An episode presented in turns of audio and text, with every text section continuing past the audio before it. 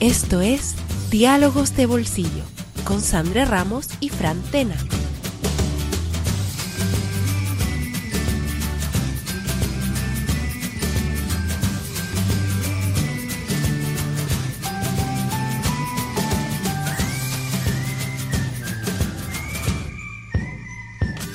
Bienvenidos a este Diálogos de Bolsillo que marca el fin de la segunda temporada. Una temporada en la que vuestro apoyo se ha notado programa a programa y en la que hemos disfrutado como enanos. Diálogos de Bolsillo existe por y para vosotros, y así seguirá siendo. Nos habéis visto nacer y en estos dos años nos habéis visto crecer. Seguiremos haciéndolo, con la misma pasión que hemos puesto siempre, sabiendo que al otro lado, los de Bolsiller, vosotros, disfrutan con nuestras historias. Hoy queremos hablar de los diferentes apocalipsis que han azotado la Tierra y a la humanidad, además de valorar los apocalipsis potenciales del futuro, tanto los realistas como los imaginarios. También aprovecharemos para dar consejos de supervivencia en un escenario hipotético de apocalipsis zombie. A fin de cuentas, ya sabéis que el milenarismo va a llegar. Eso yo creo que ha quedado en, la memoria y en la retina, yo creo que de todos los españoles. Está bien. Y después, pues dedicaremos un rato a hablar de, vosotros, los que sois realmente importantes aquí, y de nuestras impresiones sobre esta segunda temporada de Diálogos de Bolsillo, con algunos cortes a modo de momentos estelares. Y finalmente nos despediremos con algunas declaraciones de intenciones y reflexiones de futuro. Y ahora... La pregunta. ¿Qué famosa canción habla de vino y un pingüino?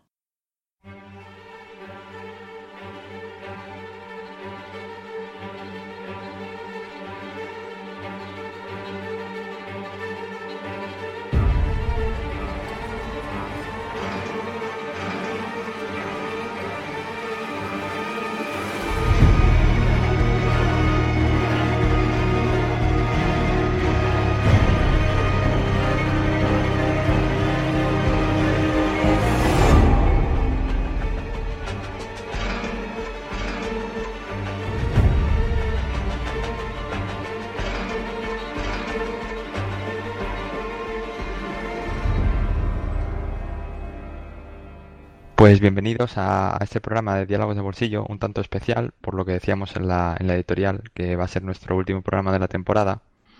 Y como ya dejábamos caer, vamos a hablar de Apocalipsis. Eh, esperamos que mientras estemos contando estas historias, pues no ocurra ninguno y podemos llegar al final, al menos para que sepáis cómo enfrentaros a uno de ellos.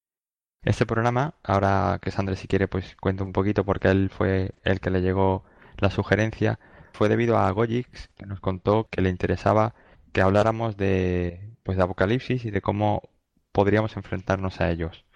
Si no recuerdo mal, Sandra nos llegó por Twitter, ¿no? Hace ya bastantes meses. Pues sí, eh, nos llegó por parte de Gojix, porque si recordáis, cuando acabaron los diálogos de verano del año pasado, lo que ocurrió fue que pedimos a todos los de Bolsillers que pudieran darnos ideas, darnos ideas para saber de qué hablar durante el año. No es que nos falten, ya sabéis que hay un montón de temas que nos parecen interesantes y que nos gusta hablar de ellos, pero también queríamos de alguna forma hacer participar a la audiencia. Y bueno, vaya que si recibimos. Recordaréis que estuvimos eh, recibiendo durante los primeros dos o tres programas ideas de todo tipo algunas de ellas las hemos podido llevar ya a cabo durante el año, en esta segunda temporada. Alguna que otra se nos queda para la tercera temporada, pero la mayoría las hemos podido cumplir. Y una de ellas, la de Gojix, ya sabéis, el, como dice Frank, pues eh, el alma mater de, de Histocast, de, ese estupendísimo y, exitosísimo podcast sobre historia en español, pues nos pidió que habláramos sobre Apocalipsis. Realmente Gojix nos decía, ¿por qué no hacéis programas cuya plantilla sea cómo sobrevivir en un apocalipsis. Y, por ejemplo, empezar por zombies o cualquier otro, ¿no? A ver, nos ha parecido un poco excesivo hacer muchos programas sobre supervivencia apocalíptica, así que lo que hemos querido es encapsular todo eso en un solo programa, en un solo diálogos de bolsillo que sea en general cómo han sido los apocalipsis hasta ahora en la historia, cuáles son los que podrían venir, cuáles se ha imaginado la humanidad que podrían venir, aunque realmente no vayan a venir, y por supuesto, cómo sobrevivir cuando llegue uno. Y en esa parte, la de cómo sobrevivir cuando llegue uno, pondremos un ejemplo concreto, que, es el de los zombies, más que nada por situar una cierta referencia, porque no es lo mismo cómo hay que sobrevivir a un apocalipsis eh, postnuclear con un mundo radiactivo que cómo sobrevivir a un apocalipsis zombie con una serie de, monstruos que quieren comerte el cerebro deambulando por la calle, ¿no? Son diferentes las técnicas eh, posiblemente concretas, pero es verdad que quizá unos consejos generales pues sí puedan ser aplicables para todos. Y nada, eso, eso hemos querido, cumplir esa petición y, que de alguna manera pues también el último programa de la temporada sea totalmente original y algo nada parecido a lo que hemos hecho hasta ahora, ¿no, Fran? Yo creo que hemos hecho nada ni, vamos, ni remotamente parecido. No, la verdad es que no. Por eso mismo también nos hace ilusión hacer algo así porque, eh, bueno, le hemos dedicado un ratillo a prepararlo y tenemos cosas que son, como dice Sandre, pueden ser eh, más cercanas a la fantasía, hay otras cosas que no. Y también tenemos nuestra pequeña introducción de historia y por ese motivo, porque también queremos contar algo de historia real, pues contamos con, con Dani, que ya sabéis que es nuestro experto en historia. ¿Y qué tal, Dani? ¿Cómo estás? Buenas noches, caballeros y señorita. Sí, porque también tenemos, aparte de a ti, vaya spoiler, vaya spoiler. sí, no, está bien, está bien, porque también tenemos con nosotros a Laura, que, bueno, más adelante, aparte de intervenir durante el programa, es la que se ha preparado pues ese cómo sobrevivir a un apocalipsis zombie. ¿Qué tal, Laura? ¿Cómo estás? Hola, ¿qué tal? ¿Cómo están? Pues por aquí muy bien, encantado de tenerte en el programa. La verdad es que teníamos ganas de que pudieras participar en un diálogo de bolsillo. Eh, teníamos algunos preparados más contigo, pero sí que es verdad que bueno, ha llegado al final de temporada y solo ha dado tiempo a este, pero bueno, no, no pasa nada, ya habrá más oportunidades. Por supuesto, cuando quieran me invitan, yo feliz. A Laura la recordaréis de programas anteriores en los que yo digo, cuando mi mujer no sé qué, porque también, también os sonará de esa voz que uno de cada dos programas eh, dice que esto es diálogos de bolsillo, ¿no? Bueno, en fin, eh, lo siento, pero te he entrampado finalmente para grabar el podcast. bueno, y, contamos con ella porque realmente es una superviviente que nos va a contar muchas técnicas y eso en, en la segunda parte, en el segundo bloque del programa, ¿verdad? Sí.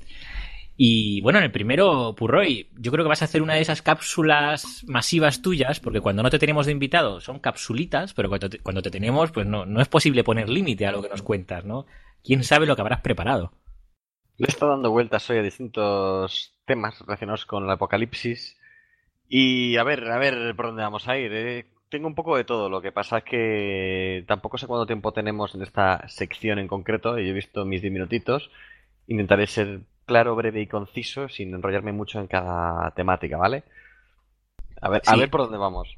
Sin problema, pero Dani, ya sabes que en realidad, primero, punto uno, ley número uno de diálogos de bolsillo es que para Purroy no hay límites. Y ley número dos de diálogos de bolsillo, que no era una ley cuando empezamos, ¿verdad, Fran? Pero que sí lo es ahora, es que no hay límite de tiempo. Que salga lo que tenga que salir. Si sale pequeño, sale pequeño. Sale grande, sale grande. Pues eh, no sé, sin más dilación, yo creo que lo interesante es que, Dani, empieces a contarnos los apocalipsis by Purroy, ¿no? Cuéntanos un poquito qué ha habido de apocalipsis en la historia, qué apocalipsis ya ha superado no sé si la Tierra, la humanidad, bueno, como quieras afrontarlo, una pequeña introducción al mundo apocalíptico que va a ser nuestro protagonista del día. Bien, pues vamos a empezar por el tema biológico, eh, pero vamos, voy a pasar muy brevemente, porque si no haríamos un programa de biología y extinciones masivas que son apasionantes. Simplemente el otro día un vídeo muy interesante del canal de eh, Sci-Fi Channel, bueno, donde sale Hank Green explicando pues distintas cosas de ciencia y salía la historia de los trilobites que han sobrevivido a cuatro extinciones masivas. Eh, hablamos de eventos que prácticamente casi masacran la vida en la Tierra, acabando con el 80% de la vida, algo que por suerte la especie humana no se ha encontrado. Los trilobites sobrevivieron a cuatro, llegando casi a convivir con los dinosaurios, hasta que llega un punto en el cual que desaparecen y solo quedan fósiles pero como elemento básico de vida ha sobrevivido a cuatro apocalipsis y bastante más chungos de los que vamos a hablar ahora mismo. Para mí esos apocalipsis es literalmente, vamos, la Tierra se rehace y se vuelve a rehacer. Uno en concreto muy importante que a mí me llama la atención de lo absurdo y lo tonto que es. Cuando la vida principalmente vivía de la luz, y hablamos de células sencillas y seres vivos muy sencillos, y producían como su producto oxígeno, llegó un punto en el cual eh, esta vida modificó todo el planeta y la biosfera hasta tal punto que como solo había oxígeno, no tenían dióxido de carbono que tomar, que había salido de los volcanes y era el origen de la Tierra el dióxido de carbono. Para ellos el dióxido de carbono era lo que respiraban, que son las plantas a día de hoy, ¿no? Pues estos subseres empezaron a morir masivamente porque no quedaba dióxido de carbono hasta que surgieron ya también algunos animales que empezaron a fabricar, eh, pues consumir el oxígeno y fabricar dióxido. Eso fue uno de los grandes apocalipsis. Ahora, viendo por la parte de la biología, quiero hablar del cuello de botella genético humano. ¿Por qué? Porque he encontrado una teoría que recuerdo hace años que me apasionaba. Eh, ahora, la verdad que no tiene pinta de que vaya a ser eh, ratificada y es una teoría que a día de hoy puede que no tenga mucho, muchas más pruebas y está un poco, pues bueno, perdiendo fuerza, pero me apasiona, me parece algo fascinante. Trata sobre, digamos, este cuello de botella genético que tienen los humanos. En concreto, habla que hace 70.000 años toda la humanidad se reducía a un grupo de población de 10.000 o 30.000 personas. La teoría es cómo llegamos a esa posición. Lo del cuello de botella es real. Eso no es un dato así. No, no. Eso es en base a la genética actual y en base a los modelos que han hecho estudiando qué tipo de ADN tenemos y cuántos antepasados puede haber, han descubierto eso, que hay un cuello de botella de 10.000 a 30.000 personas hace 70.000 años, que son muy poca gente. Puede que se extienda a 100.000 años a lo mejor, pero ahí está. Y eso es un dato real, dato científico y no una historia inventada. Ahora, la teoría que me gusta se llama la teoría del supervolcán de Toba. Trata de explicar cómo un supervolcán que explotó y llenó la atmósfera de ceniza y cuando un supervolcán explota no es como un volcán normal que nos deja sin líneas aéreas.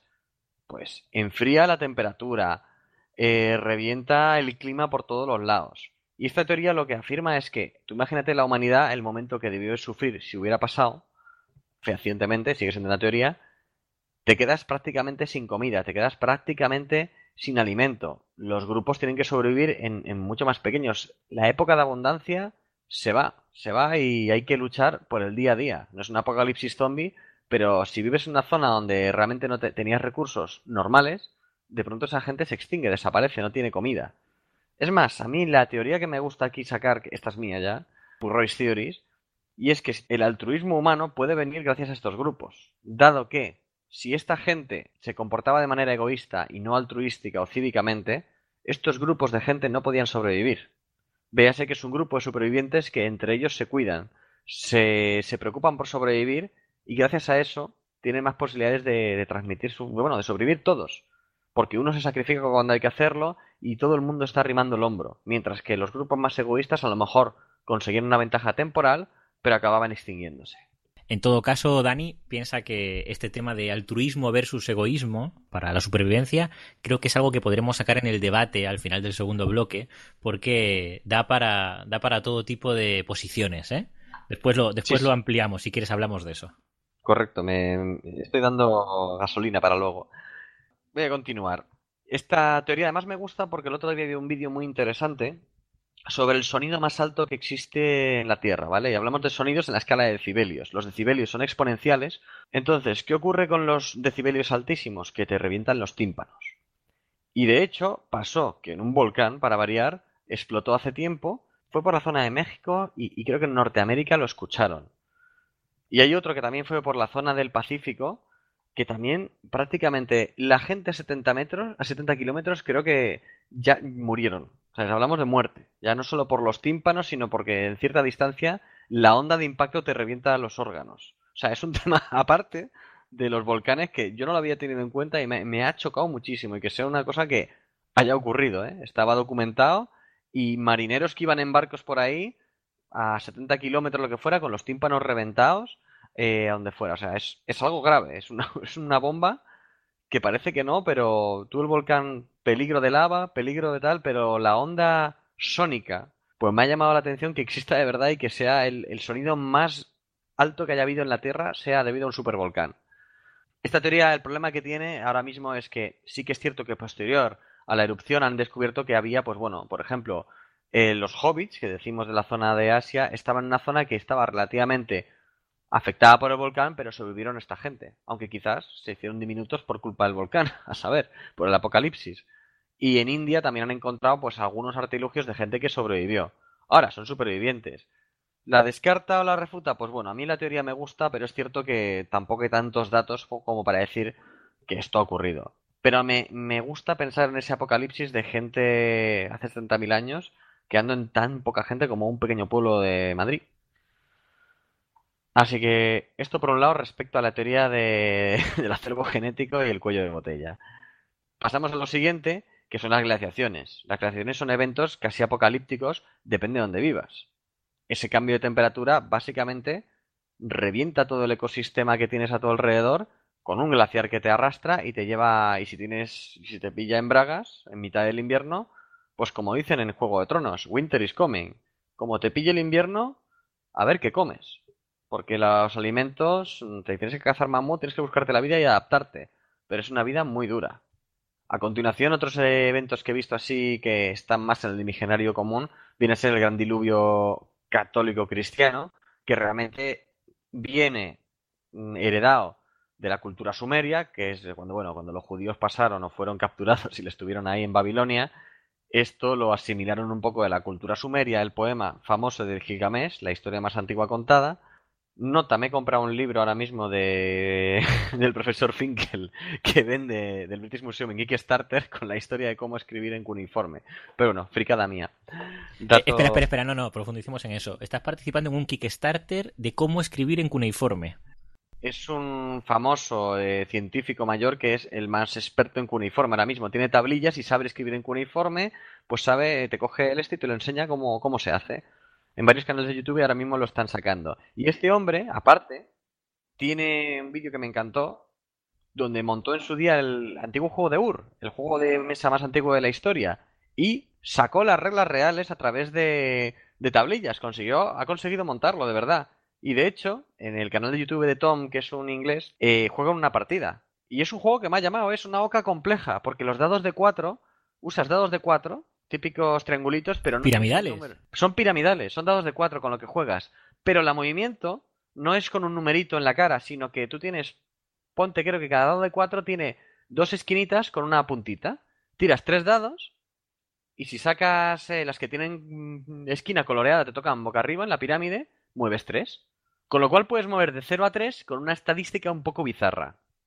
Y es sencillo como una especie de parchís de comerte. Lo que pasa es que hay una ficha donde no te puede comer nadie, pero entonces no pueden pisar y se tienen que dar parados, y es una carrera, simplemente a ver quién llega al último.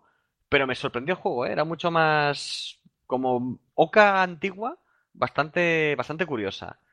Bueno, sí, sí, asombroso, sí, sí, increíble que un juego protohistórico prácticamente eh, tenga dados piramidales, porque parece que lo natural serían los dados cúbicos, ¿no? parece lo más fácil. Mira, luego pongo el link al vídeo para la gente que quiera ver el antiguo juego real de Ur. En la sección de las recomendaciones, cuando lleguemos luego, lo contamos, ¿vale?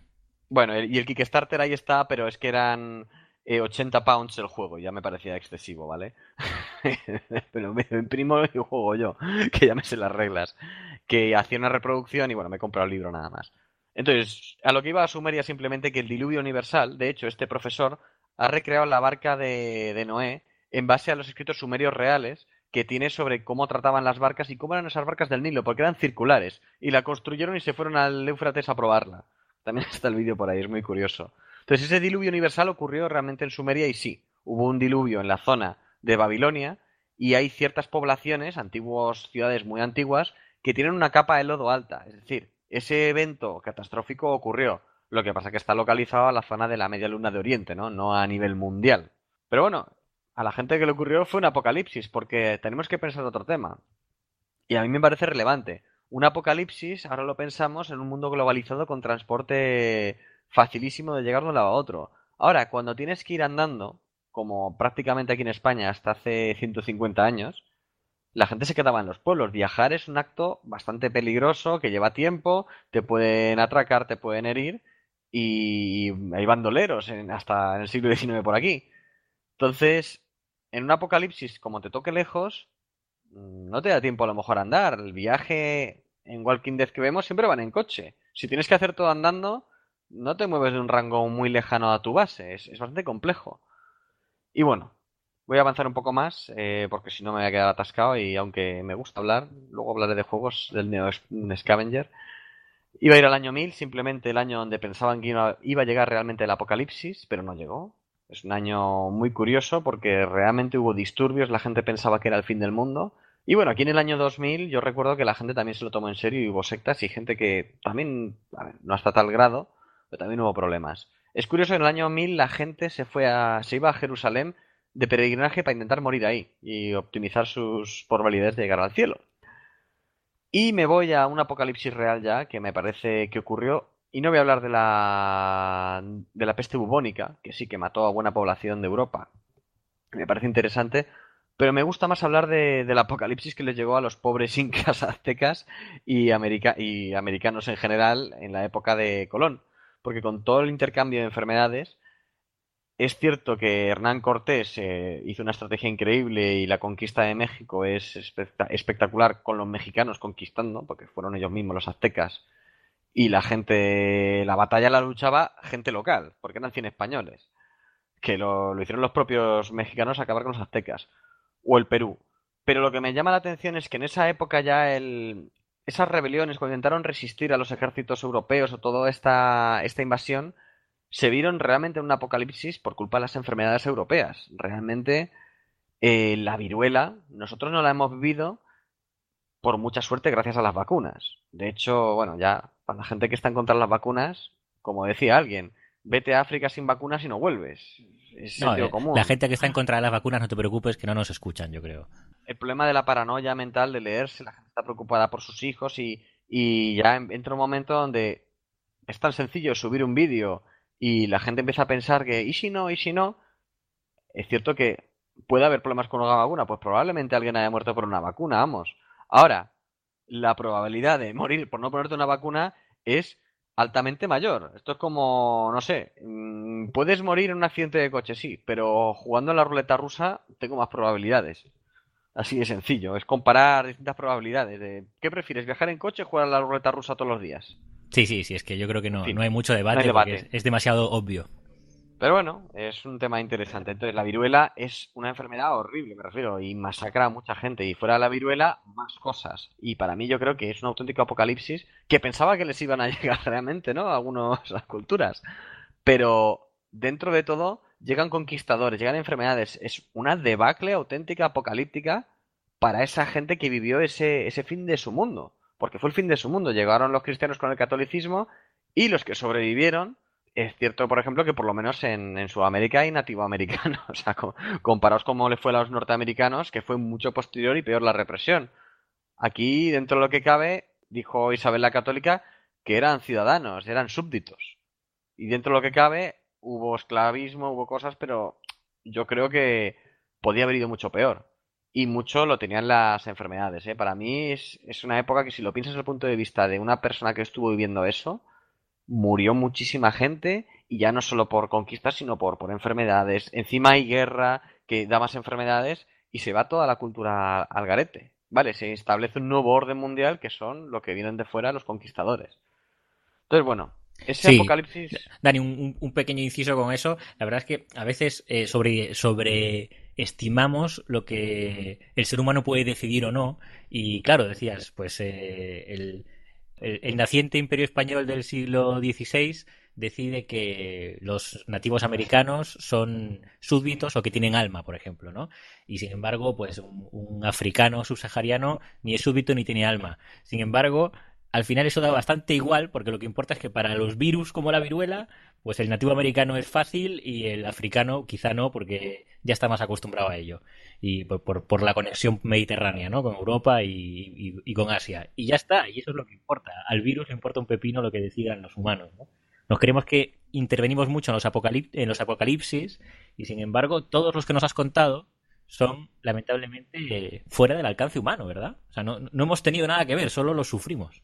Sí, por ahora estoy hablando de naturaleza. Además, me parece interesante que hayas sacado lo de los africanos porque... ¿Por qué no colonizaron, eso es una duda, pero ¿por qué no colonizaron África todos los europeos? Pues porque estaba ocupada y no tenían enfermedades, ya estaban inmunizados. Entonces, tienes gente que pelea y que tiene armas. Otro tema ya que luego, por políticas hábiles internas, hicieran que los reinos internos empezaran con el esclavismo negro y entre ellos empezaran a venderse. Pero esa gente, de estar como un frente unido, no los conquistaba a nadie. Eh, había poblaciones, había reinos superpoderosos y había un reino importantísimo en África que, vamos, era un reino muy serio, es un tema muy apasionante. Y Sí, bueno, sí, yo, yo recomiendo para quien le interese que se busque información sobre las guerras zulús también, incluso en, en el siglo XIX todo lo que pasa en las guerras Boers y, todavía hay por ahí africanos interviniendo. Eh, hay un casi interesante, reciente. Bueno, en fin, todo lo que tiene que ver con África es eh, muy desconocido en realidad. Es muy desconocido, a pesar de ser cercano. Pero bueno, venga, Purroy, que nos vamos por los cerros de Úbeda, ¿no? Venga, me queda mi último punto que lo tengo ya aquí listo. Eh, bueno, hablando de los cuellos de botella genético, un punto que tenía aquí marcado, hablando de los nativos. Eh, que es una teoría que dice que más o menos se estima que antes de todos los nativos que hay antes de 1492, toda la población de las Américas son descendientes de 70 personas aproximadamente que cruzaron el estrecho de Bering. Así que más o menos, para que te hagas una idea de cómo puede expandirse hasta la, propia humanidad. Que esos fueron los primeros conquistadores de América auténticos. Y ya mi punto final, que viene a ser, ya esto es un cambio, voy a hablar de zombies, y de vampiros. Y una cosa que he sacado de reflexiones de repronto, que es un programa de, tele, de bueno, televisión. Está en internet, luego pondré el link porque a mí me apasiona cómo lo comenta. Es, es muy bueno. Y tiene un episodio en concreto que trata sobre, digamos, el terror y habla del terror un poco de, de las noticias. Las noticias, digamos, las películas de terror son para chavales, adolescentes y como los programas de televisión, en concreto las noticias, hay algunos en concreto que son programas de terror que te tratan como un adolescente solo que con la realidad, intentando meter el miedo en el espectador. Eso tiene una segunda parte que es a lo que voy, que trata de explicarte el, miedo, el miedo que nos generan nuestra cultura actual, por qué los zombies, por qué los zombies están de moda y por qué los zombies dan miedo. Y pone una teoría que me gusta mucho, que es la de psicópatas y, e inmigrantes. En las noticias actuales, casi siempre, y esto yo creo que aplica todavía, ¿eh? este vídeo tenía 10 años, habla de que se ven o psicópatas o inmigrantes por las vallas. ¿Y qué viene a representar eso? Si te das cuenta antiguamente, ¿a qué nos daba miedo? ¿Qué había miedo antiguo en el siglo XIX, XVIII y romántico? Los vampiros. Tenés a Drácula, que es un conde, un noble que representa el, problema de la sociedad de esa época. Pagarle los impuestos al noble que viene a robarte el dinero y luego además, como le apetezca, va a coger y se va a llevar a tu muchacha. La única manera y lo, lo, lo, único que puede esquivarlo son las cruces y los ajos, que va en contra del líbido sexual. O sea, estamos hablando de unas metáforas interesantes de, oye, que viene este señor noble a robarme a mi hija. Pero ahora, a día de hoy, eso tampoco da tanto miedo. De hecho, ahora mismo los vampiros se han afeminado y se han convertido pues en eso, en divas extrañas que que no, que no a mí por lo menos no, no me parece que sea de terror el vampiro que hay ahora por desgracia. Pero por otro lado, los zombies, te das cuenta, se asocia a ese miedo común que hay ahora que te sacan los periódicos. El miedo a la gente de fuera. El miedo a esas gentes masivas, sucias y llenas de sangre, que viene a ser lo que puedes ver detrás de la valla de Melilla, que es gente inmigrante intentando entrar. Es una analogía de ese miedo que a día de hoy los noticiarios tratan de vendernos de alguna manera.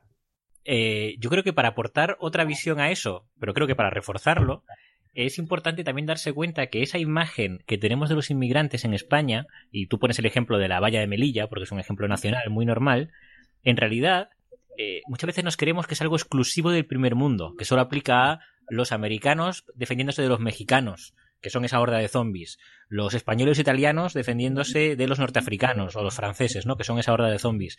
Bueno, pues eh, Laura, tú eres chilena. En Chile ¿No pasa lo mismo exactamente con otros vecinos? La xenofobia es algo universal.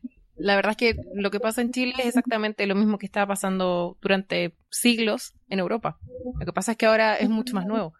Eh, la verdad es que en América pasa, al menos en Chile, nos consideramos una especie de isla y, mm, hasta hace poco que vivíamos un poquito más en el tercer mundo no, no era tan común, pero la xenofobia se ha ido eh, masificando cada vez más y, efectivamente eh, lo que tú cuentas por hoy es exactamente lo que se vive acá en Chile y no estamos hablando de primer mundo, estamos hablando de un mundo en desarrollo en el que eh, los inmigrantes que se meten por el norte, que traen la droga, que nos quitan a nuestras mujeres o las mujeres que nos quitan a nuestros hombres y que nos vienen a robar y que nos vienen a asaltar y ya empezamos a convertirnos nosotros en los zombies más que ellos.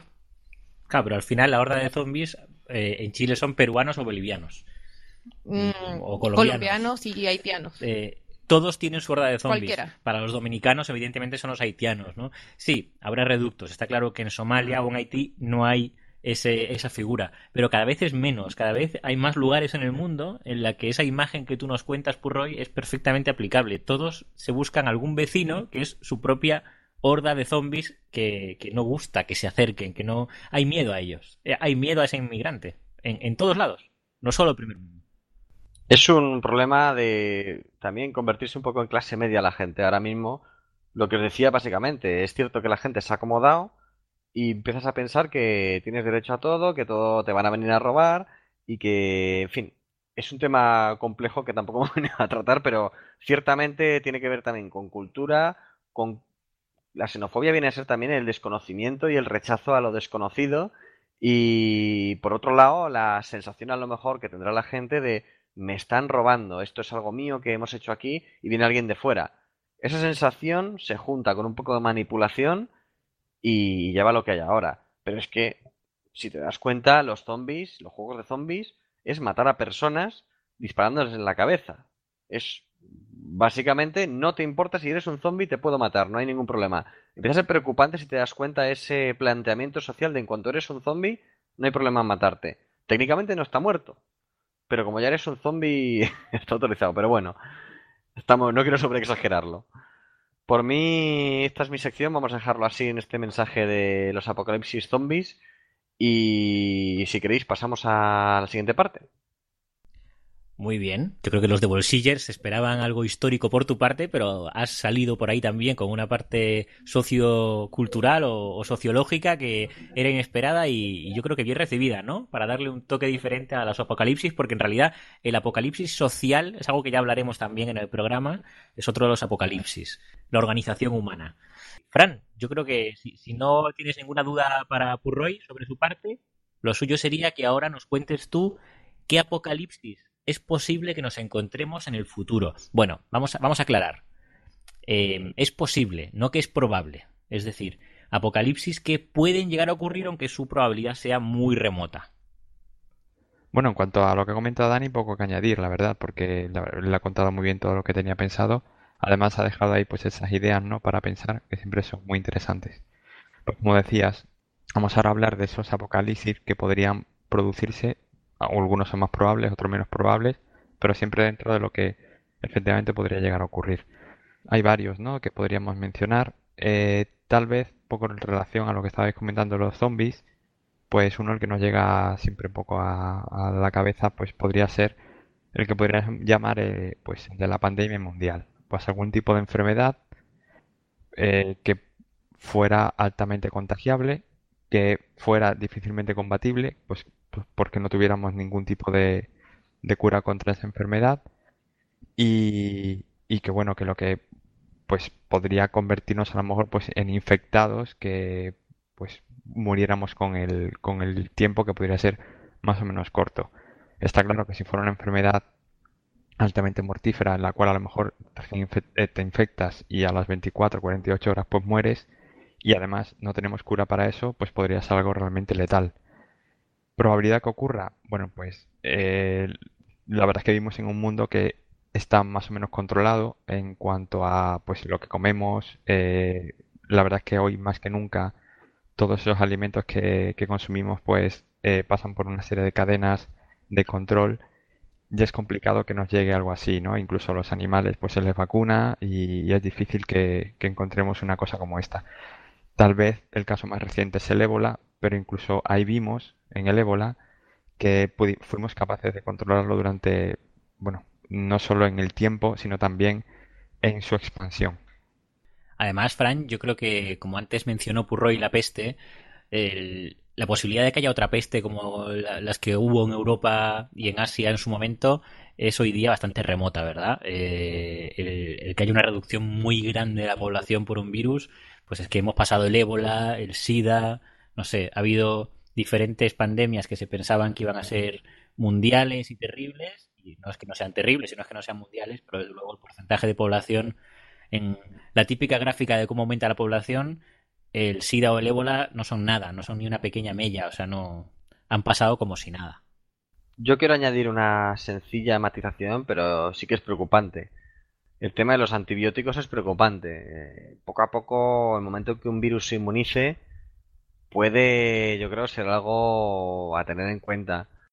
Sí, no, incluso enfermedades que hoy día se consideran totalmente erradicadas, ¿quién nos dice que pueden volver a aparecer? Y a lo mejor ese, esas curas que se tenían, eh, pues por lo que sea, imagínate que no tenemos acceso de nuevo a esa, a ese antibiótico o a esa o a ese descubrimiento que se hizo que ya pues está perdido, hablo a lo mejor de a lo mejor de varios años en el futuro, pero sí, podría suceder y, ya digo, son realmente mortales. Lo que pasa que vivimos en un mundo globalizado y entonces en cuanto algo como esto ocurre, casi que, vamos, en cuestión de horas ya se sabe en todas las partes del mundo que cierta zona, como podría ser lo que pasó en África, pues hay un problema. Entonces, como también tenemos pues equipos que nos protegen, eh, o bueno, casi, casi por completo, ¿no? Si, si haces bien los protocolos, esos equipos que tú te pones, esos trajes que evitan pues que te infectes, es complicado que una que, que haya que haya algo que nos pueda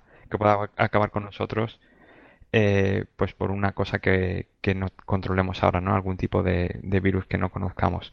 Pero bueno la posibilidad está ahí y puede darse. Así que bueno yo consideraría este uno de los casos que son probables. Hay hay otros no como podría ser un cambio climático que no controlemos que de repente pues no vamos a decir de la noche a la mañana, pero sí en cuestión a lo mejor de semanas o meses, pues un calentamiento global como el que estamos viviendo se acelerara por algún motivo que, no controlemos, pero sí que es verdad que, esto en concreto sí que la probabilidad, al menos cuando he estado leyendo, es bastante más alta que la de, que la, la de la pandemia. De hecho, lo estamos viviendo, lo que pasa que sus efectos, pues por ahora no son suficientemente grandes como para que nos estén afectando. Pues si seguimos, habría otro que sería el de la extinción del universo, que esa, bueno, eso ahí sí se puede calcular, ¿no? Se prevé que dentro de unos 3.000 y pico millones de años, que bueno, son muchos, ¿no? Nadie lo vamos a, de lo que estamos aquí seguramente llegamos a eso, pero sí que está calculado que, que dentro de tantísimos millones de años el universo pues tal como lo conocemos no va a ser igual, la, el Sol pues calentará tanto que no podremos sobrevivir a esas temperaturas. Eh, lo que pasa que bueno, ante eso pues pueden pasar mil cosas. Puede que encontremos otro sitio donde vivir, puede que los viajes interplanetarios pues sean posibles. Entonces, aunque es una cosa que va a ocurrir sí o sí, no significa que el humano pues muera debido a esto.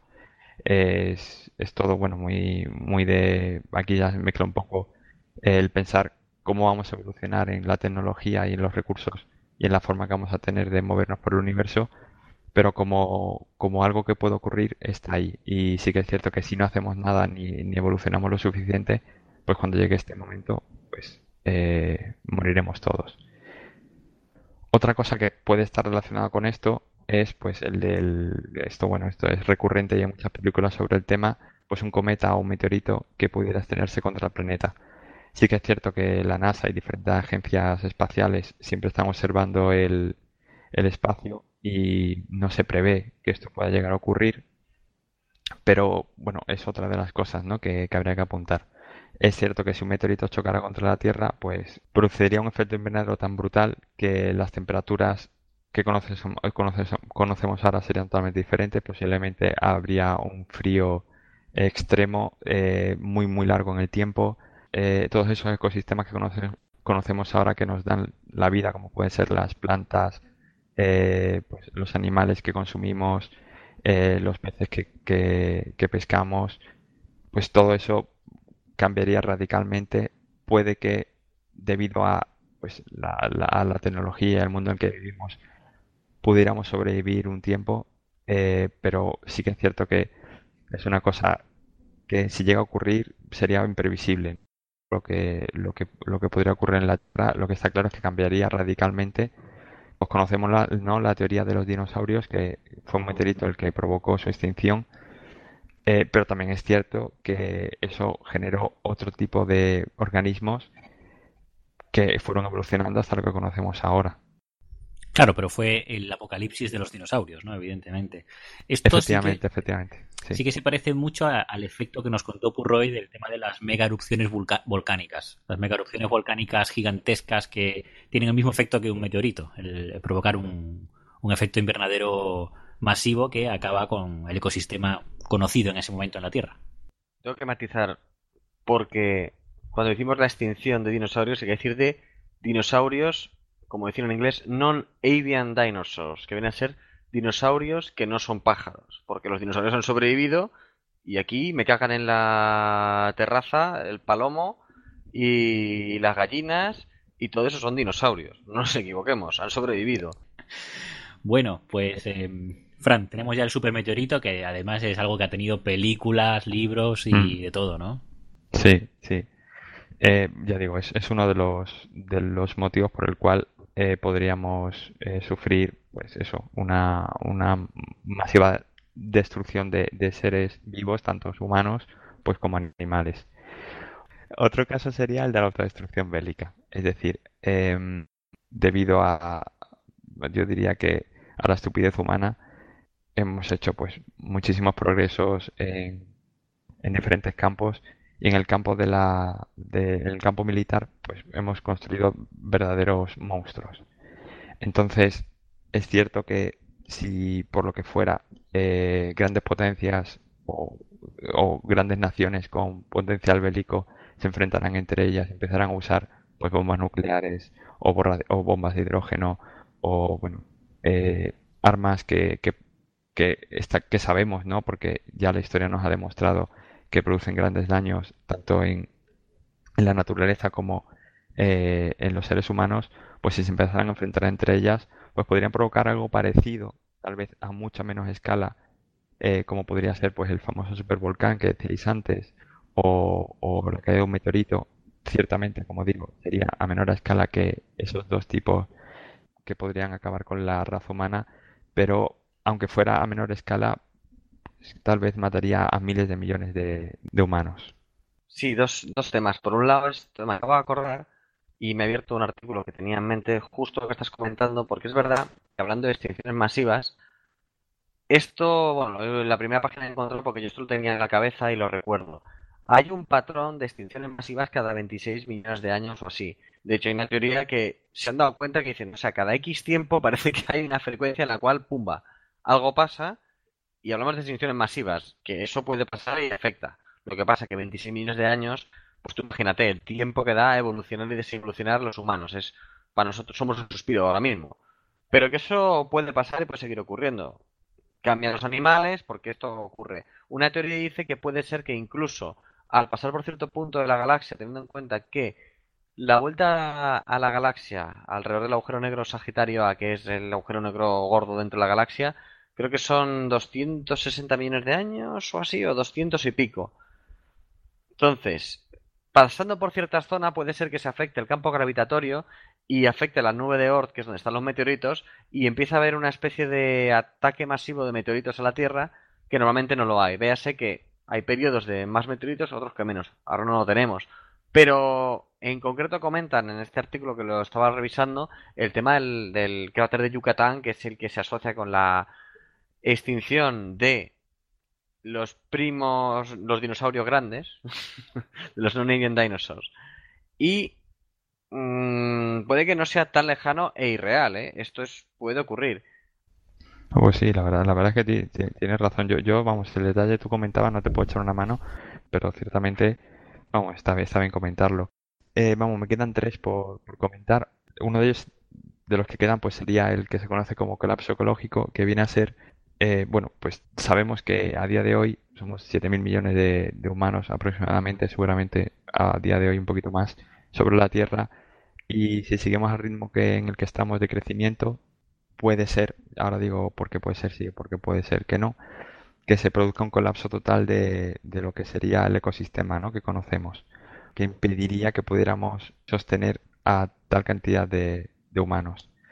Eh, ¿por qué creo que esto es complicado que ocurra? Bueno, porque también es cierto que el que nosotros podamos fabricar nuestros propios alimentos sin necesidad de tener un espacio natural real es decir, producir alimentos sintéticos es una cosa que ya existe a día de hoy, entonces no sería complicado hacerlo a gran escala. La verdad es que todo esto, bueno, es, es- son todas probabilidades. También habría que ver, pues, si es cierto que somos capaces de, de llegar a esa cantidad de, de humanos o nosotros mismos y nuestros gobiernos eh, impusieran leyes para que el, el- número de humanos en la Tierra fuera controlable o controlado. Entonces, bueno, es una cosa que puede ocurrir. La verdad es que la probabilidad, por mucho que leído, no doy con ella. Lo voy a dejar en una probabilidad indeterminada, pero como algo que pudiera ocurrir, que acabara con, sí, con la humanidad, lo que no sé si, si totalmente o no, porque yo recuerdo, Sandre, si quieres puedes volver a sacarlo ahora, aquella historia que tú comentabas de una isla, creo que era de Sudamérica, en la que, en la que bueno, que se podía en una islita eh, suponer qué pasó con los humanos cuando pasó esto que estoy comentando, ¿no? Que fueron tal cantidad de humanos los que vivieron allí que ellos se autodestruyeron pues por no tener recursos naturales. Pues sí, te refieres a Rapa Nui, a la isla de Pascua, donde históricamente hubo una población humana relativamente grande, que bueno, aunque hay cierto misterio sobre cómo pudieron llegar, porque es una isla bastante aislada, pero bueno, sin duda lo más lógico es que era población micronésica que llegó en algún tipo de en algún tipo de embarcaciones primitivas arrastrados por la corriente como como pasaron de una isla a otra del Pacífico, ¿no? Los humanos. Y en el caso de, la isla de Pascua, como había una cierta capacidad de tamaño por, la isla de, tener agricultura, de tener ganadería, allí eh, la sociedad fue creciendo bastante, aunque de una forma lógicamente endogámica, ¿no? Como isla que era. ¿Qué ocurrió? Que llegó un punto en el que, aunque la sociedad estaba estratificada, en, sacerdotes, en guerreros, etcétera, eh, la sobrepoblación acabó por eh, resolverse únicamente con, guerras internas, por la pura hambre que pasaban los que no tenían acceso a la suficiente comida que querían. La, rebelión de los hambrientos, que sí puede ser un tipo de apocalipsis mundial que se pueda plantear, esa rebelión de los pobres contra los ricos, ese reparto, eh, vamos a decir, injusto, que luego habrá mil interpretaciones de esa palabra, ¿no? Pero ese reparto, vamos a, eh, más que injusto, desequilibrado de los recursos, lo que provoca es que puede haber, si eh, es una parte muy grande de población la que no tiene acceso a los recursos, puede haber una rebelión. Entonces, eso pasó más de una vez, al parecer, por lo que más o menos los, los, eh, historiadores o los arqueólogos eh, van, construyendo con, con Rapa Nui, pasó más de una vez, pero finalmente llegó a pasar hasta tal punto, pues lo que quedaba era nada, o sea, lo que quedaba era un, un fragmento, 111 personas, decían, curiosamente 111, ¿no? O sea, un número muy, muy concreto de una población que pudo haber, haber llegado a ser de más de 10.000. Entonces, eso desde luego es un apocalipsis, ¿no? 10.000 a 111 fue un apocalipsis total y fue debido a, guerras internas, no por la tierra como tal, o no por el poder, sino por el hambre. Y bueno, pues es, es eh, un pequeño ejemplo de laboratorio real sobre lo que, lo que estabas contando tú, Fran, lo que puede provocar la, la sobrepoblación en la Tierra. Yo quería comentar brevemente que justo, aparte de recomendar la película de Rapa Nui que sale el hijo de Bruce Lee, que sinceramente a mí es una peli que de los 90, muy bien llevada, trata justo ese punto en concreto de la rebelión, de los orejas planas, las orejas largas. A mí es una película que te mete en el rollo y te lo explica y dices, qué chungo, ¿no? Y matizar también el otro apocalipsis, pero ya lo hemos comentado en otro que me acabo de acordar que es lo que os comenté ya que ocurrió en Irlanda, hablando del hambre y de una isla. Cuando la, solo tenía una especie de patatas, que era de lo que vivía todo el mundo, hubo una bacteria que afectaba a esa especie de patata que habían plantado en toda Irlanda y murieron creo que dos millones de personas. O sea, por eso hubo tanta inmigración de irlandeses para afuera y creo ya lo hemos comentado, pero eso fue una debacle y estamos hablando de hace 200 años en, en la Europa pues ya culta y con gente que podía haber ayudado, ¿eh? Es, mm, para mí es un apocalipsis B estar metido en Irlanda y sin dinero para poder irte y morirte de hambre. Sí, vamos, en la parte de que comentas de Irlanda, la verdad es que es muy interesante. Yo siempre, cuando siempre no sé que hablamos de historia o de grandes eventos, solo, solo comentarla por lo que me llama la atención de lo reciente que fue relativamente y, y lo, y lo que produjo simplemente eso, el, el que no tuvieras patatas para comer, ¿no? Es muy simplista, ¿no? Lo que acabo de decir, pero en el fondo fue algo así. Y, hizo, bueno, que prácticamente una isla entera tuviera que emigrar porque, porque se morían de hambre. Y es cierto, es hace poco, como digo, relativamente poco, y, no se pudo hacer mucho contra eso. Es lo que comentaba, ¿no? Que cualquier cambio de estos en la Tierra puede provocar la muerte, quizás no todo el planeta, porque ya digo, eso es complicado, pero sí gran parte de la humanidad. Bueno, de los dos casos que me quedan por contar, están pues, más o menos, son son la verdad que son parecidos. Eh, quizás podría considerarlo solo uno. Eh, el primero sería el de, el de, la biología sintética o la, nanotecnología, eh, que sería, bueno, pues todos esos cambios que estamos haciendo, tal vez relacionados con la medicina, pues para conseguir curar enfermedades que ahora mismo pues, no tienen cura, como podría ser el cáncer o ciertas enfermedades raras, que es cierto que se intenta avanzar pues con mucho, con mucho, no sé cómo diríamos, con pies de plomo, ¿no? Con mucho cuidado, pero ¿quién nos dice que en una de estas eh, experimentos, ¿no? Que al final se hacen con humanos o con animales, pues hubiera algún error, algún problema y lo que se creara fuera pues algún tipo de, de virus o, enfermedad que fuera altamente transmitible, o sea, que se transmitiera también entre humanos y se perdiera el control y todo esto también, ¿no? Pues eso, eh, intentando buscar el bien de algo, pues que se volviera contra nosotros. De hecho, esa es la, base de, de casi todas las películas apocalípticas. Precisamente el intentar mejorar la, la, condición actual eh, y que por un bien mayor se genera un mal incontenible. Efectivamente, porque al igual que decía al principio, ¿no? Que, que pueden eh, producirse cepas o, o, mutaciones de enfermedades conocidas en aquellas en una enfermedad que no se conozca o que sea conocida pero no tengamos defensa contra eso, eso tal vez es bueno, mm, podríamos controlarlo. A lo mejor esto es más difícil controlar por aquello de que son experimentos eh, sobre cosas pues eh, que, que, se conocen poco. O sea, estamos experimentando con una serie de, de tecnologías que se nos puede ir de las manos por aquello de lo novedoso que son. Y ya lo último que me queda por comentar, que es también un poco por enlazar con lo que ahora viene a contar Sandre, es el famoso caso, ¿no? Que parece que ahora está más en, en boca de todos, el de la inteligencia artificial, que sería el caso en el cual, pues, no solo robots, sino máquinas en general o, inteligencias artificiales que podrían ir en, en, un servidor, en un ordenador, que pudieran tomar el control por ellas mismas o evolucionar para pensar también por ellas mismas y producir cosas, pues el ejemplo más claro es el de Terminator, ¿no? O sea, robots que se vuelven contra nosotros y, y cada vez se vuelven contra nosotros y son más poderosos que nosotros, pues por aquello de que a lo mejor pues tienen, eh, pues eh, vamos a decir, pues un, si son eh, humanoides, pues pues a lo mejor sus exoesqueletos pues son resistentes a, a mil cosas eh, tanto pues una guerra nuclear como pues podría ser cañonazos que le disparemos o venenos o gases o lo que fuera. Yo ahora que lo dices, Fran, ya no es un tema apocalíptico, es un tema del presente. Hay un vídeo de un canal de YouTube que es Kurkechat, pero muy bueno sobre la automatización y el problema que tenemos ahora, que es ese debate que ya se habló en el, en el podcast de tecnologías futuras, sobre, oye, cuando se automatice todo, ¿qué se hace la gente? ¿Qué trabajo a haber?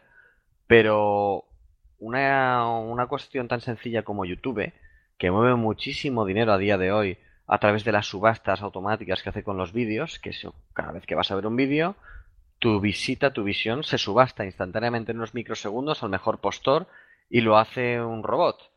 Pero es más, el robot que hay detrás de YouTube, ya no para subastas, sino para ofrecerte contenido, qué es, cuál es la mejor propaganda y qué vídeos te pueden gustar para ofrecerte otros, eso no está programado, es una red de neuronas.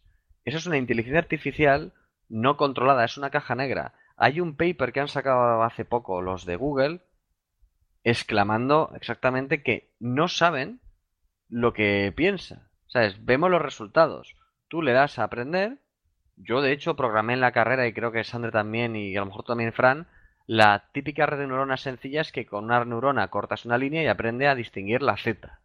Era interesante y tal, pero ahora mismo lo están usando para esto que está interesante, funciona.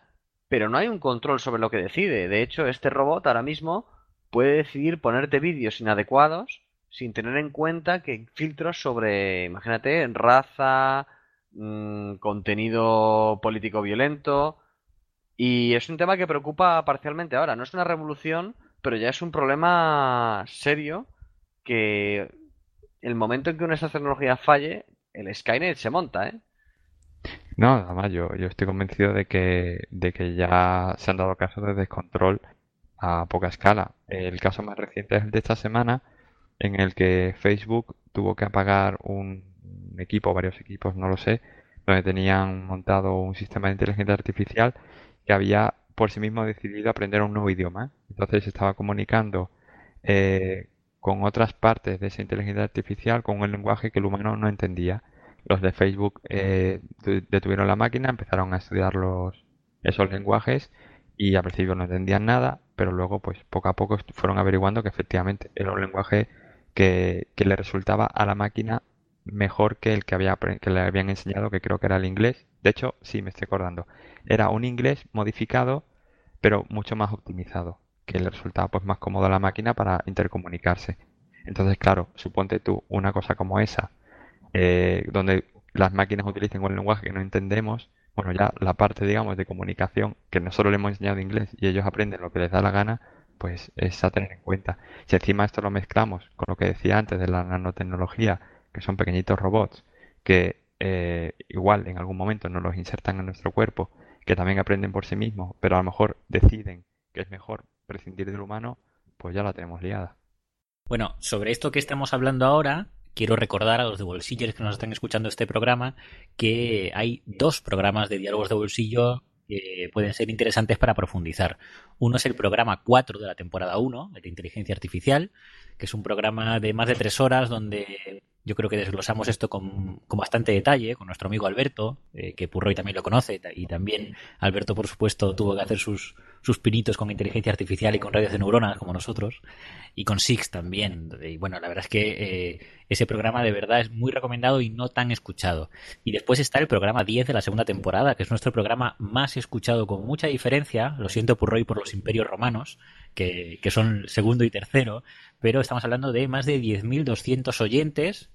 Si alguien nos está escuchando y sabe dónde han puesto el enlace a, tecnologías futuras, se llama el programa 10 de la temporada 2, por favor que nos lo diga, porque mm, no sabemos dónde lo han puesto, pero era un programa bastante escuchado, con sus 4.000 o 5.000 oyentes, como los programas que solemos tener eh, con éxito tienen, eh, ya sabéis que Diálogos de Bolsillo tiene programas que escuchan 500, los de bolsillo es hardcore, como decimos nosotros, eh, los que no les importa escuchar sobre futbolistas de los 90, eh, videojuegos viejos y además inteligencia artificial en coches.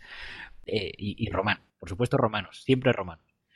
Pero de repente esos, esos tienen 500 y los que van muy bien pues tienen 5000 y este está en más de 10.200 si alguien lo ha escuchado en algún lugar extraño, que nos lo diga. ¿Dónde? ¿Dónde? No, lo sabemos, ¿no?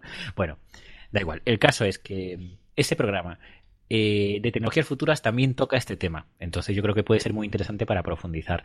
Yo sí quería decir a lo que habéis comentado antes que la singularidad es la clave para que sea un apocalipsis. La singularidad, recordemos que es ese momento en el que las máquinas, por decirlo de alguna forma, los robots, la inteligencia artificial, da igual la forma física que tengan, sean capaces de replicarse a sí mismos sin necesidad de humanos y a la vez la singularidad también implica, o, por lo menos a efectos apocalípticos, que tengan conciencia de ser.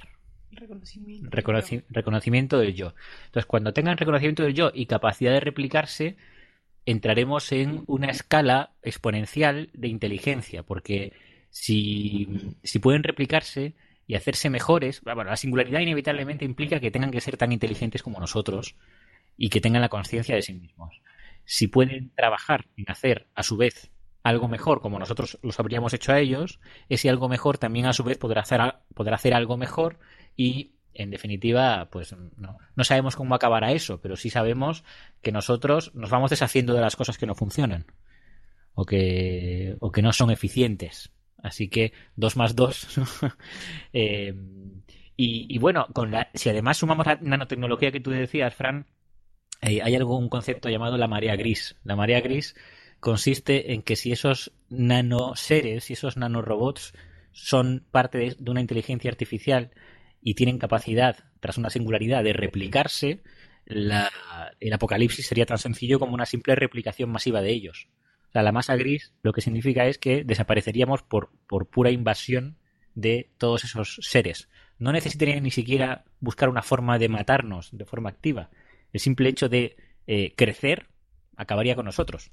De todas formas, recordemos, como ya dijimos en esos programas, que nada nos asegura que la singularidad vaya a ocurrir. Nada nos, nos lo asegura. Pero si hablamos de porcentajes, puede ser de lo más alto de todo lo que hemos dicho hoy. Pero tampoco nada nos lo asegura.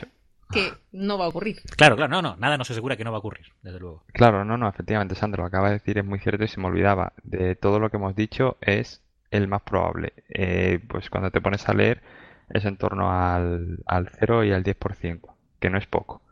Eh, pero bueno, también no sé si esa cifra estará inflada tal vez, pues porque es lo que está ahora un poco ahí en, en el ojo del huracán. En cualquier caso, es una detalle a tener en cuenta y es altamente probable porque es que ya son varios ejemplos que se han tenido de inteligencias artificiales descontroladas.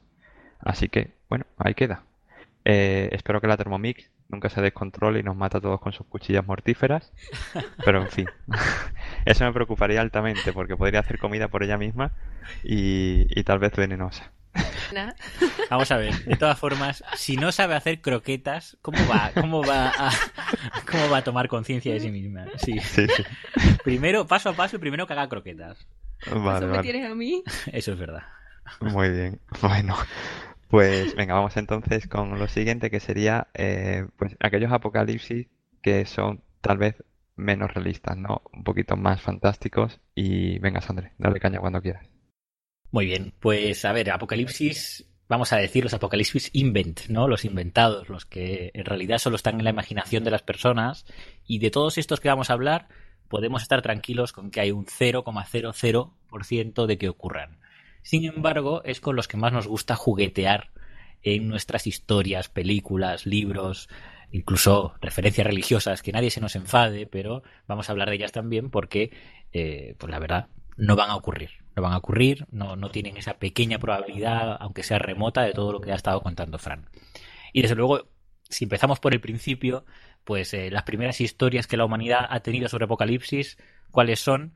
Pues no- nos lo dijo Purroy, ¿no? Eh, todo el tema religioso. Entonces, esas historias bíblicas de Noé con su arca, las inundaciones, más allá de que estén basadas, como, como nos explicaba Purroy, en posibles inundaciones en, Medio Oriente, esas son unos primeros apocalipsis, y de ahí después eh, se han generado en cada religión sus propias profecías sobre apocalipsis que vayan a llegar.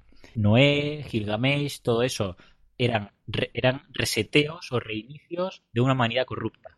Eso es también algún tipo de moraleja que se intenta transmitir en estos escritos religiosos. El, el ser humano se descontrola y entonces llega ese castigo de Dios que acaba con todos los humanos descontrolados y arranca una era nueva con mejores seres. Y de eso va también el apocalipsis bíblico, o sea, el profético, el que tiene que llegar en algún momento para los que crean literalmente en el texto de- del apocalipsis final de la Biblia cristiana, porque eh, de lo que habla es precisamente de, del nuevo Jerusalén y de que los, los buenos y los justos tendrán su sitio en ese nuevo reino, pero los demás no, ¿no? Eh, es, es un poco nuevamente ese incidir en un apocalipsis que es selectivo, un apocalipsis que, que lo que deja son a los buenos y acaba con los que no merecen estar ahí. Hay apocalipsis, sin embargo, que acaba pues una tremenda batalla de dioses, como el Ragnarok de, los escandinavos, eh, apocalipsis, como ya hemos hablado, de culturas precolombinas también, que en cierto modo les llegó, en realidad no completo, excepto a los indios norteamericanos, pero eh, sí, les llegó por parte de virus. Seguramente no contaban con eso, las estrellas nunca les dijeron que iban a ser virus, pero llegar llegó. Eh, el apocalipsis documentado antiguo más relevante posiblemente sea el de la Biblia. Eh, el, del, el, del, Nuevo Testamento, que, para los católicos sí es válido, ya diferentes tipos de cristianos no todos lo aceptan, pero para los católicos sí, sí que es parte de la Biblia, eh, es de San Juan, no sabemos muy bien si es San Juan el apóstol o es otro San Juan, porque eso no está muy claro, pero bueno, no vamos a entrar en todo ese detalle. A lo que vamos, que creo que puede ser interesante, es hablar de los personajes que lo protagonizan, porque es una historia, pues, que aunque es eh, seguramente más que nada simbólica, tiene unos símbolos que han llegado hasta la cultura popular del siglo XXI. Entonces, pues podemos hablar de ellos muy, muy brevemente. Está el, el, Cordero, que ya sabéis que siempre es Cristo en todo, en todo lo bíblico, que aparece en ese Apocalipsis y que es el único que puede abrir los siete sellos, un libro que tiene siete sellos. Los números son muy importantes en el Apocalipsis de la Biblia. Esos siete sellos lo que tienen son pues una serie de plagas que se liberan cuando son abiertos o, rotos. Esas plagas son también finalmente cataclismos naturales y todo eso forma parte de lo que se llama el juicio final. La palabra juicio final la hemos escuchado mil veces, eh, romper sellos o el número 7 también muchas más en, en, muchas referencias hoy día, ¿no? En historias modernas. Hay siete trompetas también junto a los siete sellos que eh, arrancan una vez que se abre el séptimo sello y son siete catástrofes con el surgimiento de una primera bestia, porque hay varias bestias esa bestia, vamos a decir bestia con mayúscula porque es la bestia que está relacionada con el famoso número 666, que también pues todo el mundo conoce, ¿no? El número 666, André, no lo comenté ya, pero viene a ser un código judío para referirse al César en secreto, que se referían a Nerón del número 666 de la bestia. Sí, hay, hay, teorías al respecto porque, claro, eh, esos, esos números en, en la época eh, era, era típico utilizar esta técnica de con números esconder palabras y podría ser César, podría ser Nerón, podría incluso ser Calígula, porque hay quien dice que es 616 y que es un tema de transcripción. Y si fuera 616 sería Calígula, y si fuera 666 sería Nerón.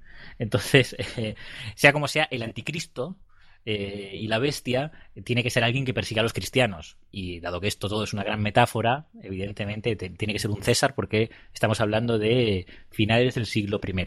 Entonces tiene, tiene que haber persecución de cristianos por parte del emperador romano seguro.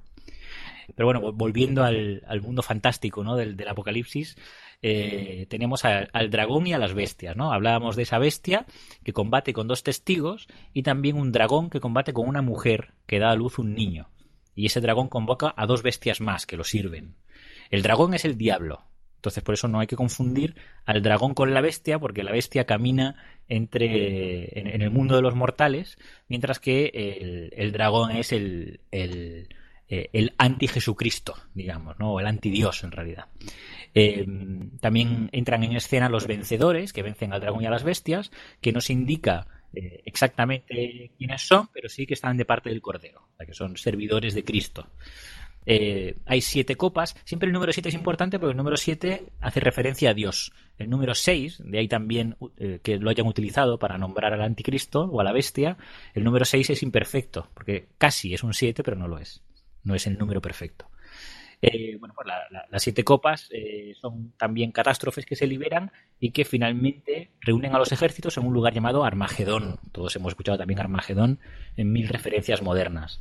Hay también una prostituta que es eh, en realidad la Gran Babilonia, que está sostenida por las bestias y por el dragón, y entonces entra Cristo montado en un caballo blanco, la gran prostituta es vencida y las bestias son capturadas y echadas al lago de fuego.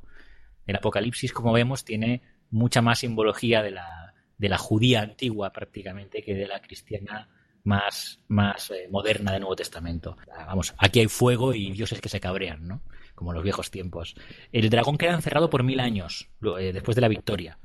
Y finalmente, tras esos mil años en los que Jesús, en los que Jesucristo vuelve a reinar en la tierra, en ese nuevo Jerusalén, vuelve otra vez a ser liberado o se escapa. Bueno, el caso es que aparece nuevamente el dragón y reúne a todas las naciones representadas por Gog y Magog y es vencido de nuevo, esta vez de manera definitiva. Entonces hay mil años durante los que reina Cristo nuevamente en la tierra, una segunda venida, y después de eso nuevamente lucha contra el dragón y lo vence de forma definitiva. Y ahí sí que ya la visión concluye con la esperanza porque la tierra y el cielo son hechos de nuevo, otra vez como estábamos diciendo con los diluvios universales, ¿no? Eh, el apocalipsis siempre acaba en una eh, reconstrucción de la realidad mejor. Entonces, la tierra y el cielo son hechos de nuevo, Jerusalén eh, es la tierra donde Dios habita directamente en medio de todos los hombres, como estamos hablando de Dios cristiano católico, Dios, Cristo, el Espíritu Santo son todos el mismo. Y bueno, pues eh, el libro y la Biblia, por tanto, concluyen con una bendición y con una petición que apremia a Jesús a, volver pronto porque no se sabe cuándo va a pasar esto, no se sabe cuándo va a luchar primero con el dragón y con las bestias, vencerlas, luego tener mil años de felicidad, saldrá otra vez el dragón, habrá otro combate y después ya para siempre se, este, pues estará, estaremos todos felices y comiendo perdices.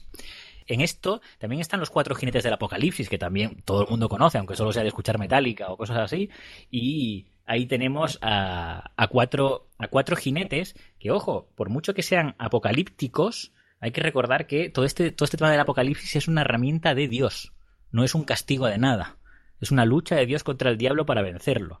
Estos cuatro jinetes llevan caballos de diferentes colores, los colores también tienen significado igual que los números, y el caballo rojo representa la guerra, el caballo negro la hambruna o la pobreza, el caballo verde o amarillo es la muerte o la enfermedad, y el blanco, aunque también podría ser la muerte, el caso es que es eh, el que porta una corona y que podría ser más bien directamente Cristo, un jinete que representa a Cristo.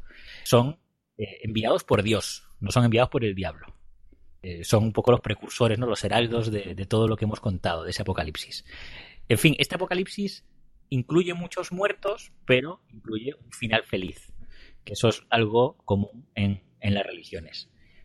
¿Y qué pasa con el apocalipsis? Que eh, está directamente relacionado con el famoso milenarismo, que muchos conoceremos por aquella famosa escena de Fernando Arrabal.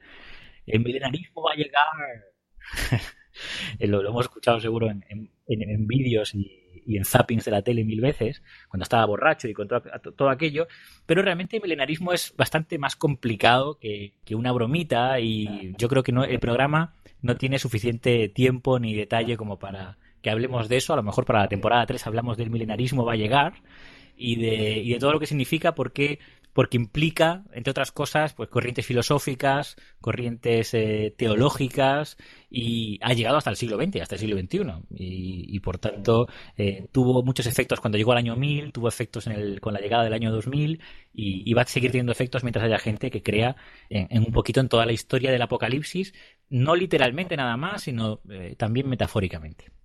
El caso es que tenemos todos estos apocalipsis religiosos que están profetizados Así que se supone que podrían llegar. La realidad, como ya dijimos, es que difícilmente llegarán. Y hay algo que en el canal Historia nos dirían que es bastante probable, que son los aliens, ¿no? Los extraterrestres. Eh, todos seguro tenemos también en la mente a, este, a este amiguete de los memes que ante cualquier cosa dice aliens. Bueno, pues aquí están, aquí están las invasiones extraterrestres, ¿no? Es un gran tema de la ciencia ficción.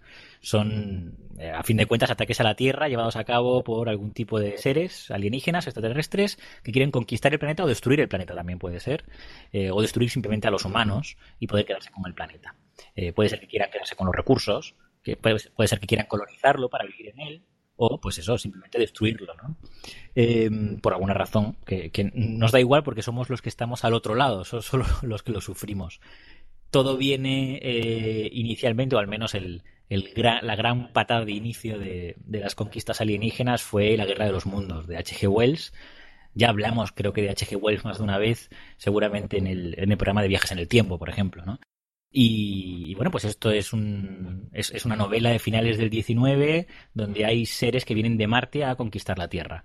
Tienen tecnología y armamento superior a los humanos y bueno, pues eh, no tienen ningún problema en conquistar el sur de Inglaterra fácilmente y lo que pasa es que los virus, nuestros queridos amigos los virus, son los que les, responden porque ellos desde fuera entienden a los humanos y saben cómo vencerlos, pero no entienden bien a, esos pequeños seres.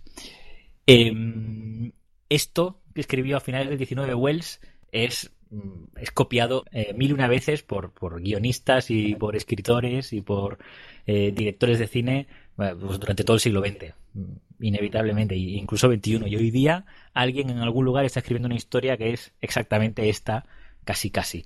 Y, y es que yo creo que hay una cierta fascinación, ¿verdad? Por, por todo el mundo de los alienígenas que nos conquistan. Eh, no sé, películas relativamente modernas como Mars Attack se lo toman a guasa, pero es, básicamente lo mismo. Ha habido muchas, ¿no? La Tierra contra los platillos volantes, Tumitak de los corredores, ¿no? Películas antiguas. Eh, pero no solamente ha habido invasiones de este estilo, también ha habido invasiones ocultas en las que los invasores suplantan a los humanos. Pues, ladrones de cuerpos, los invasores, esto también lo hemos visto en Expediente X, por ejemplo, y bueno, también en mil y un obras diferentes de novelas, series, películas, donde los extraterrestres lo que hacen es hacer una. a lo que se dedican es a una invasión mucho más sutil. Lo que hacen es que suplantan, reemplazan normalmente a seres humanos que tienen el poder, el control, el gobierno, eh, de, de, los seres de la Tierra y por tanto consiguen que hagamos lo que ellos quieren o simplemente preparan su llegada. También podemos recordar la gran serie V con Diana, ¿no? Como llegaban de amigos, eh, a veces no llegan combatiendo, llegan fingiendo amistad para que podamos bajar la guardia, permitirles estar donde tienen que estar y después dar un golpe eh, mortal, ¿no? En general, no es muy difícil imaginar lo que hacen los extraterrestres porque es lo que nosotros haríamos si llegáramos a otro planeta y tuviéramos aviesas intenciones. Haríamos básicamente todo esto que nos imaginamos que nos podrían hacer, porque casi siempre nos imaginamos además a alienígenas aproximadamente humanoides, al menos bípedos casi siempre, cabezones también si puede ser, y una especie de humanos evolucionados de alguna forma extraña, pero eh, más o menos como nosotros, ¿no? Eh, nos vemos un poquito en el espejo. Eh, pues todo tipo de, daños que pueden hacer a la Tierra o a los humanos, esos son apocalipsis que acaban con, la humanidad completamente destruida o con la humanidad esclavizada.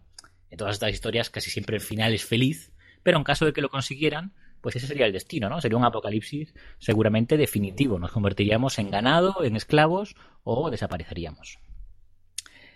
La probabilidad de que esto pase no sé si es algo que queremos entrar hoy, porque podría haber debate, lo podemos hablar luego en el debate, ¿no? Pero mm, sobre esto, Frank, ¿qué, diálogos de bolsillo podemos recomendar? Yo creo que en el que hablamos del tema de, los exoplanetas, dejamos bastante claro las distancias que hay entre unas estrellas y otras, ¿verdad?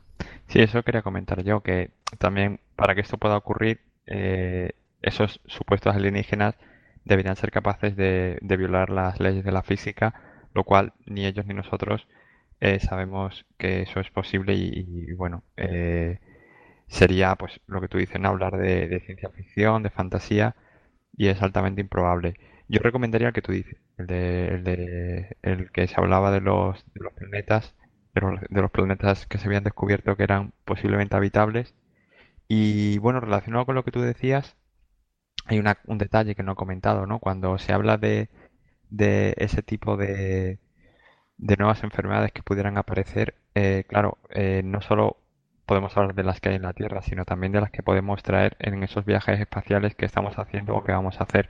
En eso sí que las agencias espaciales también tienen cuidado, eh, tanto para desinfectar a los que salen, pues como los que vuelven, ¿no? Porque podemos infectar otros planetas con nuestros con nuestras enfermedades o viceversa.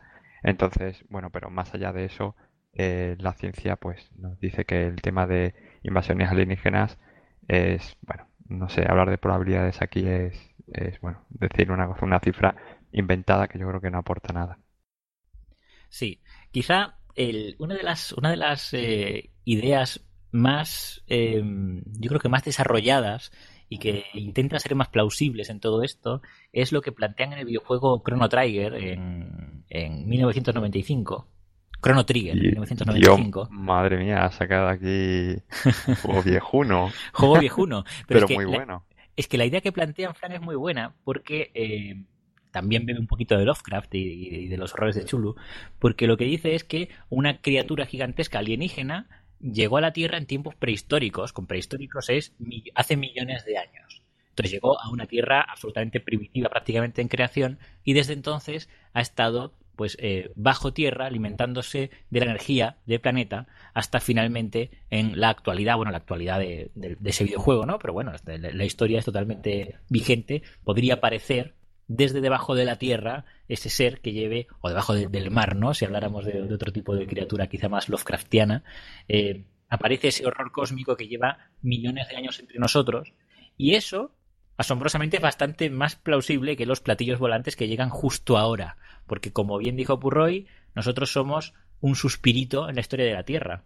Entonces, si no han llegado ya, y con las distancias gigantescas, enormes, y las barreras físicas que hay al viaje a través del espacio entre unas estrellas y planetas y otros, eh, la probabilidad de que eh, haya en camino o, vayan a llegar justo ahora unas, unas, unos seres extraterrestres y que no lo sepamos, pues no, estemos leyendo las señales de que están a punto de llegar, pues es prácticamente nula.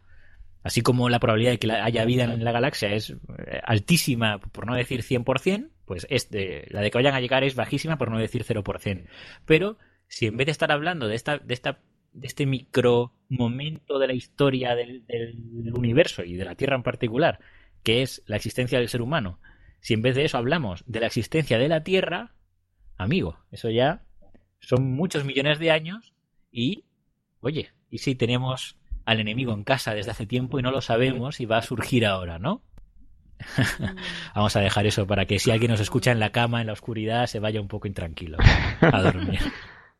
Y bueno, si, si se va a ir intranquilo a dormir con todo esto, pues eh, no podemos dejar de hablar de zombies que como también decía Purroy antes, los zombies sí que siguen dando miedo, aunque la saturación que hay ahora empieza a dejar de dar miedo, pero dan más miedo que un vampiro, eso está claro, ¿no?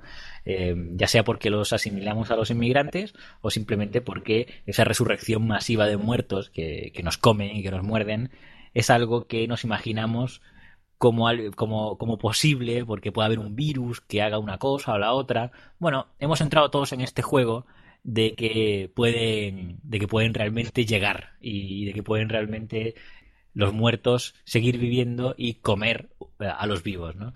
Eh, realmente no, no es más que una locura. Eh, la, probabilidad de que todo esto pase es eh, sencillamente también nula, ¿no? no sé si, a ver, vamos a pedir la opinión médica de la sala, pero la probabilidad de que un virus haga inmortales a, a los humanos y que coman y se alimenten de los humanos es... No, no, no, nula. No, no existe. Lo que sí podría ser posible sería algo más parecido a lo que se propone, por ejemplo, en 28 días después, que, que es eh, un virus muy similar a la rabia.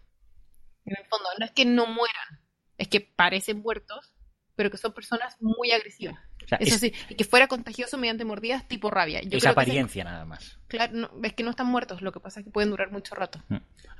depende del concepto y el tipo de zombie, lo, probable o improbable que puede ser. Por tanto, los zombies de Romero que eh, sacan, sacan una mano de debajo de la tierra, esos no los vamos a ver. Eh, los zombies estos que corren mucho estilo de Soy Leyenda y que tienen como rabia estilo 28 días después, si ocurriera, los abataríamos a tiros, ¿no? Les pegaríamos un tiro en, una pierna y ya dejarían de avanzar.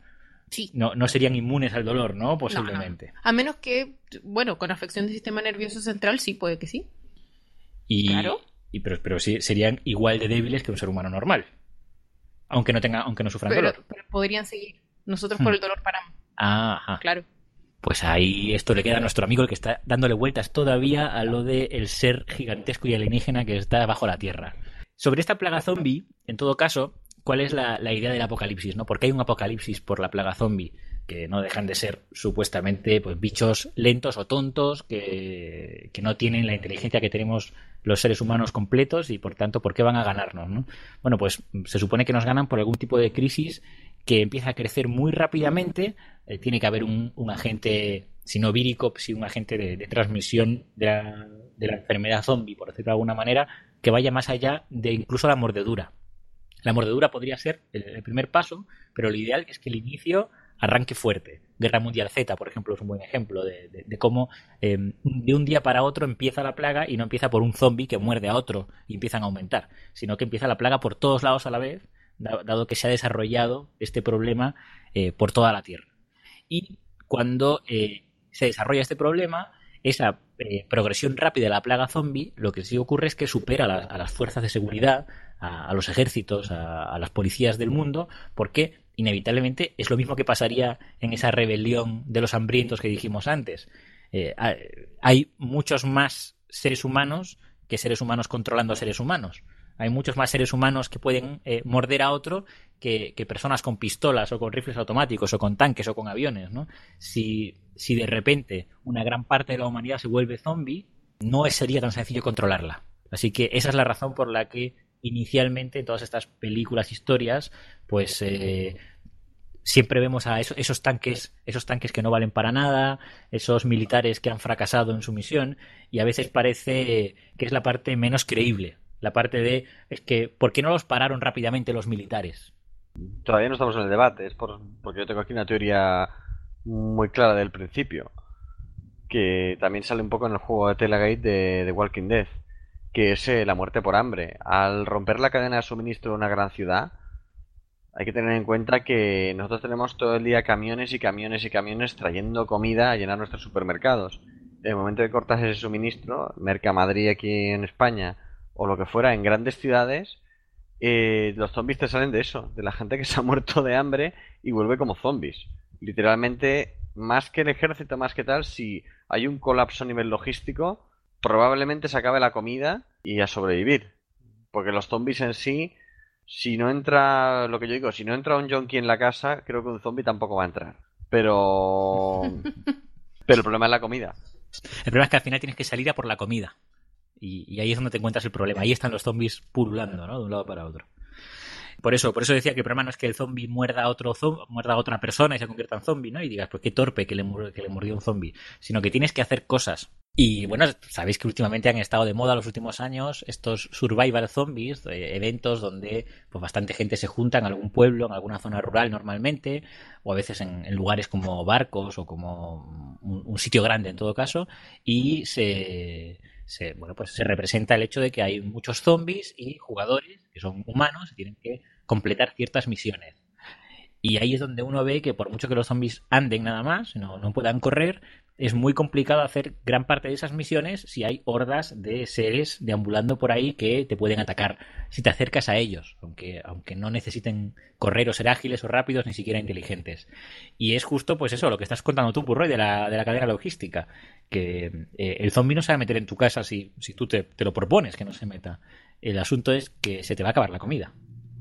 Y ahí es donde está el problema, ¿no? Cuando salgas a por, a por tu comida, cuando salgas a por tu munición o a por lo que necesites, ¿no? Y bueno, pues hasta aquí la, parte de los zombies, de la que hablaremos más tranquilamente en el siguiente bloque, porque hablaremos de supervivencia y después tendremos debate.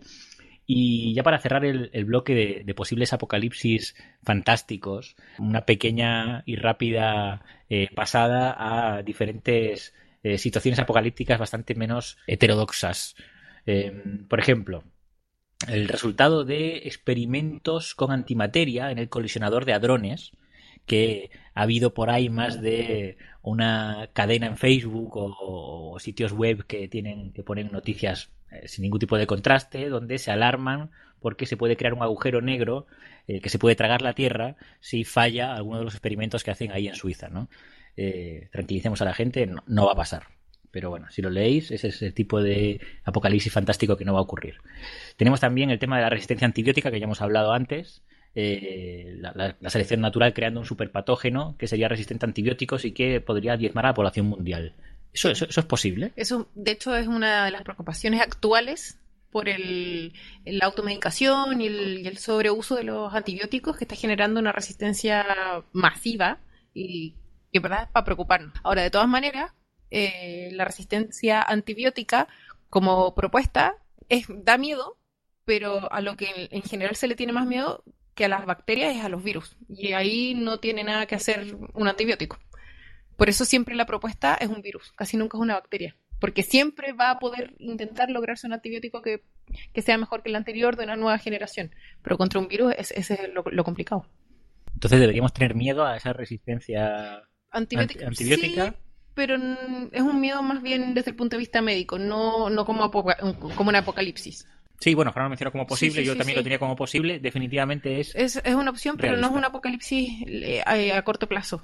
Eh, sí es una preocupación desde el punto de vista más médico, no, no tanto como, como un apocalipsis. Volviendo con eh, otras, otras posibilidades eh, más, más, poco frecuentes, tenemos por ejemplo que en la novela Himno del año 38 de Ayn Rand, la sociedad había entrado en un estado prácticamente medieval, también como post-apocalíptico, después de que eh, a nivel gubernamental se prohibieran todo tipo de pensamientos individuales. Incluso se prohibieran las palabras yo, mi. Eh, bueno, un, ejemplo de cómo podría haber un apocalipsis producido únicamente por la organización social humana. Eh, la historia corta de Arthur C. Clarke, Los 9.000 millones de nombres de Dios, del año 53, es eh, curiosa más que nada, ¿no? Porque eh, en esa historia el universo termina cuando los monjes tibetanos, utilizando un, software que les sirve para escribir nombres muy rápidamente, terminan de escribir todos los 9.000 millones de nombres de Dios.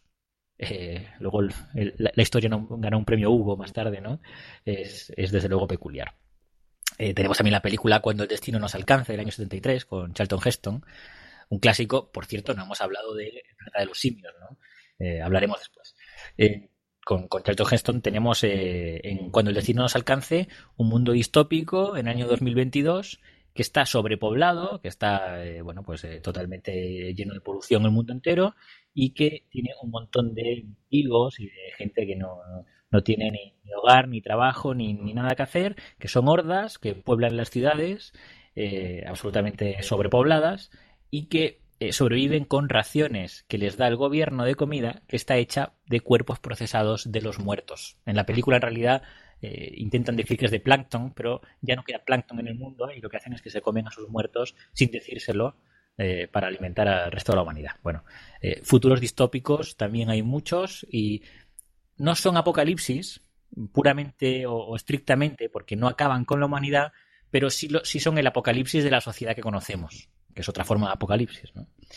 Eh, tenemos también eh, la historia corta Paul Bitter de, Robert Reed, de 2010, muy reciente, donde lo que, lo que se cuenta es que eh, gran parte de la población del mundo desarrollado muere después de una vacunación masiva, hablamos otra vez del tema de la vacunación, Burroy, que lo tocamos antes, en la que hay una vacunación, una, algunas vacunas que están a propósito contaminadas, a propósito diseñadas para matar a la gente los supervivientes son los que no han sido vacunados, ya sea por, creencias religiosas o por creencias de Facebook, que también valen como religiosas, o por ser del el mundo no desarrollado. Entonces, ocurre que en, ese mundo posapocalíptico, pues Norteamérica o Europa están prácticamente vacías, solo con integristas religiosos, y eh, eh, lo que reciben es a la gente del mundo no desarrollado que no se pudo vacunar y que su destino era morir eh, a manos de una enfermedad, pero en realidad, pues muchos sobreviven porque la enfermedad no los mata y no reciben esa vacuna envenenada, ¿no? Un apocalipsis diseñado también por el ser humano en este caso. Hasta aquí este bloque, Fran. Si te parece, hacemos alguna pausa, ¿no? Que yo creo que ya toca, porque mm. llevamos un buen rato dándole a la lengua. Sí, sí, vamos, ha estado muy interesante este primer bloque. Vamos a hacer un descansillo, ponemos una música y ahora continuamos.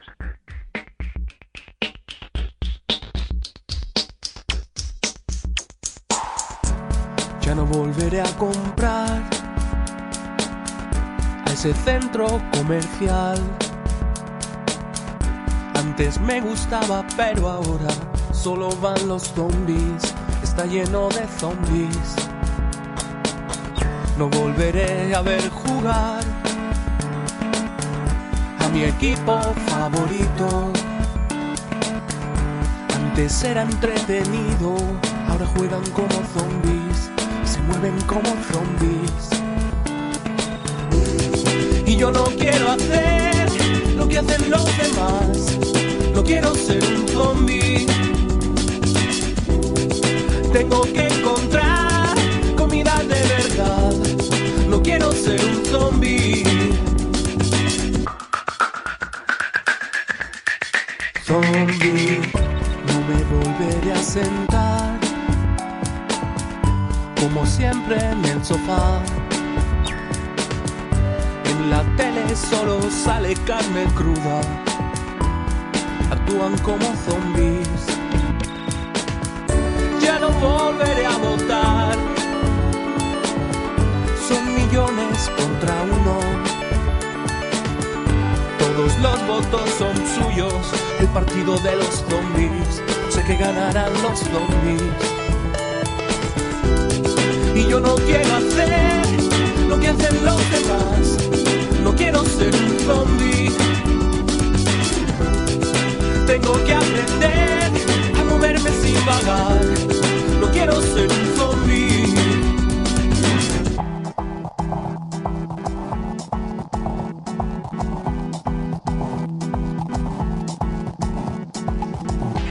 Y no es nada divertido ser el último hombre ser el último hombre vivo no es nada divertido ser el último hombre vivo, ser el último hombre vivo. Y no es nada divertido ser el último hombre vivo, ser el último hombre vivo.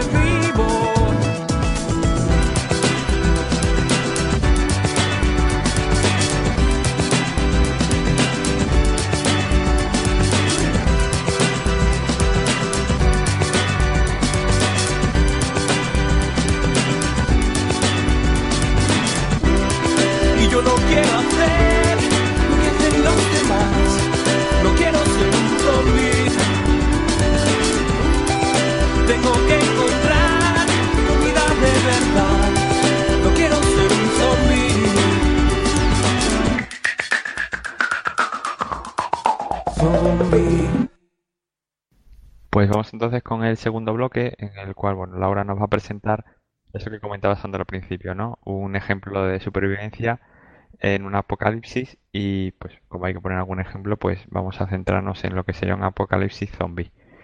Venga, Laura, tu momento estrella, cuando tú quieras. Gracias, Fran.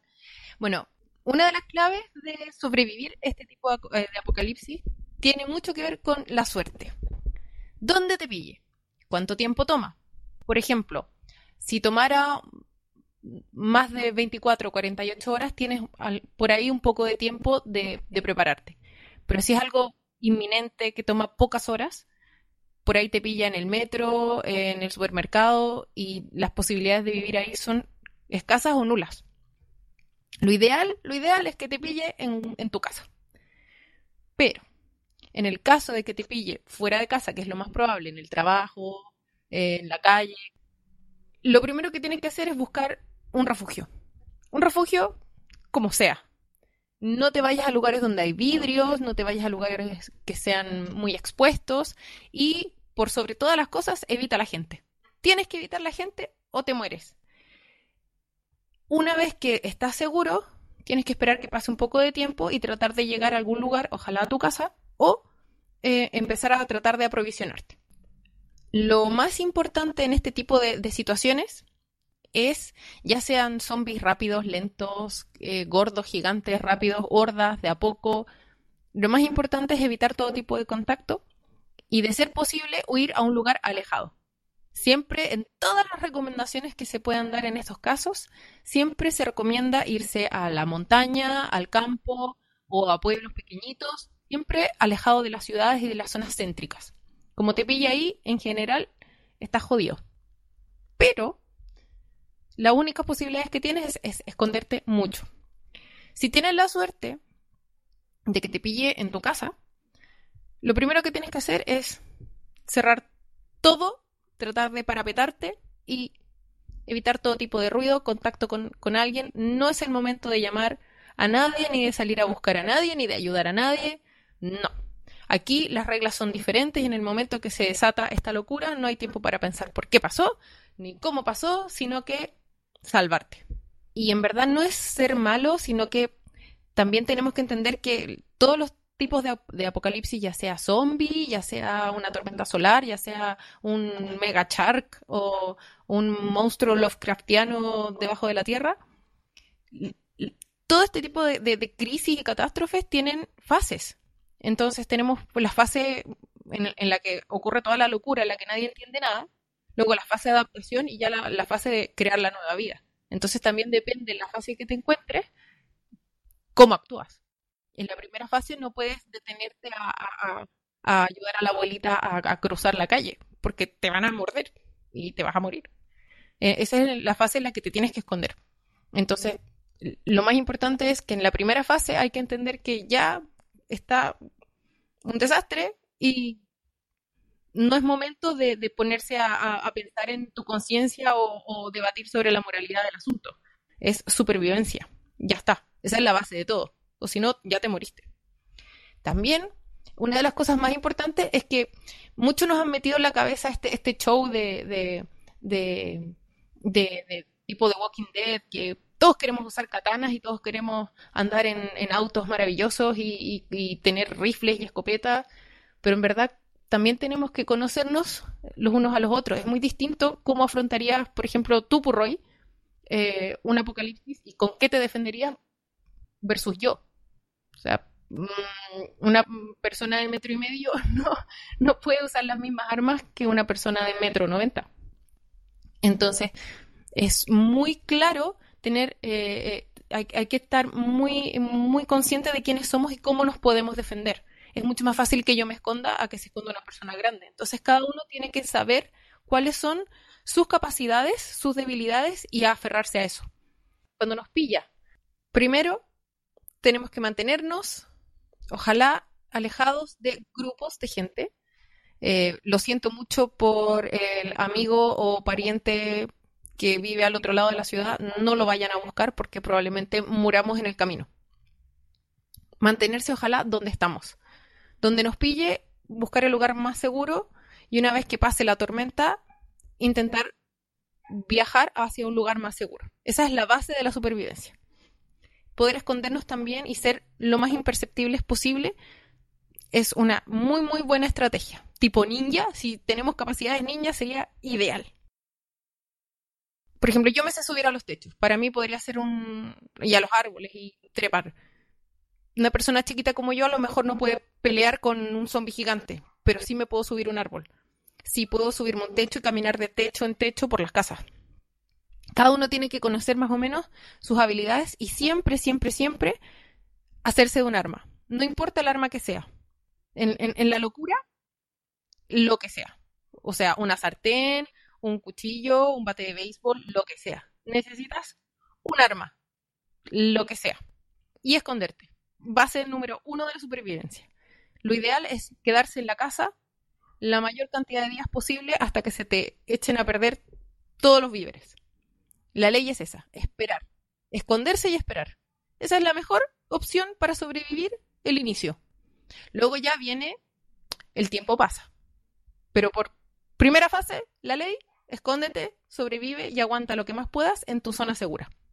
Luego, una vez que pasa la locura, tienes que empezar a buscar alternativas de supervivencia. Por ejemplo, comida, agua, calor, gente. Lo ideal es no hacerte de un grupo muy grande de gente y no hacerte amigo de ningún desconocido. Ojalá el grupo sea con gente que conoces y que sea de tu absoluta confianza. Si no, mejor que sean comida. Pero eso lo vamos a discutir después. Ley número uno. Tenemos que comer y beber. No sé si alguien conoce, chicos, a ver, aquí, ¿alguno de ustedes conoce cuáles son los alimentos mmm, más fáciles de guardar, que son no perecibles o que, o que aguantan más tiempo? Almendras. Eh, latas de atún. Sí, supongo, supongo que las conservas en general, lo que no sé si habrá alguna quizás que se conserve mejor que otra en el, pues no sé, con el paso de El los arroz, meses o los ¿no? años. El arroz Pipas. puede estar años ahí en un bote y no pasa nada. Efectivamente, una de las bases de la supervivencia para cuando, eh, digamos, dentro del tiempo que estamos en, en nuestra casa sobre todo, pero una de las bases es saber qué es lo que dura muchos años. ¿Qué podemos comer o qué podemos guardar por años? Casi para siempre. El arroz puede estar 15 años, incluso 30, guardado en las condiciones correctas. O sea, si nos metemos en, si nos robamos un montón de sacos de arroz, estamos listos para toda la vida.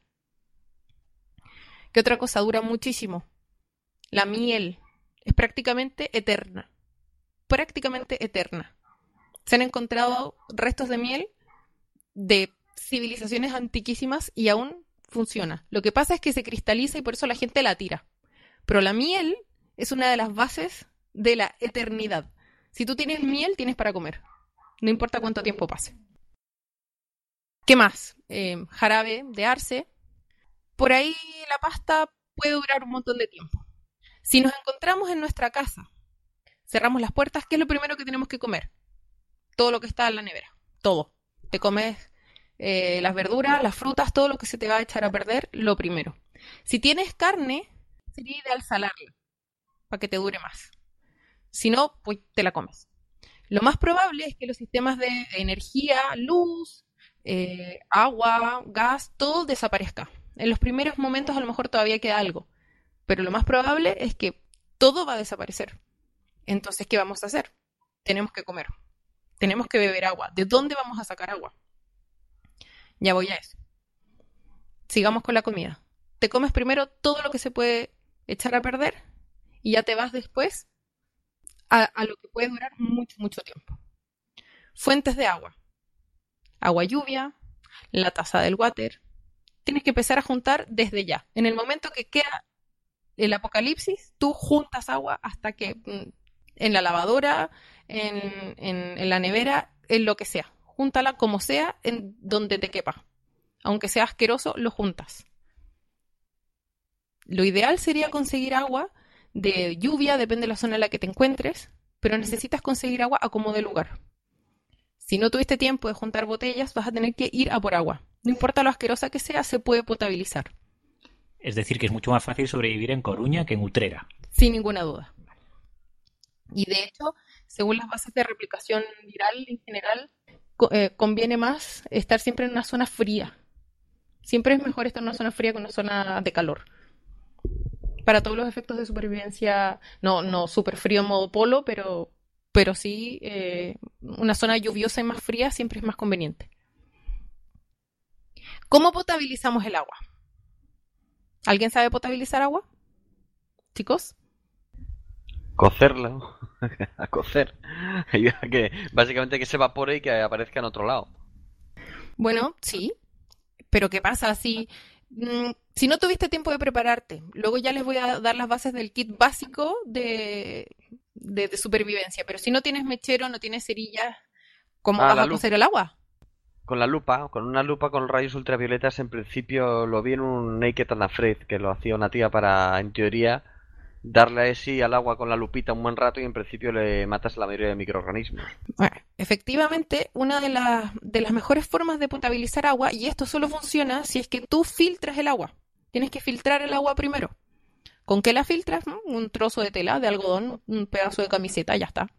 Puedes hacerlo varias veces hasta que el agua quede absolutamente clarificada. Hay una técnica que es muy buena en la que pones dos frascos, uno con el agua putrif, mm, ahí bien barrosa, bien asquerosa, le pones una, un, trocito de tela en, un extremo y pones el otro extremo el trocito de tela en un frasco vacío.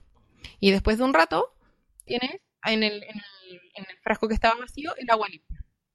Esa agua obviamente no es potable, pero está clarificada. Y si no tienes cloro o lejía, una de las formas más efectivas y, fáciles y económicas de potabilizar el agua es la luz ultravioleta. Pero, ¿cómo lo podemos hacer? Algo muy simple. En una botella, estas típicas de, de, Coca-Cola, una botella de esta de plástico PET que sea transparente, la llenas con esta agua y la pones 6 horas en el techo. Mientras más soleada la zona, más rápido va a ser el efecto. Y si lo dejas de un día para otro, lo dejas todo el día o un par de días, sí o sí la tienes eh, potabilizada. Y es una forma muy fácil de conseguir agua. Y ya está, es muy simple. Lo puedes ayudar con un poquito de aluminio para que tenga más, para que le llegue más luz. Le pones un, trocito de aluminio debajo del papel, ¿cómo se llama? Papel albal. Le pones un trocito de ese papel debajo del, de la botella y ya está. Tienes agua potable. Fácil. Pero si no lo sabes hacer, jodiste. Eh, lo más probable es que en estas situaciones de, apocalipsis eh, el agua de ríos esté contaminada porque probablemente las aguas servidas empiecen a, contaminar todo. Por, lo mismo es súper importante que si no te comieron los zombies y no te mataron las personas psicópatas, no te mueras porque te dio cólera. Ahora, una vez dejando claro la base de la vida, que es el agua y la comida, vamos a lo otro. ¿Qué hacemos? ¿Nos acercamos a la gente o nos alejamos de la gente? ¿qué hacemos? Nunca se recomienda llamar gente. Lo más probable es que la gente que esté afuera esté en modo supervivencia, igual que tú, por lo que no les recomiendo a nadie acercarse. Si ya estás con un grupo, manténlo. No te hagas de un grupo grande porque son más bocas que alimentar, son más personas que, de las que te tienes que hacer cargo y lo más probable es que la mayoría sean bastante inútiles. Y lo único que no necesitamos es gente inútil, que nos pueda generar problemas, que cometa errores y que pueda llamar una horda de zombies a que nos coman en nuestra zona segura. Entonces la primera fase más o menos la tenemos cubierta. Si se nos acaba el agua, podemos más o menos tener una idea de cómo potabilizarla. Una vez que se nos acaban los víveres en la casa, ¿qué hacemos? Tenemos que salir a por algo. Tal vez este sea, si tu casa no es un lugar muy seguro, tal vez este sea un buen momento para decidir partir a una zona más alejada. Se puede recomendar. ¿Qué vehículo utilizamos? En casi todas las series, películas, eh, se ve que eh, van felices en sus super camionetas o casas rodantes, lo que son una idea maravillosa, pero prácticamente imposible. Eh, si salimos al, al, exterior, lo más probable es que no haya nada. Y lo más probable es que mm, sea difícil encontrar gasolina, o, alguna fuente mm, de, transporte funcional. ¿Qué hacemos? Lo ideal siempre se recomienda mm, bicicletas. Aquí, Sandre, no sé qué vas a hacer, pero, pero una de las recomendaciones básicas son las bicicletas. Yo, yo tengo una pregunta al respecto. ¿La gasolina eh, vale para siempre? Es decir, que podemos, No. podemos acumular gasolina. A eso iba después. Ah, Sí, Eh, bueno, pero ya que lo preguntas, la gasolina se va degradando con el tiempo, por lo que si te vas a hacer de un vehículo y crees que puedes tener una fuente de energía, eh, hazte de un vehículo con motor diésel, porque la gasolina se va degradando a lo largo de los años y eh, ya esto para la fase 3, esto ya era para el final, pero, pero sí, efectivamente, si te vas a hacer de un vehículo que sea diésel. Porque eso lo puedes eh, alimentar con eh, hojas fermentadas, o sea, te puedes buscar la vía para, para darle combustible. Con un auto cualquiera no puedes. en España ya sabéis, diésel. Ahí ya cada uno que lo llame como quiera. Sí. Bueno, entonces volviendo a la zona, eh, a la fase 2, en la que se te acaban los víveres y ya está un poco más tranquila la cosa, ya estás más o menos claro que la vida no vuelve a ser como tenía que ser y tienes que buscar tu lugar seguro donde puedas conseguir víveres. O solamente ir a buscar víveres y volver a tu casa. Los mejores métodos siempre son los silenciosos. Y lo más rápido en estos casos es una bici, una moto, un, auto cualquiera, una camioneta, lo que sea, siempre es un ruido al que los zombies, en este caso, irían corriendo, por lo que básicamente vas con una campanita diciendo vengan a comerme. Y si se te rompe una llanta, ¿qué haces? Bueno, la puedes rellenar con hojas, pero no es la idea. ¿A dónde tienes que ir a buscar víveres? Eso está difícil. ¿Dónde nunca se recomienda ir? A los lugares donde había mucha gente. O sea, ir a un supermercado a por víveres es básicamente suicidarse. A menos que eh, sean estos zombies que hay uno por, por manzana, lo que veo difícil. Entonces, lo ideal en estos casos sería ir a algo más chiquito, irte a un lugar alejado, incluso ojalá eh, campo donde puedas eh, conseguir frutas de, de huerto, verduras, algo más de ese, de ese estilo, más que ir al supermercado. Si te aventuras y quieres ir a un supermercado, ¿cuáles son las recomendaciones? Obviamente las conservas. ¿Cuáles son las ideales conservas? Las que vienen en estas cajitas que son que son livianas, no, las de no las que son la lata típica de aluminio, sino que son estas como cajitas de cartón que vienen con un recubierto interno de aluminio, porque son menos pesadas. Si vas a ir con una mochila, tienes que ser lo más liviano posible. Entonces, siempre conservas, ya sabemos, miel, sal, eh, jarabe de y eh, arroz. Arroz va a ser la base nutricional de nosotros, a menos que empecemos a cazar, que es fase... eh, eh, vamos ya a entrar en eso prontamente. Con el tema de las latas, yo quiero contar algo que quizá todos los de bolsillers que en algún momento, quizá los más jóvenes, y si no, los más veteranos cuando les pasó, eh, yo creo que no- no- nos ocurre a todos, es la primera vez que vives solo y te compras unas latas y descubres que no, no se pueden abrir. Porque no tienen, no tienen esa cosita para tirar de ella y abrirla, ¿no? Eh, ¿qué, qué hacemos si, eh, por desgracia, vamos a por víveres y lo que encontramos son latas de esas que si no tienes un abre latas no puedes abrir? Bueno, si en tu kit, que final- al final les voy a explicar cuál es el kit básico de supervivencia, eh, no traes una abrelata y mm, en teoría veníamos de nuestra casa, pero si no viniéramos de nuestra casa, Y si es una casa de soltero y no tiene abre latas.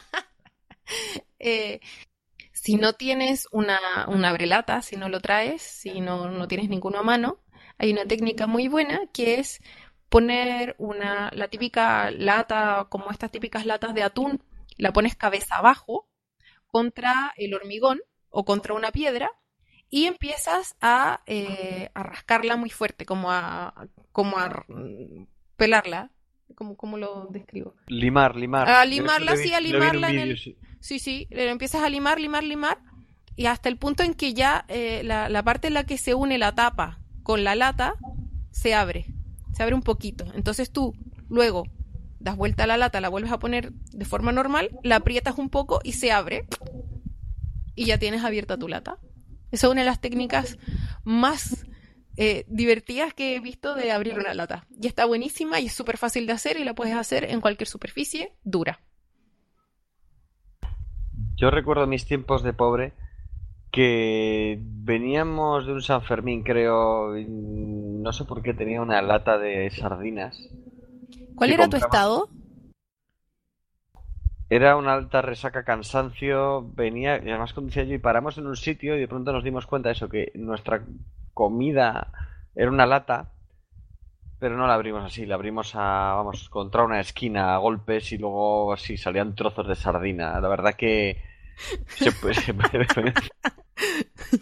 Muy bien, Purroy. Bueno, ¿y el final de la historia? Nos comimos los trozos parciales y creo que tuvimos merma. Bueno, también se puede así, pero con lo otro te, te- alcanza para más. Te puedes astillar un poquito, por ahí te comes un poquito de atún con, con, con una esquirla, pero no pasa nada. Es un detalle menor. Cuando hay zombies, eso es un detalle. Bueno, eh, cuando eh, volvamos al supermercado. Estábamos en el supermercado eh, imaginándonos que eh, no hay zombies, porque si hay zombies, fuiste al supermercado, tus posibilidades de supervivencia son muy bajas. Recordemos que tenemos que hacernos de armas. Lo ideal es siempre tener un arma de fuego porque son las que tienen mayor alcance. Pero mm, claramente ninguno de nosotros andaba con un arma de fuego cuando nos pilló el apocalipsis zombie y menos tenemos un arma de fuego en nuestra casa. Por lo que probablemente estemos con una sartén, con un cuchillo, con un bate de béisbol, el implemento más básico que podamos. En el supermercado por ahí pillamos algo mejor. Bueno, en el caso de Purroy, va con una espada de, mano y media, ¿no? Exacto. Por eso cada uno tiene que basarse en sus propias eh, características y, virtudes. Por ejemplo, si fuera Purroy, pues voy con mi espada y, y mato zombies a lo michón. Si te aventuras en el súper, vete con cuidado, no dejes ninguna esquina vacía, sin mirar, revisa todo antes de ponerte a hacer tus compras. Eh, si se te acercan los zombies, por supuesto, todos sabemos de lo que van. Dale a la cabeza. Todos sabemos, todos hemos visto películas de zombies históricamente. Todos sabemos que como se mata un zombie es a la cabeza, obvio. Siempre, pero no es más fácil decirlo que hacerlo. ¿Qué tenemos que hacer? Evitar la mordida. Es lo más importante. Los zombies no suelen agarrarte. Generalmente te muerden. Hay unos guantes que son muy buenos, que son unos guantes de trabajo que son de, de fibra de vidrio. Me suenan algunos guantes, de guantes de esgrima y tal. Yo, por lo menos, lo que pienso lo primero, el equipo de esgrima, la chaquetilla. Ya puede venir un zombie que morder la chaquetilla de esgrima no lo vas a conseguir atravesar, ¿eh? Si no, con, con una espada que, a ver, no está afilada, pero no, no te atraviesa. Joder, ya tiene que tener unos dientes muy afilados y muy buenos para intentar raspar a través de una... Efectivamente. Claro, pero el Kevlar se utiliza sobre todo para chaleco antibalas o similar, ¿no? Para chaleco de protección. Son Sí. como de trabajo. También hay sí. guantes. Hay guantes. Entonces, lo ideal, bueno, Purroy ya nos hemos dado cuenta que sobrevivirá con su ropa de esgrima. Sí, seguro, seguro. Esa es la mejor ropa. Eso es lo que hice en el juego de rol, lo que luego os cuento. Sí, sí, buenísimo. Eh, como no todos tenemos eso en casa, si tenemos la opción de ir de compras, tratemos de conseguirnos estos guantes y esta ropa, porque son buenísimos contra las mordeduras, son livianos, son fáciles, son, son apegados al cuerpo, permiten movilidad, son perfectos. Así que si tenemos la oportunidad de conseguir eh, guantes o materiales de Kevlar, ideal. Incluso podemos conseguirnos un montón de guantes y hacernos ropa nosotros mismos. Con una aguja y un hilo ya está. Que la vamos a necesitar sí o sí. Así que está buenísimo. Eh, otras técnicas para, para, para, para, ah, tratar de evitar las mordeduras. Mm, bueno, siempre ropa de manga larga. Siempre ropa de manga larga, ropa que no sea muy ajustada, pero tampoco muy holgada, zapatillas de estas, ojalá las de montaña, que nos permitan tener mucha resistencia, y, pero al mismo tiempo poder correr. Evitar las mordeduras ya va en las habilidades de cada uno, pero mientras más eh, cubiertos estemos, más asegurados estemos. Ojalá también cubrirnos el cuello siempre, ojalá usar algún tipo de gorro pequeñito, aunque no proteja de- del todo, sí, si bien pueden generarnos heridas, y lo digo por, por el tema animal, eh, muchas veces los animales a mí me muerden, pero no me rompen la ropa. Me generan una herida, pero no, no, no llegan a- a- no, no me podrían contaminar ni, ni infectar en el caso de, eh, de, de que tuvieran con algún virus o alguna bacteria que fuera contagiosa mediante mordida. ¿Se entiende? Sí, yo creo que para los jugadores de rol que siempre hemos dicho, oye, ¿cómo es que la ropa da un punto de armadura en ciertos juegos, ¿no? Cosas así. Es porque realmente la ropa sí protege. La ropa sí protege, por eso siempre manga larga y pantalón largo, siempre, siempre. Un gorrito, aunque sea un gorro ridículo de lana que, que te encuentras o un pasamontaña, no importa. Todo protege, todo cubre, todo, todo, todo permite un puntito más de salvación y de defensa. Todo. Bueno. Eso respecto a la defensa. Personalmente yo nunca recomendaría ponerse a pelear con los zombies. Hay un estudio súper divertido eh, que se hizo por unos científicos de la Universidad de Cornell que hicieron una especie de simulador de un ataque zombie. Me imagino que tenían mucho tiempo libre o estaban muy aburridos, no lo sé. Hicieron una especie de, mm, de, de simulador en el que incluso se puede, te puedes meter a una página y te va diciendo más o menos cuánto tiempo se demora en, eh, en propagarse esta infección. Y uno de los, un- uno de los, de los estudios que hicieron fue ver eh, más o menos cuál era, cuál era la relación eh, zombie-humano, digamos, de, de, de eficiencia y efectividad. Y la relación es 0,8. O sea, un zombie es 1,2 veces más efic- eficaz y eficiente mordiendo gente de lo que la gente es mordiendo zombies en base a las películas, libros, historias, qué sé yo. O sea, para que realmente sea un apocalipsis, hace falta que sea un 0,8 esa relación, ¿no? O menor. O menor, claro, Claro. evidentemente, ¿no? O sea, que los zombies sean capaces de transmitirse más rápido que eh, morir, como es lógico, ¿no? Claro. Como era de esperar. Por eso, en verdad, yo no recomendaría exponerse. La, la, la base de la supervivencia mm, no es luchar contra los zombies y exponerse. Si la estadística te dice que lo más probable es que te vas a morir, pues arranca. Si de cobarde no se ha muerto nadie. Ahora, inevitablemente, con, ese, con esa estadística, eso tiene que ser una estadística inicial por la cual se inicia el apocalipsis, pero si pensamos que va a haber supervivientes a largo plazo, si es que puede haber supervivientes a largo plazo, si no, no, ¿no? Pero si puede haberlos es porque en algún momento ese ratio cambia y ese ratio de alguna manera empieza a, ser superior para que los seres humanos que quedan, dado que han sobrevivido, eh, son capaces de matar muchos más zombies que zombies matar a esos pocos humanos que quedan, ¿no? Bueno, todo dependería de- del zombie eh, eh, en la hipótesis.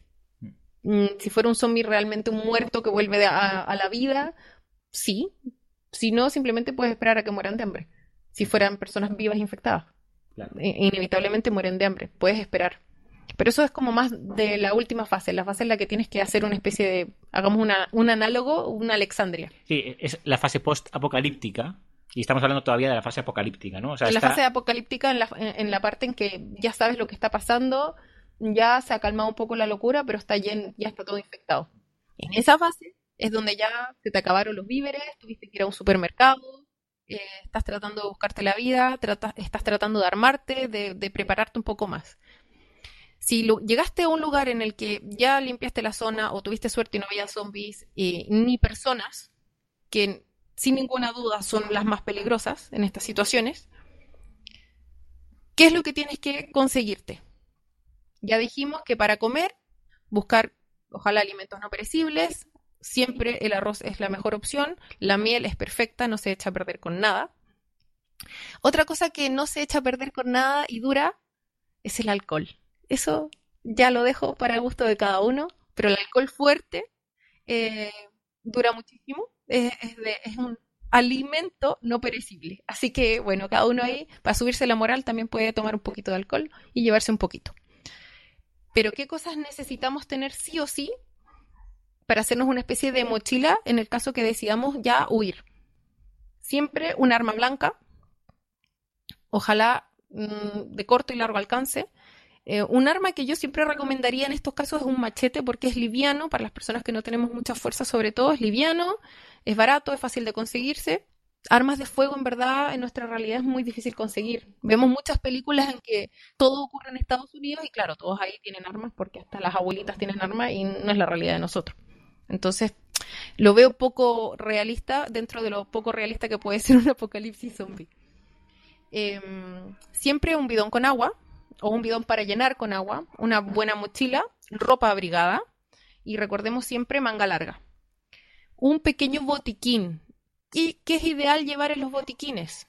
Vendas. Siempre ten- tenemos que tener más de un, un- algún tipo de pañuelo, género, venda, lo que sea. Siempre. Con eso podemos hacernos torniquetes, protegernos, vendarnos, filtrar agua.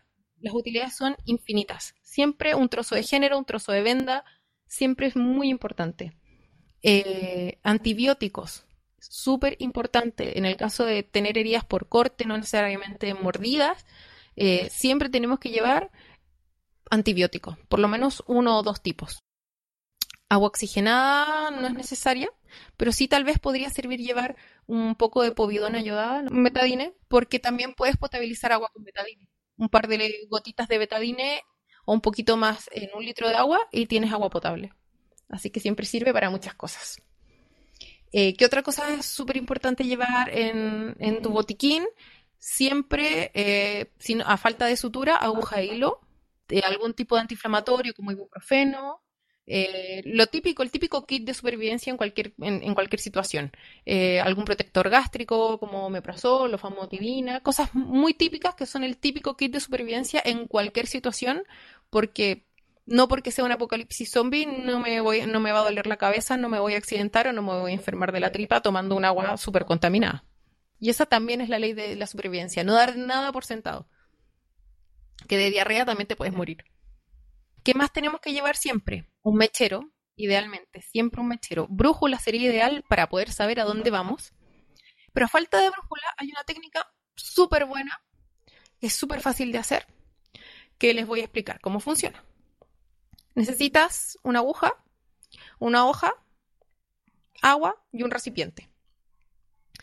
Te frotas la aguja en tu cuerpo para generar estática y la pones sobre una hoja que esté flotando en un cuenquito con agua que esté, por supuesto, nivelado. La aguja va a, apuntar al norte. Una hoja de, planta. Cualquier, una hoja de planta, una, hojita de cualquier plantita. Es súper sencillo, es una brújula casera, súper fácil de hacer, que te puede ayudar en situaciones en las que te desorientas o que comienzas a caminar en círculo. Si tienes la opción de conseguir esta cinta, ¿cómo se llama? Cinta americana. Cinta americana eh, hachas, Ojalá ideal porque puedes cortar madera, puedes preparar cosas, cuchillos, hachas, ojalá todas las armas blancas, cosas contundentes que, puedas tener acceso, ideal.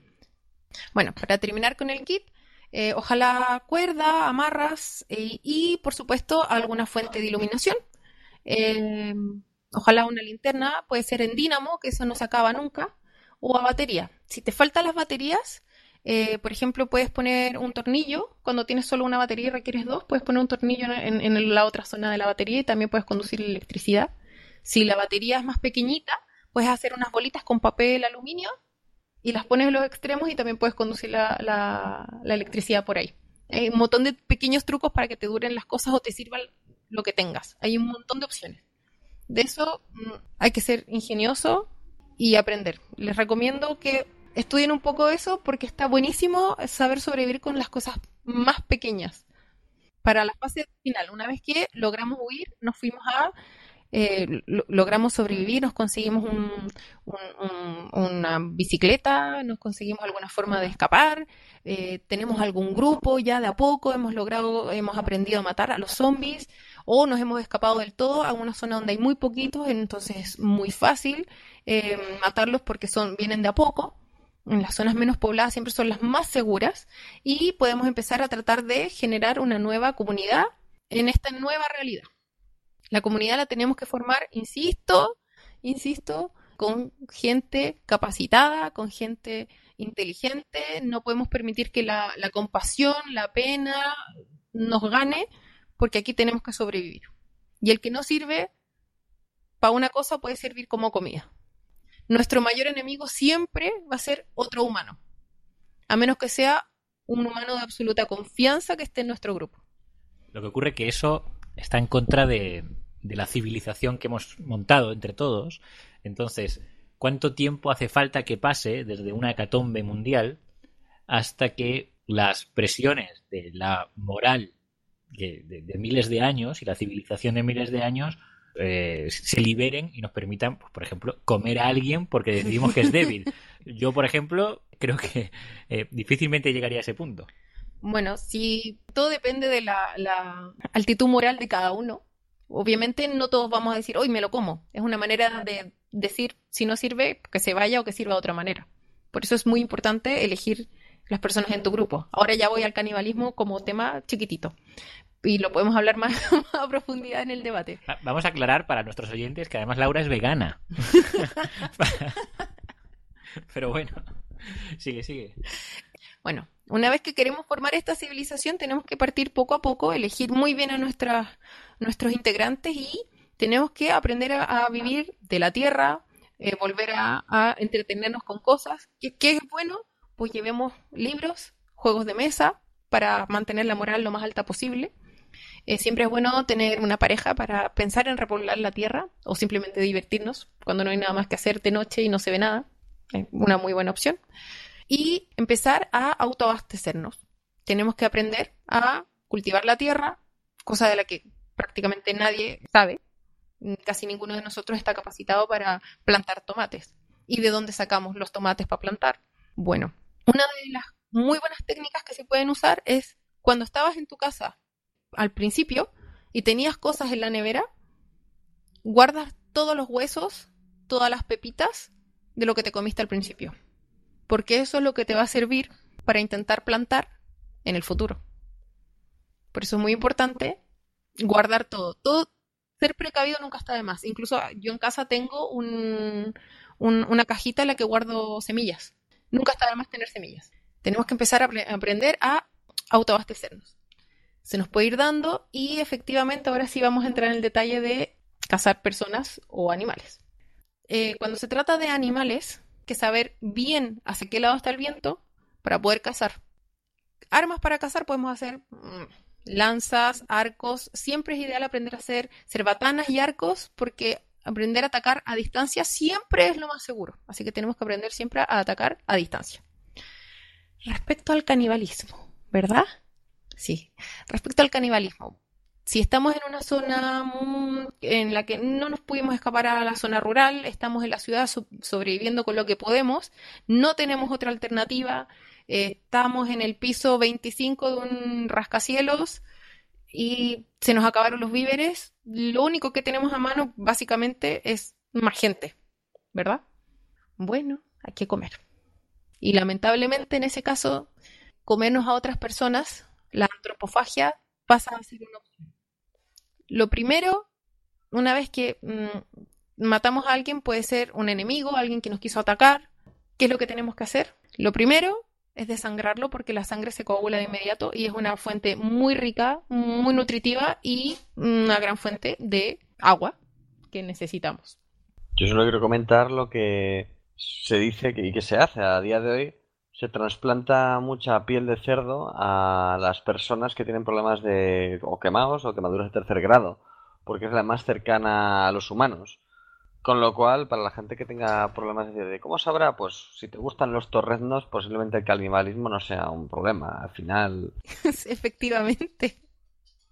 Efectivamente. Eh, de hecho, eh, iba a dar una pequeña guía práctica, un poco gore, pero una pequeña guía práctica de mm, qué hacer, ya que a nadie le hace mucha gracia comerse a otra persona. La primera fase sería mm, comerse, eh, bueno, desangrarlo, porque lo primero que te tienes que comer es la sangre, si no se coagula. Y una fuente hídrica muy grande, ya que lo que más va a escasear es el agua, eh, son los ojos. Por lo que eh, hay que comerse los ojos, porque es una fuente de, de líquido.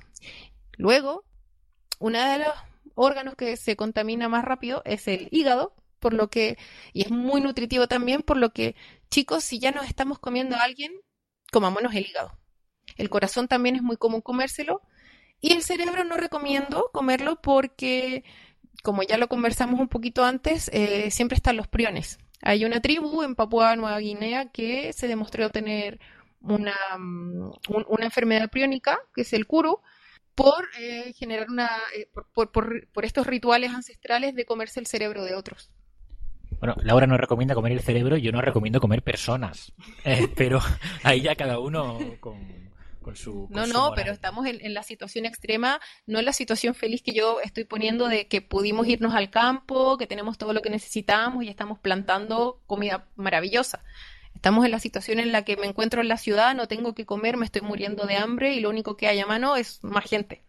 Sí, bueno, supongamos, a mí me tranquiliza más la hipótesis que dices de que nos han atacado y en la defensa hemos, eh, bueno, pues hemos tenido que acabar con el atacante y por tanto tenemos ahí pues dos o tres cuerpos que se acaban de caer en nuestra puerta, digamos, de, de la casa y estamos pasando hambre y muriéndonos de hambre, ¿no? Entonces, bueno, pues Sí. tenemos ahí los cuerpos muertos de, la- de los atacantes. Lo primero que nos comemos son los ojos, porque necesitamos el agua. Nos comemos el hígado, que es muy nutritivo. De hecho, los, los animales salvajes, un- eh, es uno de los órganos más preciados es el hígado. Es lo primero que se comen y el dominante o el líder generalmente es el que tiene acceso primero al hígado. Eh, también el corazón es una muy buena fuente nutritiva. Y luego, como decía muy bien Purroy, eh, pasamos ya a mm, la carne, que efectivamente es muy similar a la carne de cerdo. No tenemos electricidad, no tenemos sistema de refrigeración, pero idealmente tenemos algo mm, lo que está en todas partes, que es la sal. La sal, como durante milenios se ha utilizado, conserva la carne. Por lo que, ya que estamos cocinando gente o comiendo gente, tenemos que dejar descansar la carne primero, porque si no está muy dura, no, no se coman la carne de inmediato, que está muy dura, hay que dejarla reposar unos días, y luego la salamos para conservarla, y podemos hacernos unos torresnos muy ricos, como dice Purroy. Y eso sería con el canibalismo. ¿Algo que aportar, Purroy? Viva el canibalismo justificado del apocalipsis.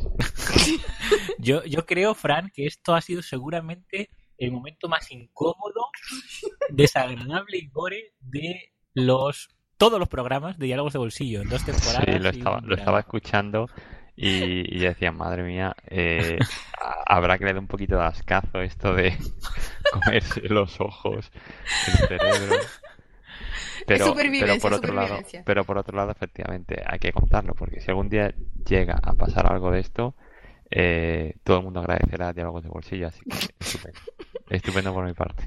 Sí, bueno, recordemos que además, eh, si bien es verdad que es posible que no haya electricidad ni nada de esto, eh, con esos trucos para tener pilas y baterías, pues a lo mejor el podcast es una buena compañía en el apocalipsis, ¿no?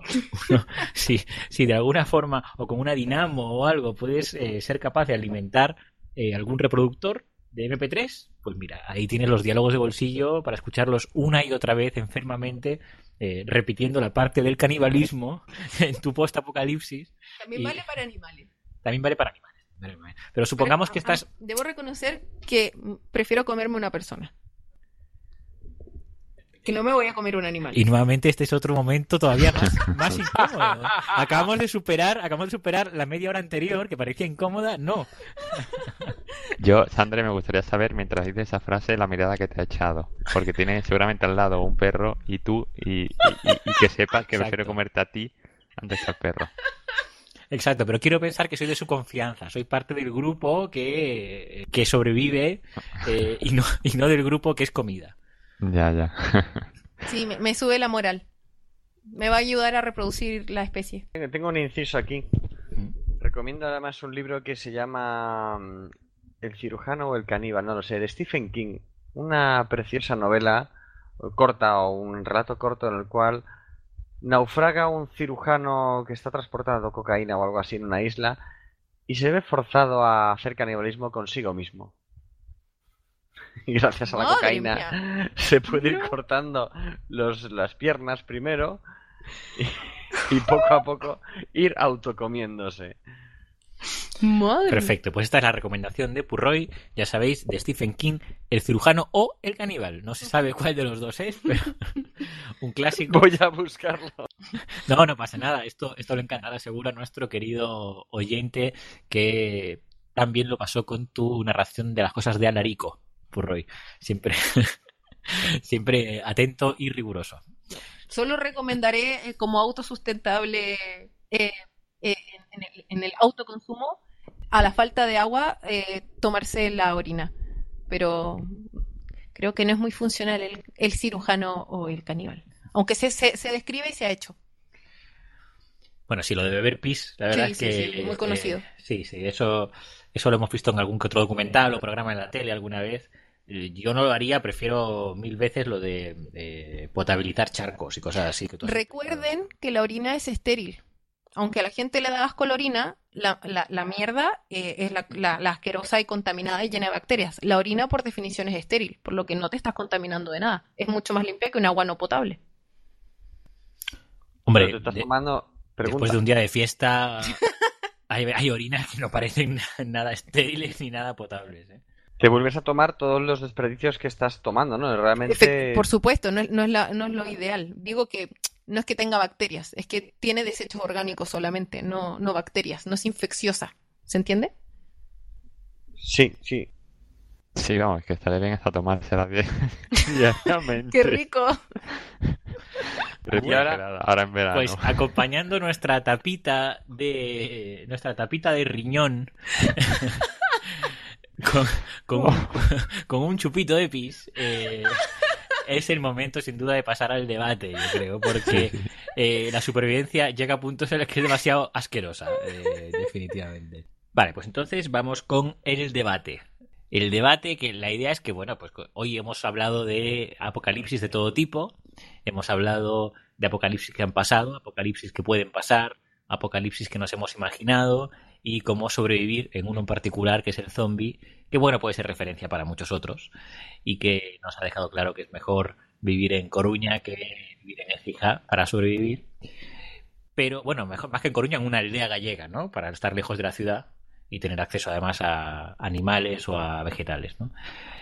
¿Qué os parece todo esto? ¿Creéis realmente que merece la pena tener, nosotros en casa tenemos unas semillas, pero que nadie se haga una idea equivocada, eso es todo lo que tenemos para el apocalipsis, ¿eh? unas semillas en una caja. ¿Tienes a mí?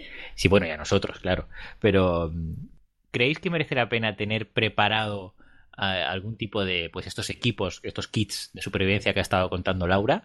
Eh, ¿Merece la pena eh, hacerse su propio búnker cada uno, como en los casos más exagerados de la, del miedo eh, a, a guerra nuclear, a guerra termonuclear que hubo en los años 50, 60 en Estados Unidos? O, realmente todo esto no son más que paranoias divertidas, pero que la probabilidad es tan remota que, no merece la pena ni, ni, ni parar a prepararse nada, ¿no? Bueno, yo la, verdad es que me cuesta, ¿no? El, llegar a, preparar o, al tener esos preparativos, ¿no? que comentábamos, eh, me cuesta llegar a pensar que eso no nos haga falta, entonces tal vez por ese, por esa creencia, ¿no? de que nunca va a pasar nada así, pues realmente no, no dedicas eh, ningún espacio en tu casa a tener ningún tipo de, de conservas o, o de, bueno, o de, o, de recursos para, para cuando llegue algo, algo, algo de ese tipo. Lo que pasa es que, bueno, cuando llegue, pues seguramente nos, arrepentiremos, ¿no? De hecho, sí que ha pasado alguna vez, ¿no? De esca- escasez de alimentos, pues vamos, no, no aquí, ¿no? Pero en Sudamérica sí, sí recuerdo algunas crisis económicas que ha habido, que ha producido que la gente pues fuera en masa a comprar a los supermercados y luego, bueno, pues tú por no haber ido eh, pues antes que otros, pues te encontrabas con que realmente te faltaba comida en casa. Eh, es quizás lo, lo más cercano, ¿no? que, que- que yo recuerdo de algo parecido a, a lo que podría pasar. Y como decía Dani, eh, tal vez si llegamos a un apocalipsis como el que estamos contando, el primer problema venga de efectivamente ese, de no haber tenido preparado nada y morirte de hambre.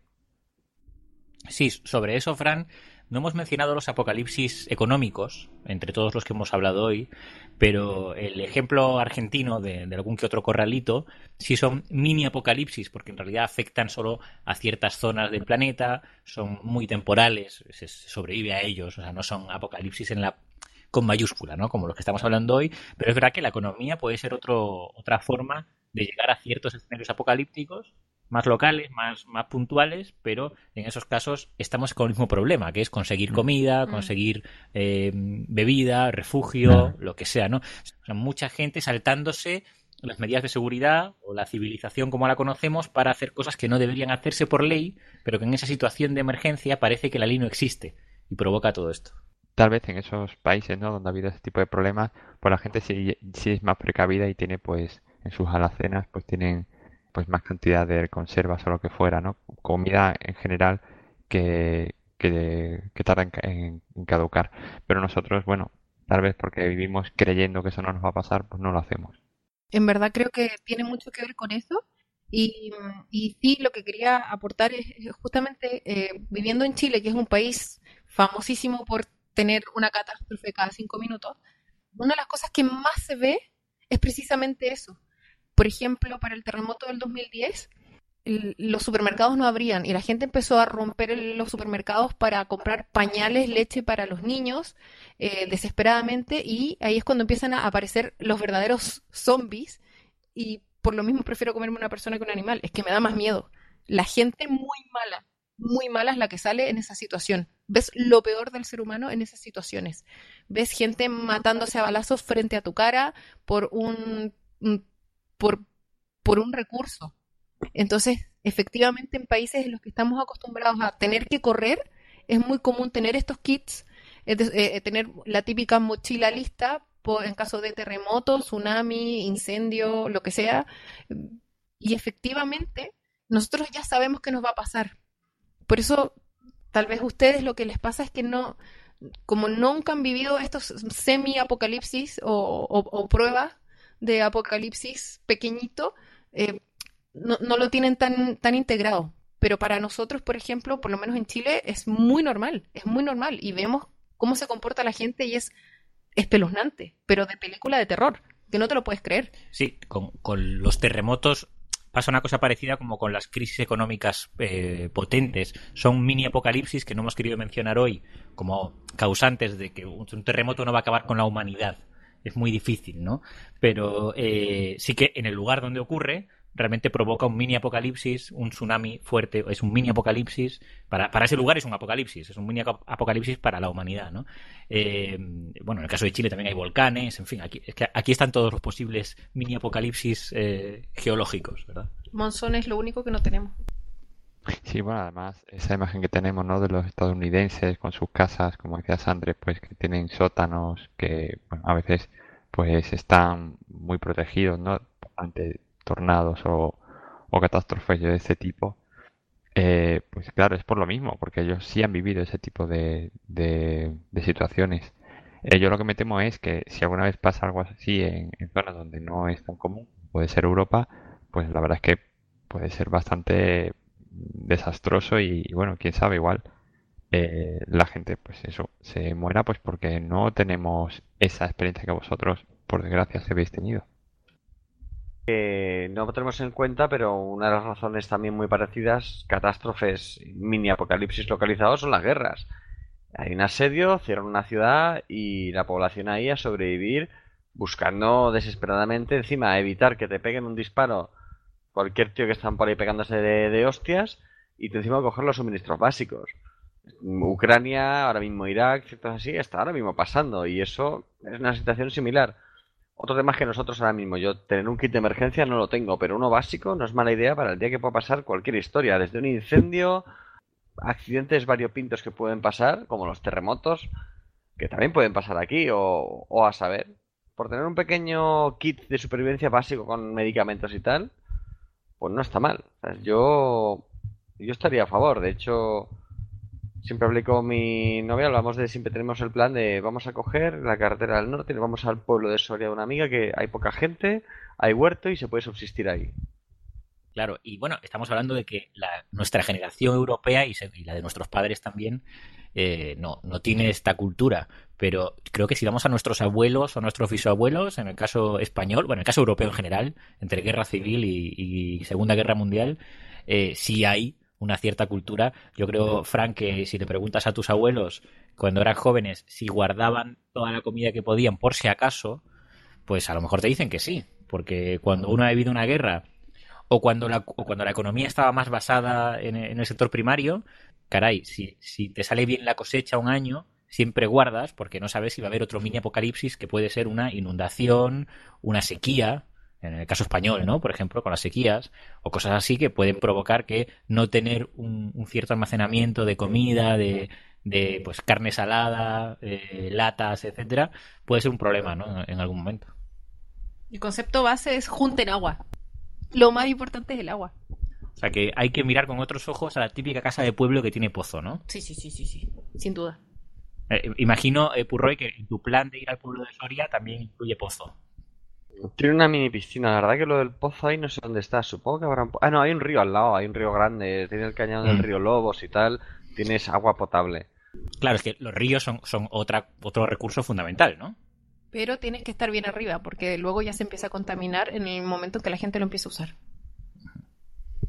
Así que, dado que ya hemos hablado del frío, la lluvia que viene bien, eh, el subir a una región de montaña que tenga río sería un lugar perfecto, que además es perfectamente defendible también de ya sean zombies, ya sean soldados, ya sean los causantes del apocalipsis. Ahora, ¿no? como haya un castillo en esa zona, ya te salvaste.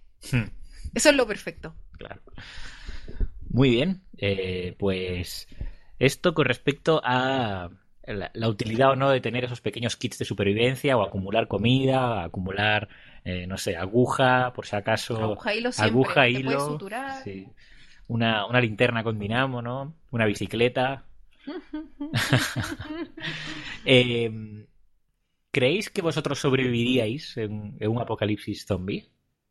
Purroy, por ejemplo, tú eres una persona que ha vivido en el campo más o menos, que además tiene algo de entrenamiento de combate y tiene material de supervivencia. Yo creo que el que el primer candidato a sobrevivir eres tú, ¿no? Depende de la suerte donde me encuentre. Al final te puedes caer por temas de ir a buscar gente o no, porque eso no sabes cómo vas a reaccionar. Tú tienes una imagen de ti mismo, pero luego a saber, si luego a lo mejor vas en plan a supervivencia, pues sí. Te vas a vivir a las alcantarillas de Madrid mientras está todo infestado. Alternativas hay, pero depende de dónde te pille. Y Mm. Te puedes ir al pueblo, no te puedes. Yo sé defenderme, pero creo que por mucha espada que sepa, mis espadas no tienen filo y acabas con uno o dos, pero se te echan encima. Bueno, pero tus espadas no tienen filo ahora. Imagino que con un apocalipsis tocaría sacar filo, ¿no? A la espada. Sí, claro, pero habría que saber esquivar. El sigilo sea la primera arma. Es que Sí, sí, sí, también. Has eh, tocado un punto fundamental que también es depende de dónde te pille. Claro. Porque un, un- un factor fundamental de la supervivencia puede ser simplemente el azar, ¿no? De dónde estás cuando se desata el apocalipsis. Hablábamos antes del tsunami y claro, en un mini apocalipsis como es un tsunami, pues no tiene nada que ver lo que puedes hacer si estás en primera línea de playa cuando te toca o si estás pues eh, a, a 20 kilómetros de la costa, ¿no? Y aquí yo que os quería comentar los juegos de rol del fin del mundo, que van de esto, justo, ¿eh? Esta pregunta que has hecho, yo no lo he jugado con Apocalipsis Zombie, lo he jugado con el Ragnarok. Y la partida fue tan sencilla como quedamos para jugarla y empiezas a jugar, primero haciéndote los personajes entre la gente, decidiendo ser tú, tú eres tú mismo, ¿eh? No representas a nadie, sino que eres tu persona. Y entre la gente que te conoce, votas y dices, bueno, yo me considero que en agilidad soy muy ágil y tengo un 3 extremadamente bueno. Y la gente, no, no, no, pues si no haces deporte en meses, tal, ahora eh, ponte un 2 con suerte, cámbiatelo. O súbete estabilidad. Y luego, ah, bueno, voy en esta, mm, creo que estoy bajo porque es verdad que ahora mismo no estoy bueno en los reflejos. Y te vas haciendo tu ficha personal. Luego, si te bajan o te suben cosas, tienes menos puntos de habilidades especiales. Y de ahí fue interesante porque, bueno, tienes que representar lo que ha ocurrido y la verdad que tuvimos ahí a- en pleno Madrid pegándose a Thor con, con el lobo este Fenris gigante destrozando las torres estas de, del norte de Madrid, de San Martín. Luego los pondré en la bibliografía como libros curiosos de Apocalipsis, justo planteando este ejercicio que hacemos. Porque viene con pruebas jodidas. Yo el de zombies no lo he jugado, pero está en clásico que no lo tenemos en casa. Pero tenemos el de la rebelión de las máquinas y el otro. Y así ojeas por encima y te viene el, el búnker del presidente. Pues te da por ir ahí. Y como personaje, no sé si lo puedes hacer, pero como máster tienes muchas alternativas para ver qué pasa. Hay una cronografía del apocalipsis que está pasando y lo que les ocurre. Se va la luz tal día, se va la luz no sé qué. El Ragnarok empezó con una emisión a todo trapo. Me acuerdo que además me puso hasta la piel de gallina. De pronto todas las televisiones eh, lo vemos, en todas las televisiones sale el, el rey de Escandinavia, de Noruega, vestido en armadura diciendo que va a pelear contra el lobo gigante que ha aparecido ahí. Y se ve un lobo gigante que mide unos 200 metros de altura en el horizonte que está arrasando Escandinavia. Y es el principio de la partida. ¿Qué hacéis?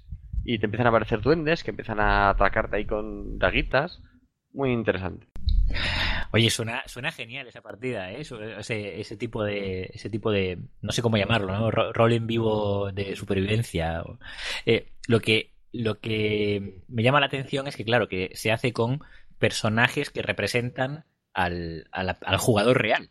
Esto, hoy día que el friquismo está más extendido, no es un problema, pero eh, a mitad de los 90, pues todos tendrían agilidad 1, eh, fuerza 2, ¿no? Sería otro, otro perfil de jugadores. Pero bueno, las cosas han cambiado. No sé, que os, os apetece hablar de algo más de... ¿Sobrevivirías tú? Ah, sí, es verdad, yo. Eh, yo sobreviviría, yo creo que sí, yo creo que sí sobreviviría por dos razones. La primera razón es que tú estás preparada para sobrevivir. Si el azar me deja estar cerca de ti, que ya tienes todo este conocimiento, creo que lo, lo sabría aprovechar también. Y, claro, y, o sea, te apoyaría, quiero decir. Muy bien. La traducción es esa. Y, y la segunda razón es que, eh, si bien eh, las características físicas no son muy fuertes, sí creo que en caso de que tengamos un pequeño grupo de personas eh, que, que estemos colaborando, pues podría aportar una cierta experiencia en el, el gestionar un grupo. Que como, como saben eh, el resto de los compañeros, pues es algo que llevo haciendo un tiempo y le podría sacar algo de provecho. Sí, sí, sí. Sí. Eh, un buen líder de grupo.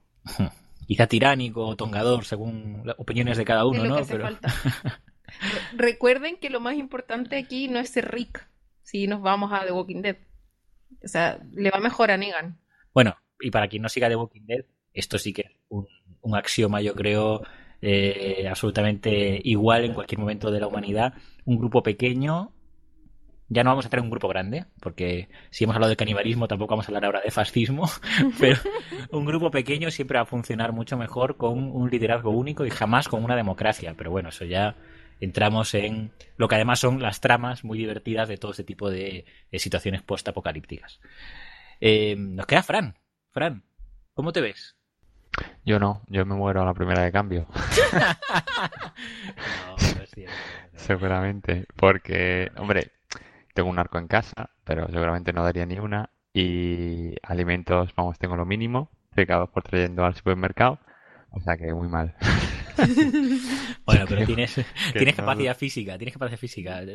Corres, sabes correr. Sí, podría ir en bici, escamar en bici, Podrías sí ir en bici. No, no. No hemos hablado del tema de la bici porque es, es peliagudo, sí. Sí, no, ir en, ir en bici, escapar en ella, sí.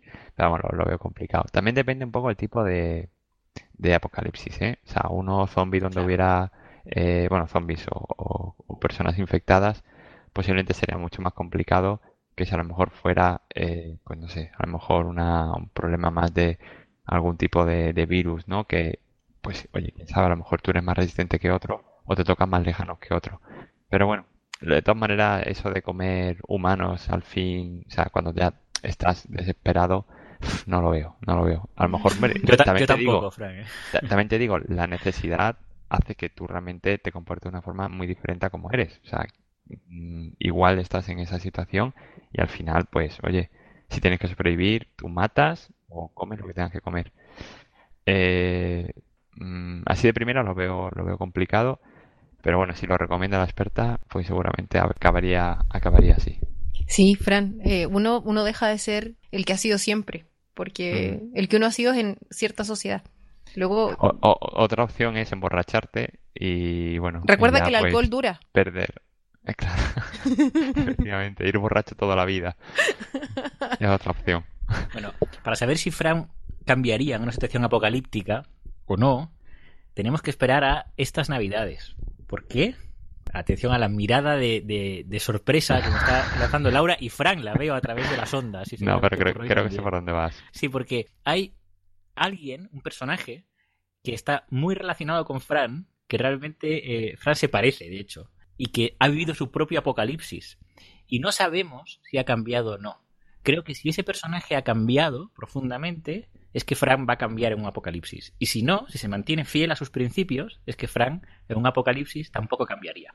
Hablamos, por supuesto, de Luke Skywalker, que estas navidades sabremos si, tras vivir su propio apocalipsis terrible, sigue fiel a sus principios, recordemos principios muy fuertes, como demostró en el episodio 6, cuando rechazó hasta el final la propuesta tanto de Vader como sobre todo del emperador, y de hecho fue el, causante de- del final de los Sith. Eh, ¿Seguirá así de fuerte Luke tras los fracasos posteriores que ha tenido con, con- con su academia Jedi, con, con Kylo Ren, etcétera, etcétera? ¿O no? Bueno, Fran, yo creo que eso a mí por lo menos me va a decir si tú cambiarías o no. Si Luke se mantiene fiel, es que tú no cambiarías tampoco. Pues mira, te, te tomo un poco la palabra y vamos a ver, vamos, vamos a decidirlo así, efectivamente, me parece una buena forma de medirlo. Y, y la verdad es que, bueno, yo la película tengo un hype brutal porque ya sabes que a mí Luke me encanta, es el héroe de mi infancia y le tengo muchas ganas a ver qué tal lo hace en esta peli. Sí que Muy es bien. Bueno, bueno, pues eh, cerramos así como por sorpresa con Star Wars el debate sobre Apocalipsis. Nadie se lo esperaba, pero todo puede pasar en diálogos de bolsillo. Propaganda gratuita. Exacto, aquí estamos a sueldo de Disney. Y bueno, vamos a quedarnos con un poquito de música de The Last of Us, eh, un juego también de, de Apocalipsis, un videojuego muy recomendable, para después pasar a las recomendaciones de novelas, libros, juegos, etcétera, etcétera.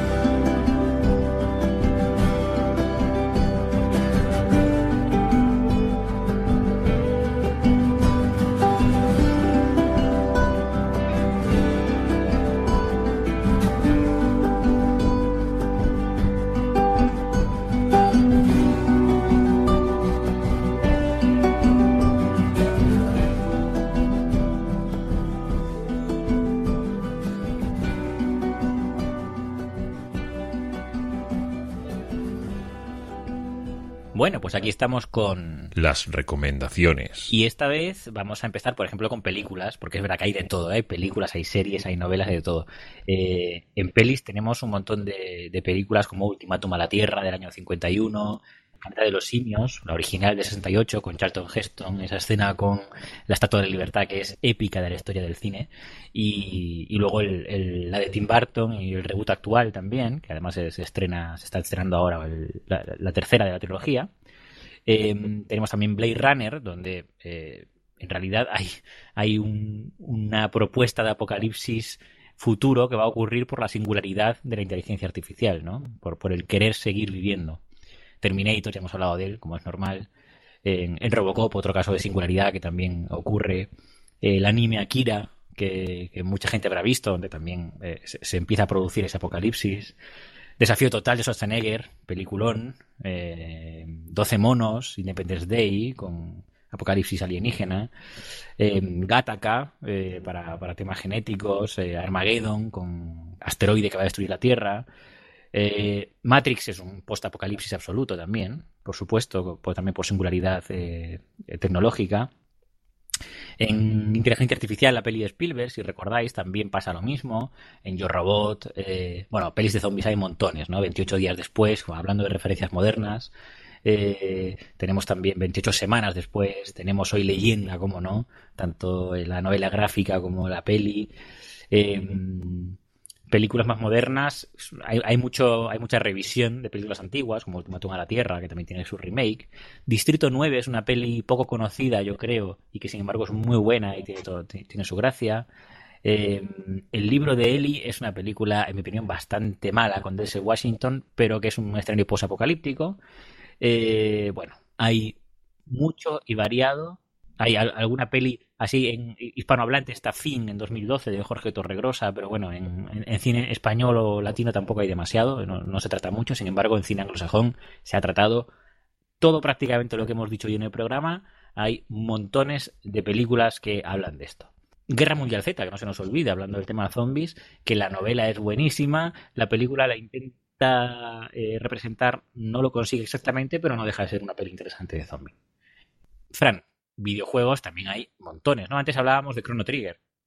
Sí, eh, ese sería un ejemplo. De los más recientes que he jugado, la verdad es que mm, quizás en el mundo de, en el mundillo de los videojuegos, los zombies, pues mm, yo personalmente no son los juegos que más me interesan, pero sí que es verdad que como suelo ser selectivo con los juegos, independientemente del tipo que sean, pues yo recomendaría en principio The Walking Dead, que ya lo hemos ido mencionando, pero es muy buen juego de, de zombies y además, bueno, eh, si alguien ha visto la serie, pues es una buena forma de complementar la historia. También están los cómics, por cierto, para quien le interesen. Y luego uno que estoy jugando recientemente, del que hemos puesto una canción, es The Last of Us, que salió en la PlayStation 3, luego hicieron un remake en la PlayStation 4, que es el que realmente el que estoy jugando y el que yo recomendaría porque gráficamente se nota se nota el, el improvement que le han metido. Entonces es un juego que bueno, no hay zombies como tal, pero sí personas que se infectan debido a unas esporas y, la historia, la verdad es que es, está muy bien contada y los personajes son muy carismáticos. No sé si vosotros tenéis más ejemplos de videojuegos. Yo, en principio, recomendaría estos dos, pero hay, hay un montón, como dices tú. Yo tengo uno muy bueno. Indie, además, que si no lo conoces, me sorprendería. Es el Neo Scavenger. Y es Mm. también justo de un posapocalipsis. Empiezas en un laboratorio, te despiertas y te haces tu mini ficha, digamos, de personajes, un roguelike. Y dices, quiero saber de botánica, quiero saber de medicina, quiero saber de fontanería, bueno, de ingeniería electrónica o de y historias. No puedes coger de todo, por supuesto. Y tiene algunas escenitas que te ponen la dibujo, pero es, es un hexágono, ¿eh? así de sencillo. Son hexágonos que te vas moviendo con movimientos y la leche, porque empiezas desnudo. Prácticamente con una bata de hospital y una hostia. Y venga al campo. Llegas al campo, vas a una casa, encuentras una zapatilla. Te tienes que ir vistiendo, haciéndote la ropa. Y tienes que purificar el agua con las pastillas o con métodos que habéis comentado en el programa. O sea, es jodido porque encima te encuentras a gente y dices, hostia, veo un stranger, le saludo, me oculto, ¿qué hago? A mitad de veces acabas a tortas o y muriendo por diarrea, porque te ha dado de hostias un, un bicho, viene un perro salvaje y te muerde. No me lo he pasado, ¿eh? No yo he conseguido ya mejorar en el juego, conseguir ropa, te haces con un carro de la compra y vas con él arrastrándolo llenando de historias, pero es que al principio no tienes ni bolsas para llevar cosas, es frustrante. Entonces consigues una palanca y como juego de survival, después de una posa- de un apocalipsis que no está especificado el por qué, encuentras trozos de periódico que hablan un poquito así, lo recomiendo. Pues Está en 15 euros en Steam, yo lo conseguí de oferta, pero juegazo de estos de si te gusta este rollo, otra partidita, otra partidita, una especie de FTL, pero de supervivencia. Pues, pues la verdad es que no lo conocía, pero me lo apunto, Dani. Sobre todo si a ti te ha gustado, que tú eres el, el gran, eh, mi gran fuente de inspiración, pues me lo voy a apuntar. Eh, eh, es verdad, verdad. De ti he aprendido mucho de friquismo. Pues hay uno que se me estaba olvidando, que claro, nos estamos centrando a veces en zombies, pero bueno, no, no necesariamente. Además, lo, acabas de decir tú, ¿no? Un juego de ese estilo. Otro, otros serían los Fallout, no quería olvidarme de ellos. El Fallout 3 o el Fallout 4, que son los más recientes, pues son juegos eh, ambientados en un mundo post- post-apocalípticos donde eh, se ve claramente pues toda la falta de recursos, ¿no? Y, y cómo el mundo, eh, debido a, a ese apocalipsis, pues ha derivado en que todo está pues, medio destruido, las casas pues están hechas mierda, la gente sobrevive como puede y, y la ambientación es, vamos, está muy, muy lograda. Bueno, en películas a mí se me pasó Mad Max, por supuesto. Mad Max, la- las clásicas y, la nueva, ¿no? La, última que, que se ha estrenado hace poco. Eh, en Mad Max mm, el, el apocalipsis es de combustible inicialmente, más que nada la falta de combustible, que no hemos hablado tampoco de eso, porque es verdad que eh, era una preocupación más de los 80, de los 90, de los 70, el tema de qué va a pasar cuando nos quedemos sin petróleo.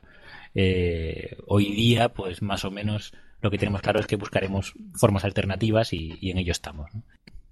El Max no es eso nada más, es. Te lo ponen en la primera, guerra nuclear. Luego, guerra nuclear, está el tema del petróleo y tal, pero además se secan los mares. Y es una movida que están ahí metidos en Australia. Pero eh, eso lo, eso lo van lo van incrementando según avanzan las pelis de Mad Max, ¿no? La primera es, es petróleo, creo recordar, y después como que en la segunda meten la guerra nuclear, ¿no? No sé, es, es lo que recuerdo, hablo de memoria, que las vi hace un montón. Pues ya no sé en cuál. Yo creo que en la primera ya empiezan con historias raras de creo que hay guerras en otros lados, a lo mejor ya están pegando petardazos en el otro lado Hmm. del mundo. y, y ellos empiezan con eso, con a salir de la ley. Pero la primera película es una película más de western, no es posapocalipsis, es un principio. De hecho, ahora otra que quería comentar para desrecomendar, que es la de Fear the Walking Dead. Es mala, mala, pero vamos, ni regalada que la tengo por ahí en el, en el Amazon Prime, digo esto. es- que es lamentable. sí, sí ha, ha fracasado, ¿no? Absolutamente. Ha ha fracasado absolutamente. O una película de serie B absoluta que seguramente poca gente habrá visto, posapocalíptica, es Six String Samurai. Samurai de seis cuerdas, que es eh, una película, yo creo que Fran sí la ha visto, que mm, eh, plantea un escenario también post-nuclear o post-apocalipsis nuclear en el que eh, el protagonista quiere ir a Las Vegas para ser el nuevo rey de Las Vegas y hay, hay katanas, hay caníbales, hay comunistas eh, paseando por, por, por estepas, en fin, hay de todo. Es una película asombrosa serie que si nadie la conoce debe verla. Ah, el protagonista no habla en toda la película, por cierto. Efectivamente, eso iba a decir. Es una película fantástica. una película Habla menos que Schwarzenegger en Conan, ¿no? Muy, muy original, ¿eh? Sí que es verdad. Mm. Sí, sí, sí. Bueno, muy bien. Eh, novelas ha habido montones. Novelas ha habido también montones, pero la verdad es que prácticamente todas las novelas interesantes eh, de, de escenarios apocalípticos, o todas las importantes, se han llevado a la pantalla. Entonces, de casi, de casi todas os he hablado ya. Una que eh, creo que no he dicho en la parte de películas es La carretera, eh, la de Cormac McCarthy, que, que tuvo mucho impacto y se vendió muchísimo la novela. Eh, Guerra Mundial Z, la novela, creo- ya lo dije antes, pero, pero es verdad que también ha tenido mucha más, mucho más impacto que, que la película. Eh, luego, sagas juveniles como Los Juegos del Hambre o Maze Runner, eh, pues también son escenarios post-apocalípticos en realidad, en, cierto modo. Y bueno, en fin, es que hay tanto, ya en ciencia ficción hay tanto, que sería, sería una lista interminable. Pero, pero bueno, a, quien le gusta en realidad el tema post-apocalíptico sabe que no hay nada como una buena novela de ciencia ficción donde casi todas, si hablan de la humanidad, o tienen exploración espacial o tienen apocalipsis en algún momento. Eh, ¿Qué más? ¿Qué más? Eh, ¿Recomendaciones de supervivencia, por ejemplo? Eh, sí, mira, más que ver películas o leer libros, que igual hay, creo que lo, óptimo y en verdad funcional y útil, y, útil es tomar un curso de supervivencia. Son baratos y duran poco y están súper buenos. Tomar un curso de supervivencia y otro de primeros auxilios. Con esos dos cursos ya sobreviviste. Eh, también hay un canal en YouTube que está súper bueno que se llama Vida Salvaje Supervivencia. Te dan todos los tips posibles para generar cerbatanas, dardos, eh, potabilizar agua de mar, eh, de todo, hacer trampas, refugios, de todo. Y nada mejor que el YouTube mientras tengamos electricidad e internet como para aprender a sobrevivir cuando no estén. Creo que esos son los mejores, los mejores tips. En verdad, tomar cursos es mucho más útil que cualquier otra cosa. Perfecto. Dani, tú tenías por ahí alguna cosilla más, ¿no? Yo de, bueno, de televisión está Naked and Afraid, pero porque es un programa así curioso de ver que es Aventura en Pelotas, la versión castellana. Y la parte en pelotas no es que sea en plan de, uy, dos tíos desnudos en una isla, eh, no es un rollo amigable, es, te vamos a dejar en un pantano con cocodrilos y te puedes llevar un objeto. Entonces te dirás, bueno, pues me llevo un cuchillo, el otro se lleva una lupa y ya está, en pelotas. Y a sobrevivir 15 días o... Son dos semanas o tres semanas y luego les van a recoger en un punto al que tienen que llegar que está a dos kilómetros andando. Entonces, es curioso el programa porque ves estrategias de gente que sí que sabe de supervivencia, otros que cazan bichos y se los comen, u otro que directamente recuerdo haber visto que hizo un agujero en, el- en la arena, más o menos a la sombra, donde tenía agüita, estaba fresco y dijo, no me voy a mover, me quedo aquí, no hay casi comida en esta zona, tengo calorías suficientes para aguantar y su estrategia vaga funcionó. Estuvo dos semanas ahí parado y luego se fue andando y escapó. Veamos. Y ganó. Programa curioso. Sí, sí, es, es así.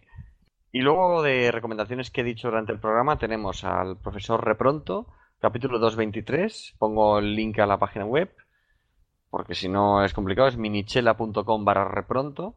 Aunque yo busco mm, repronto, profesor repronto y suele aparecer el primer link. Luego el link al juego sumerio de UR de YouTube, que si lo pones, pues bueno, te, aparecerá. Eh, en Wikipedia se puede buscar la marca de la bestia, el número 666, y viene explicado qué significan las letras en latino, el acrónimo que ponían los cristianos, que venía a ser Domiciano, que podía ser el nombre de Nerón o de Domiciano el otro emperador, que también persiguió muchos, ha matado a Cristo o ha matado a los muchos cristianos. Y el juego de rol del fin del mundo de Edge tiene tres o cuatro libros, ahora están vendiéndolos, la verdad, en la mayoría de las tiendas. Y se llama generalmente El fin del mundo y ya tienes las distintas variaciones. La verdad que me pareció gracioso. Yo sí recomendaría también eh, en el ambiente rolero, aunque no es rolero, ya hemos hablado de esto en otros programas, en diálogos de bolsillo, el tema de los survival zombies, de estos, de estos eventos de sobrevivir, porque es un ejemplo práctico de supervivencia solo de la parte de moverte de un lado a otro sin que te maten, consiguiendo hacer algo, ¿no? O sea, solo una parte de la supervivencia, quizá ni siquiera la más importante, pero bueno, eh, tiene su interés. Y además, mucha gente que va, va preparadísima, con sus pinganillos, con su entrenamiento previo, se conocen el mapa perfecto del pueblo, en fin, hay gente que solo ha preparado en plan supervivencia. Ojo que la van a montar ahora en Madrid. Quieren hacerlo en Madrid ahora en octubre lo estaba leyendo hace poco, está pensando en apuntarme, no, por 20 euros, pues voy ahí y ya veo si voy a... Pero en localizaciones distintas, múltiples concurrentes, es un poco raro, no lo sé. A ver qué sale, pero parece que va a venir gente también de fuera de Madrid aquí, que se va a petar. Pero el rollo que puedas jugar en el metro, en sitios y tal, no me queda claro. Normalmente estos eventos cuando se hacen en pueblos o en lugares cerrados, pues está todo controlado porque la gente sabe lo que hay, ¿no? Eh, los que no juegan también saben lo que hay. En Madrid puede ser un descontrol. Y bueno, pues eh, hasta aquí la parte de recomendaciones. Lo que toca ahora es pasar a un especial de el de bolsillerismo. Una sección diferente a las que hemos tenido hasta ahora porque, bueno, es un repaso a toda la temporada. Y como no, el separador os va a recordar algo.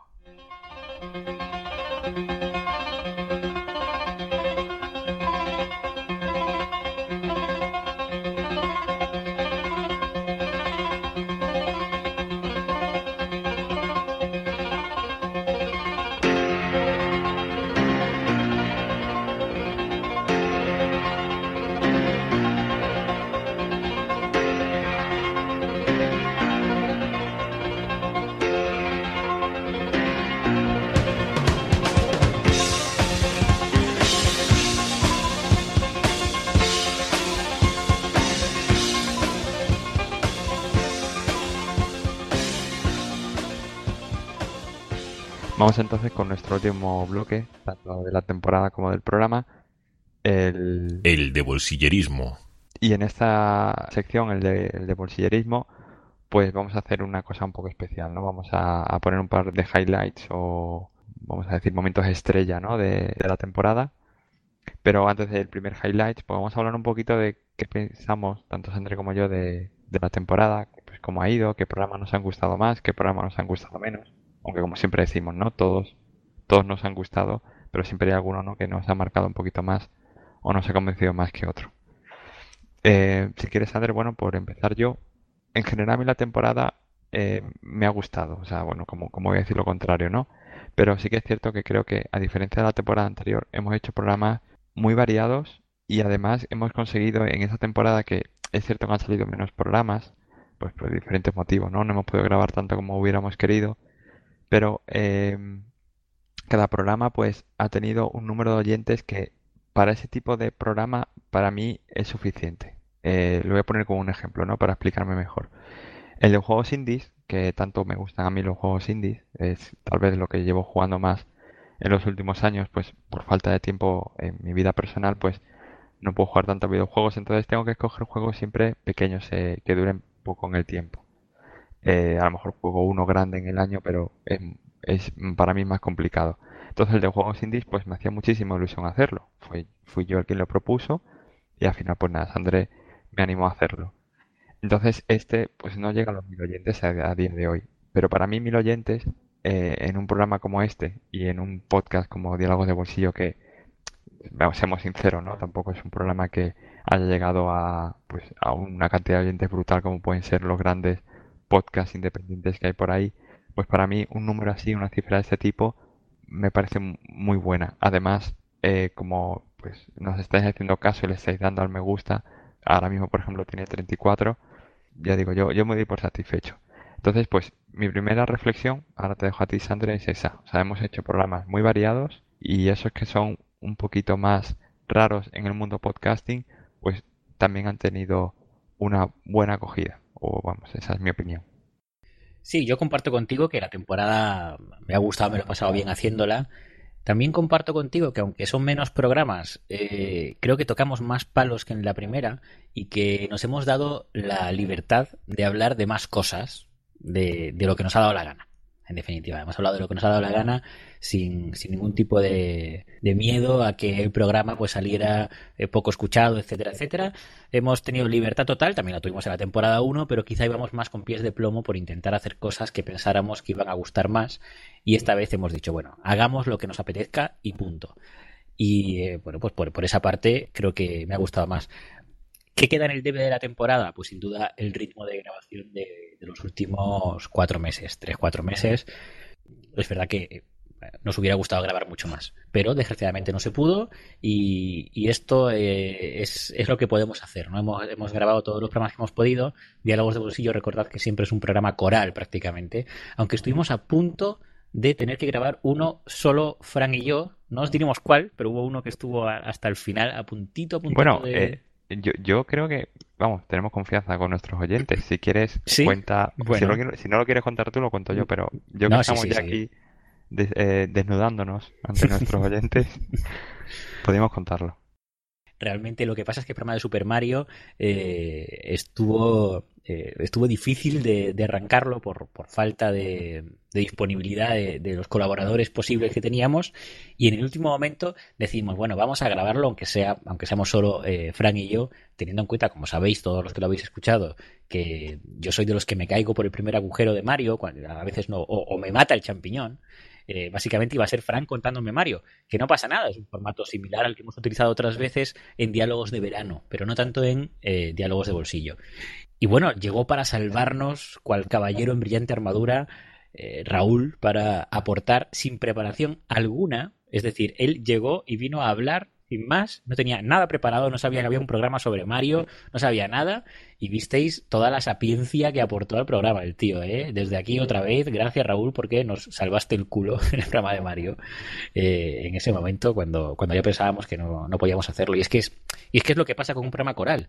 Cuando preparas el programa para, para tener a cuatro personas eh, trabajando en él, ¿no? De alguna forma, eh, es fácil que se te caiga alguno, eh, bueno, por desgracia no tenemos quizá lo, los medios o la capacidad o, o, el, o el, hecho de, bueno, pues un, compromiso súper fuerte de mucha gente porque es un programa amistoso, es un programa eh, de, en familia, como sabéis, ¿no? Nos gusta hacer, replicar las charlas que tendríamos en, en, en, nuestra casa, en nuestro portal, en nuestro bar, en nuestro, eh, nuestra sobremesa, en vacaciones, y eso es lo que hacemos y eso significa que no podemos eh, pues asegurar la regularidad que sí intentamos por todos los medios que tenerla, pero no siempre lo conseguimos, por desgracia. Y eso es lo que le queda en el debe de la temporada, porque los programas, para mí, ni uno me ha parecido flojo. En la temporada anterior sí creo que ya, lo hablamos al final, ¿no? En el programa 20 del, año pasado, si hablamos de, de, alguno que otro que lo haríamos de otra forma, yo no cambiaré ni uno solo de este año, porque además hemos hecho gamberradas como el humor absurdo, el, el 2X02, de verdad es una gamberrada total que todavía no entiendo por qué 4.364 personas y gran cantidad de me gustas eh, soportan el hecho de que ese programa gustó mucho, funcionó súper bien y fue una gamberrada. Lo pasamos de maravilla y dijimos, bueno, si lo escuchan 100 personas, no pasa nada, ¿no? Lo hemos pasado bien. Bueno, pues es uno de los programas más escuchados de la temporada. Ahí están sus números, ¿no? Así que, bueno, hasta eso nos hemos permitido hacer. Hemos hablado de, los temas históricos y científico-técnicos que nos gustan, como siempre. Hemos podido hablar de, juegos indie, como, como, decía Frank, o de Super Mario. No nos hemos cortado en meter otro programa musical, como el de Heavy Metal del año pasado, esta vez música celta.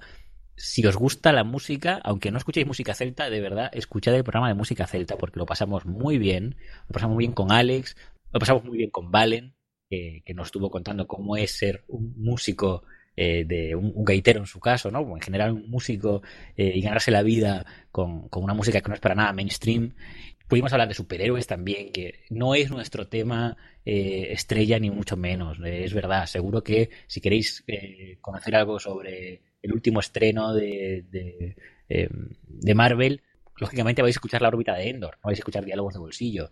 Pero, mira, casi mil personas han tenido a, bien escuchar lo que opinamos sobre las pelis de superhéroes, nosotros, nuestro punto de vista, que puede ser diferente del de un podcast especializado, y eso se aplica a todo, ¿no? No contamos igual temas sobre futbolistas de, de los 90 nosotros que un programa especializado en futbolistas de los 90, pero ese es un poco el encanto, o esperamos que sea el encanto, ¿no? Eso sí, cuando de vez en cuando traemos a algún colaborador que conoce muy bien su tema es porque de verdad lo conoce muy bien. Y ahí me remito al programa de Don Pelayo, que quien tampoco no, quien, no lo haya escuchado, que sepa que, bueno, pues hemos tenido con nosotros al autor de un libro, eh, de una novela histórica sobre Don Pelayo, La Rebelión del Norte, que además, eh, bueno, pues ha podido editarse, que está vendiéndose, que tiene la presentación del libro, por cierto, ahora en agosto en Gijón, y que, que de verdad aprendimos un montón, Frank, con ese, con ese programa. Entonces, bueno, yo, yo estoy súper contento con, con esta temporada y además me queda una duda, que ya la hemos dicho antes, que es qué habrá pasado para que el programa 10, Tecnologías Futuras, un programa que preparamos con mucho cariño, un programa que de verdad creo que nos quedó bien, pero más allá de eso, tiene 10.232 descargas que es algo, es una barbaridad para nuestros números. Ya sabéis que nosotros oscilamos entre, entre 500 y 6.000 aproximadamente en los programas. Tener un programa con más de 10.000 oyentes, esto es algo que nos supera completamente. No sabemos qué ha pasado para llegar hasta este punto. Y bueno, eh, de verdad, gracias a todos los que estáis y habéis escuchado ese programa porque es nuestro super hit ahora mismo, ¿no? Sí, es, llamativo. Nosotros no, no que entender cómo hemos llegado a esos números, pero vamos, muchísimas, muchísimas gracias por, por haber conseguido llegar a esos números. Em, yo te iba a proponer, Sandra, ahora, si quieres, eh, podemos comentar cuál es el programa que más nos ha gustado. Yo, yo no diría quizás el que menos, eh, vamos eso, vamos a, dejarlo porque es complicado por lo menos para mí elegir un programa que, que me haya gustado menos que otros, pero sí podemos hablar del que más, del que más nos haya gustado. Em, ¿Qué te parece? Si quieres, eh, pensamos en alguno y, lo comentamos. Sí, yo lo tengo claro. Sí, vale, pues en mi caso, em, yo le tengo un amor profundo a la, a la música celta y sobre todo a los chieftains, que los sigo pues desde que, vamos, desde que me gusta la música, que, que vamos, es un grupo que desde que empecé a escucharlo, pues casi, vamos, yo creo que he escuchado todos sus discos y rondan los 50, que no es poco. Entonces para mí el de música celta tal vez es el que hacerlo, pues podré tenerlo ahí, ¿no? Con, los años, pues para poder escuchar a Valen y a Alex, pues hablar también de, grupos y, y, de contar cómo en el 2017 veíamos la música celta y, y, hablar pues de tantos grupos buenos que hay y además amenizado con, con esa música que yo por lo menos tardé bastante en escoger y pues seleccionar para el programa. Así que yo diría de los que hemos hecho el de música celta, pero es que me cuesta ¿eh? elegir uno, uno solo porque los de tecnología me, apasionan y además, como siempre te he dicho, ¿no? de tecnología sí me gustaría seguir haciéndolo con los años, pero bueno, si tuviera que coger uno, el de, el de música celta. Bueno, muy bien, a mí también me gustó mucho, ya, ya lo he dicho. Y el que yo, yo elijo, el, el mejor de la temporada para mí fue Viajes en el Tiempo por, muchas razones, porque el tema es interesantísimo, porque creo que lo desarrollamos con suficiente profundidad y a la vez con, la informalidad agradable que es de esperar en diálogos de bolsillo, pero lo tratamos con suficiente profundidad. Y porque además tuvimos a Víctor y todas las veces que tenemos a Víctor en el programa, creo que salen programas muy buenos. Así que Viajes en el Tiempo para mí eh, fue el mejor de la temporada aunque también me cuesta mucho, como a ti, porque me, han gustado muchos y quisiera dejar un lugar de honor, una mención de honor al menos, aunque no sea el mejor, aunque sea el, de hecho, el menos escuchado de, la temporada, eh, al, típico primeras impresiones de la peli Star Wars que toque. En este caso, primeras impresiones de Rogue One. Sabéis que cada año tenemos un primeras impresiones. El año, el año pasado, primera temporada, coincidió con el episodio 7, con, el despertar de la fuerza, y este año tenemos, tuvimos Rogue One que nos gustó y que lo contamos.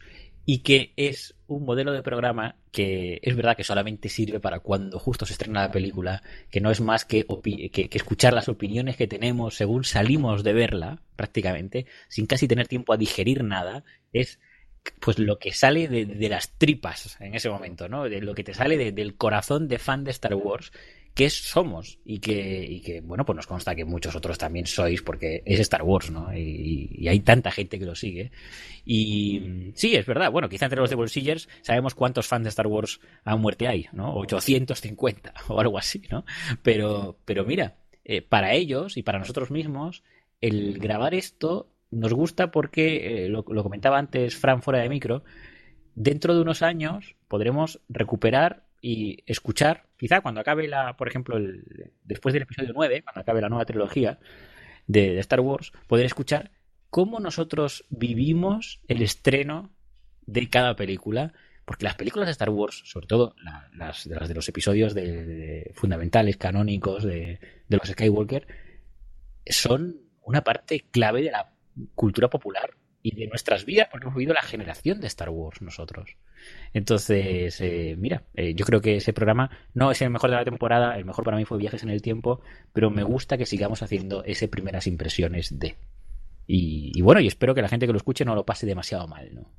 De lo que has dicho tú, eh, si te puedo decir, no sé si alguna vez te lo he dicho, el de diálogos de bolsillo de viajes en el tiempo, todo el mundo que, me, ha dado, algún feedback siempre coincide en que tu intervención ahí fue especialmente buena, que le gustó mucho a la gente que me lo ha dicho, eh, le gustó mucho lo que contaste y cómo lo contaste. Así que bueno, pues mira, eh, la verdad es que ahí te, saliste, como suele decirse coloquialmente. se, hizo lo que se pudo, pero, pero vamos, que es un programa que cuando. Es que se nota mucho cuando a uno le apasiona mucho un tema porque mm. lo profundiza lo suficiente. Claro, claro. Y luego el de Rogue One, totalmente de acuerdo contigo. Es un programa que con los años pues, podremos escucharnos a nosotros mismos qué opinábamos. Y lo que quería decir también es que en este de Rogue One y en todos los de Star Wars, la gente que ha intervenido y ha colaborado con nosotros son gente que sabe muchísimo del universo de Star Wars. O sea que si no lo habéis oído porque pensáis que puede ser simplemente opiniones entre colegas, no solo eso, sino también eh, opiniones sobre gente que entiende el mundo de Star Wars y, va a dar un punto de vista diferente de, de diferente, pero eh, bien argumentado, pues por, por, lo, por lo que conoce del universo de, la saga. Así que yo lo recomiendo porque de verdad que se aprende también de Star Wars. Em, hasta aquí este, esta primera sección dentro del, de la sección.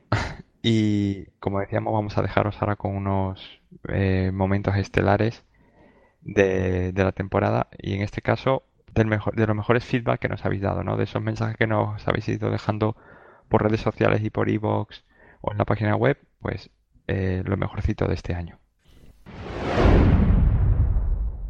Y este que vamos a contar ahora es por iVoox, todo sobre el de juegos de mesa, sobre el 2, x 04 Nos decía Bernez, tengo el Dune, eh, y es malísimo. Lo único bueno que tiene es que las Bene Gesserit podían ganar si hacían una predicción correcta de quién ganaba y en qué turno. Que eso era genial, ¿no? Como yo le respondía por, por Evox, efectivamente esa mecánica era genial. O sea, cuando te tocaba ser las Bene Gesserit, era, era un bando muy malo para jugar, pero tú decías, va a ganar Pepito en el turno tanto.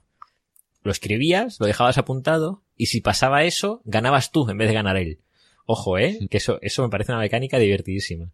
En lo demás, efectivamente, pues bueno, no era tan bueno, pero eso, eso molaba mucho. De Wenko a través de Evox. Él se refiere al programa de la primera temporada de Heavy Metal, el programa 14, y lo que nos dice es que muchas gracias por este pedazo de podcast. No conocía ni a, ni a Pepe ni a Snake Eyes. dice que vaya pedazo de disco, que tiene temazos brutales, que estaba cocinando mientras escuchaba por primera vez Down with the Devil y os aseguro que con el subidón me pego un buen corte en el pulgar derecho. bueno, si eso es cierto, la verdad es que lo lamentamos. A la vez que agradecemos tu comentario, ¿no? Y que igual que Diálogos de Bolsillo, que es un gran descubrimiento. Pues la verdad es que muchas gracias. Lo del dedo, ya digo, si es verdad, pues lo lamentamos. Hombre, no dudamos de la sinceridad de los de bolsillo. Sí, sí, pero vaya tela. pero es, es, un temazo, ¿eh? Ya aprovecho otra vez para promocionar el, el tremendo disco que sacó, que sacó Pepe eh, con Snake Eyes, y que, que, es un grupo muy, muy bueno, de mucha calidad, y que, bueno, pues todavía está en el mundo underground, aunque están haciendo, han estado en leyendas del rock, están haciendo eh, bastante gira, ¿no? Y ahora en verano, sobre todo, pues han estado en bastantes sitios.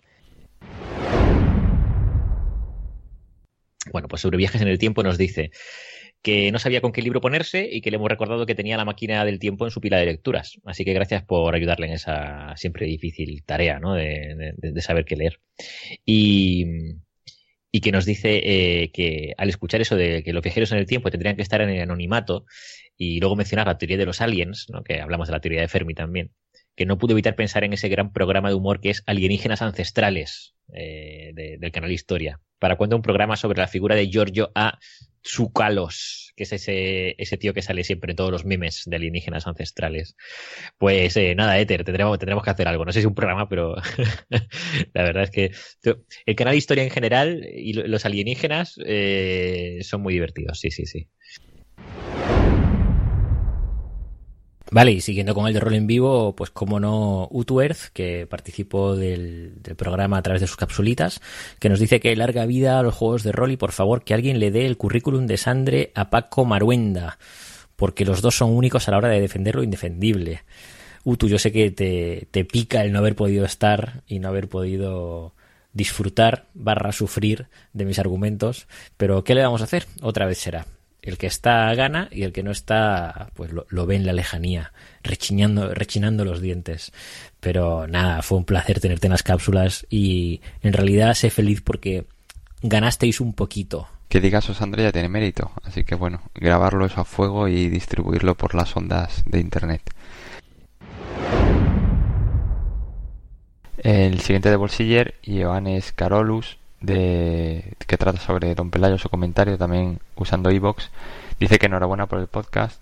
Sabemos hasta el último detalle de la leyenda artúrica la leyenda pelayística no le tiene nada que envidiar. Eh, pues sí es verdad. Y además como decía Alex pues de Don Pelayo se ha escrito poco a él le hubiera gustado que hubiera mucha más información y bueno ojalá con el tiempo se vaya contando también las historias de Don Pelayo eh, tanto lo que es leyenda como lo que no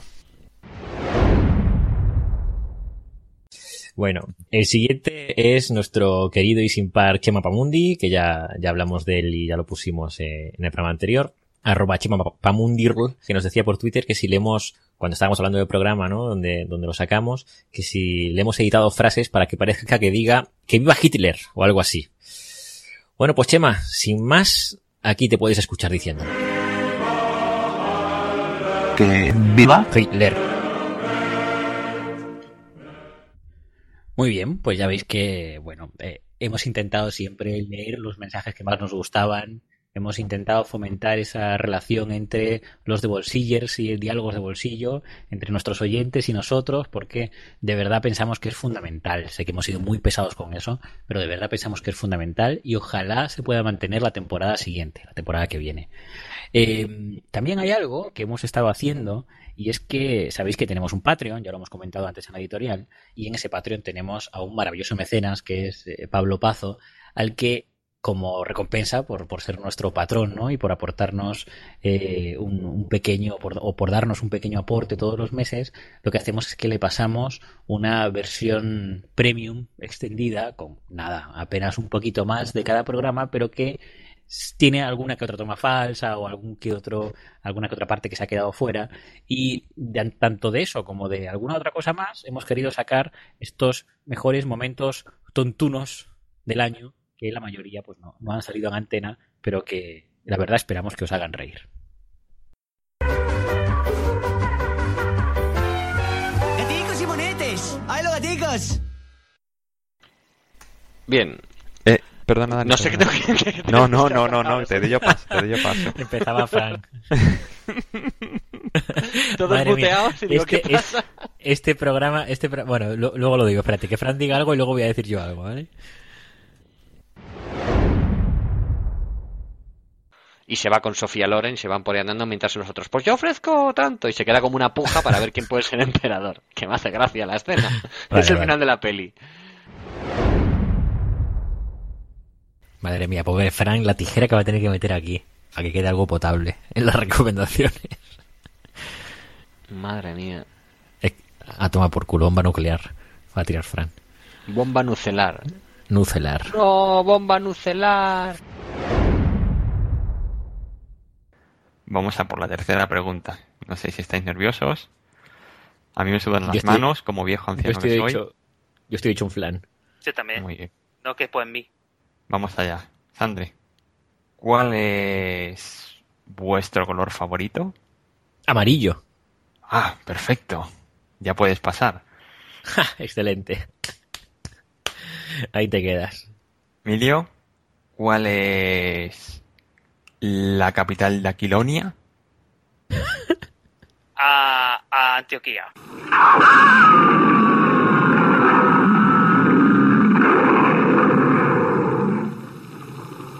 ¡Ah!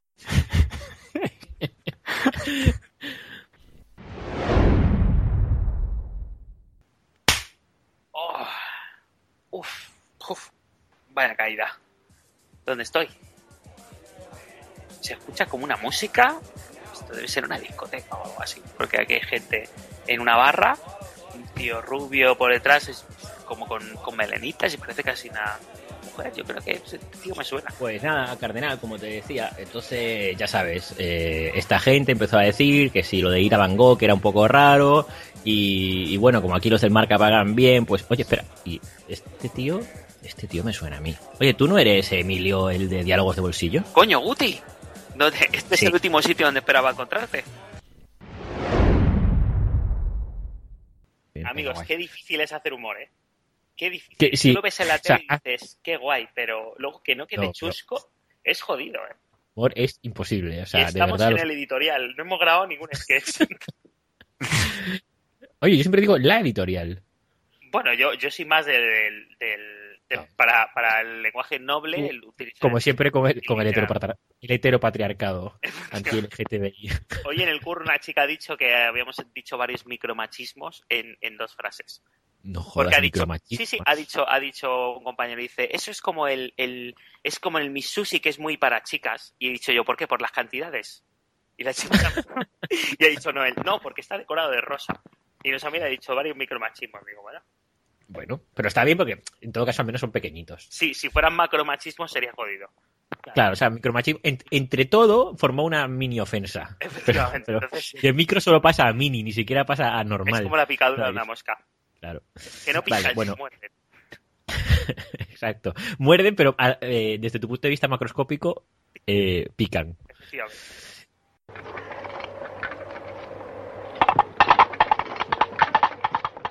Ese líquido blanco, por favor, por favor, un poquito más. Maldita sea, yo no sé cómo seguir. Vamos Espérate, a ver, deja- deja- déjame. Lo bueno es que podemos, podemos eh, pausar y pensar. A ver.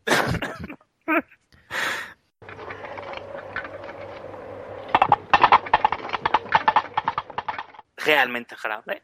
Forma, tiene forma de glande.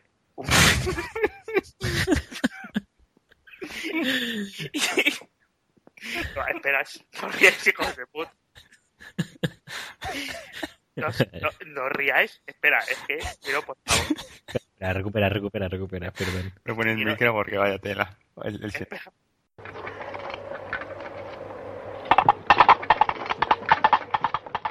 Así que vuelvo a decir lo de goza de buena salud y sigo. Ok. Es eructo para las tomas falsas. Si estoy grabando, no hijos de puta que lo pondréis. Si ponerlo, es solo el eructo, pero no. Sin duda. Lo voy a poner duda. cuando dice Sandre. ¿Quién es ese señor que viene por ahí? Ahí voy a ponerlo. Ah.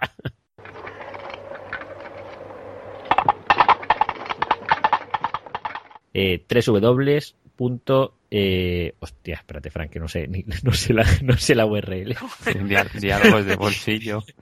No tiene dobles ¿no? Vale, pues no. no eh, El milenarismo va a llegar. ahora mismo va a llegar Frank edita esto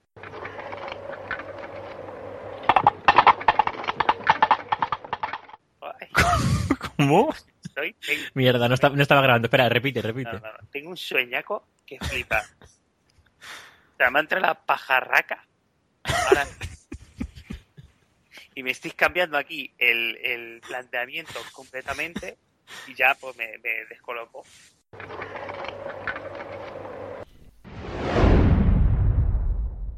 Hay bastantes, ¿no? Y han estado de moda los últimos años, pues saben que por mucho que el zombie vaya andando, un segundo, ahí tenemos un problema interno, perruno.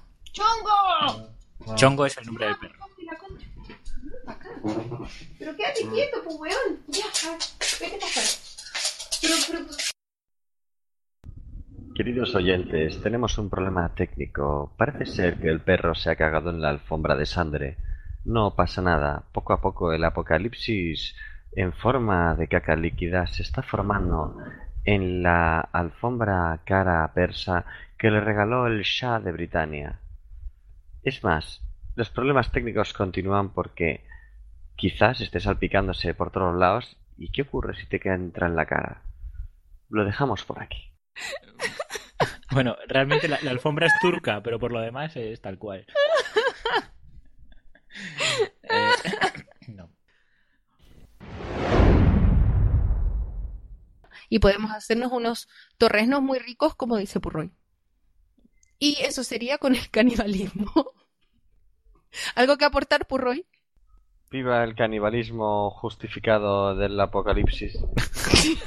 yo, yo creo, Fran, que esto ha sido seguramente el momento más incómodo, desagradable y gore de los todos los programas de diálogos de bolsillo en dos temporadas. Sí, lo estaba, lo estaba escuchando y, y decía, madre mía, eh, habrá que le dé un poquito de ascazo esto de comerse los ojos, el cerebro.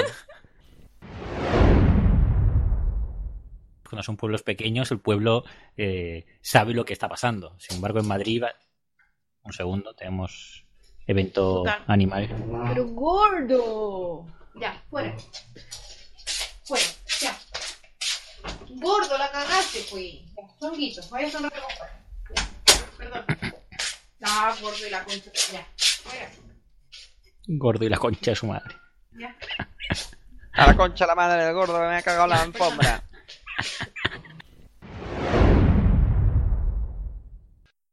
Bueno, pues aunque no lo parezca, ahora es cuando va a empezar la sección de las recomendaciones. Eh, vamos a ver, la primera es muy evidente, ¿no, Fran? Eh, de recome bueno, me has pillado contrapié. No lo tengo claro. sí, sí, la, la novela. Ah. vale, vale. Joder, era tan, tan fácil que he fallado. Claro. De todos modos, después de escuchar estas cosas que, bueno, como, como esperamos, pues os hagan al menos eh, reír un poquito, que eso siempre es bueno, tenéis el, maravilloso diálogo de bolsillo de humor absurdo, que eso es ya como, como si fuera la tontuna concentrada. Eh, es un programa que además nos sorprendió la acogida que tuvo y vamos, pues estaba ya por encima de los 4.000 de los 4.000 descargas y yo no sé la verdad cómo ha llegado a eso. Eh, no, no, no porque no, no nos esforzáramos en hacerlo bien o porque o sea, queríamos hacerlo, sino porque por el título, ¿no? Que a lo mejor, eh, al igual que alguien lee diálogos de bolsillo juegos indies y dice, bueno, pues esto no me interesa, o diálogos de bolsillo, juegos de mesa, y dice, bueno, pues esto tampoco es de mi, de mi gusto. El humor absurdo es, dentro del humor, tal vez, uno de los... Ah, quizás me equivoco, ahora Sandra tú si quieres me corriges, pero quizás dentro del humor es el que menos seguidores tiene. No sé, es mi impresión. Entonces, claro, a mí me llama la atención que alguien que lea ese título, pues clique no y se ponga a escucharlo. Pero bueno, mira, si es así y, y os, os, gusta eh, tanto el título como el contenido, pues encantadísimo, la verdad. Sí, bueno, a ver, no sé si es el que menos seguidores tiene, porque eso es difícil de medir seguramente, y además el humor es muy complicado de clasificar, pero lo que sí es seguro es que poca gente dedica tiempo a escuchar eh, o a disfrutar de humor por parte de no profesionales. Quizá, bueno, no es lo mismo cuando escuchas un monólogo amateur en, en, un bar porque dices, bueno, si es malo no pasa nada, total, estoy tomándome unas cervezas y unas patatas. Entonces no, no, pasa nada, estoy aquí con unos amigos y nos ponemos a charlar y ya está, ¿no? O bueno, tenemos la educación de no charlar, pero estamos con, con nuestro tema. Pero es que cuando se escucha un podcast, eh, y además largo, de dos horas, eh, hay que tener ganas. Si no conoces o no o dudas de la capacidad cómica de quien lo hace. Y nosotros somos absolutamente amateur. Por lo tanto, de verdad, gracias y, estamos sorprendidos y a la vez contentísimos de que haya funcionado ese, ese programa de humor absurdo. Que, además tanto nos gusta, ¿eh? Y bueno, temporada 3, Fran. Temporada 3 que intentaremos que tenga algún que otro cambio, porque yo personalmente creo que fueron muy interesantes los cambios que metimos de la 1 a la 2. El feedback que recibimos también fue positivo. La estructura de los programas, más o menos, tampoco nos da cancha a cambiar demasiado más porque eh, en realidad no es compleja. Entonces, eh, lo que hacemos es hablar de los temas que nos gustan y tenemos unas poquitas secciones que no son eh, obligatorias, que ya sabéis que son eh, el concurso, las recomendaciones. Sí que mantenemos siempre la pregunta y la respuesta, por supuesto, eso sí, la editorial también. ocasionalmente las píldoras de Purroy, que de verdad nos encantan y siempre que podemos las metemos. y el de bolsillerismo también intentamos hacerlo siempre que podemos, porque, como decíamos, ¿no? esa relación con, con los oyentes nos parece fundamental. Eh, Habrá cambios, sí, pero esta vez la verdad es que es difícil adelantarlos. Lo que vamos a hacer eh, también en esta ocasión, bueno, no, lo hicimos el año pasado, pero tampoco teníamos la web, es aprovechar la web para dejar una sección donde podáis dejar cualquier sugerencia que se os ocurra, eh, sugerencia de mejora, claro, para, para el programa. Quizá precisamente la web, el blog de Diálogos de Bolsillo, es la parte más infrautilizada que tenemos de, del podcast. De hecho, es posiblemente el único cambio que hemos metido esta temporada que no es que no nos haya gustado, sino que no hemos conseguido que funcione. Eh, tenemos la web, sabéis que ahí en, en lo que hacemos es que ponemos todos los programas y abrimos una sección de comentarios con Discus, que, todo el mundo se puede, puede eh, logarse, que es un, sistema de comentarios ampliamente utilizado en Internet, con el que pues, pues los, los de bolsillos podéis contarnos vuestras impresiones sobre el último programa o sugerencias para el siguiente. Lo que pasa es que en la práctica esa relación la seguimos manteniendo fundamentalmente por dos canales, que son, o por tres canales, que son Evox, sin duda el primordial, puntualmente Twitter también, redes sociales, digamos, más Twitter que Facebook en nuestro caso, y eh, el correo electrónico. Entonces, no, no, no, estamos consiguiendo que la página web se utilice demasiado. Sí, hay algunos valientes que nos ayudáis y que nos apoyáis ahí en la página web, pero es verdad que no, no hemos conseguido que eso sea generalizado. Es una pena y estamos convencidos de que, de que eso, pues, tenemos que relanzarlo. Sí, esa, esa es la idea. Y en realidad, bueno, mm, yo creo que con esto tampoco queremos eh, saturaros. El programa, bueno, principalmente era hablar de, de, los apocalipsis y cómo enfrentarnos a ellos. Y esto era, bueno, el, fin de, temporada contar, pues, eh, lo que hemos estado contando ahora, ¿no? El, el que nos ha parecido, qué cosas, pues, nos gustaría mejorar, que como dice Sandre, bueno, le daremos vuelta a la cabeza a ver qué podemos cambiar. Y por mi parte, volver a agradeceros, la verdad, el apoyo, el estar ahí, el seguirnos y encantado, de verdad, que, lo que hacemos os guste. Efectivamente, suscribo todas las palabras de Fran, pues que, que, no sea dura la vuelta, que no sea duro el retorno al trabajo, volver con energía y volver a escuchar diálogos de bolsillo cada dos, tres o cuatro o cinco semanas.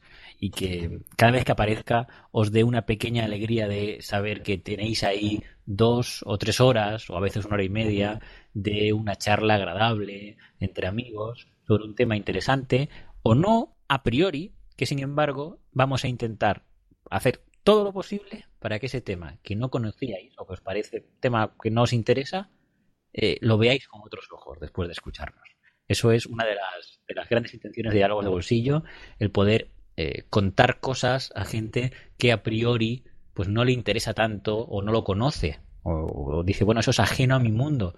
Bueno, pues dadnos la oportunidad de contaros cosas sobre eso y por qué nos gusta, por qué nos apasiona, por qué nos interesa, por qué eh, queremos hablar sobre eso alguna razón habrá y intentamos contarla y mira, de vez en cuando nos ha llegado pues eh, ese mensaje de, gente que nos dice, oye, no tenía ni idea sobre esto y me ha encantado.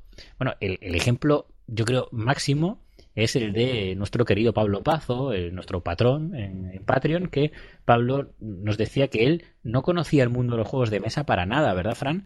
Eh, nos lo contaba por correo. Él no jugaba para nada ni un juego de mesa, más allá de seguramente el, parchís, ¿no? O cosas así, eh, o el ajedrez, o los clásicos, lo, que todo el mundo conoce.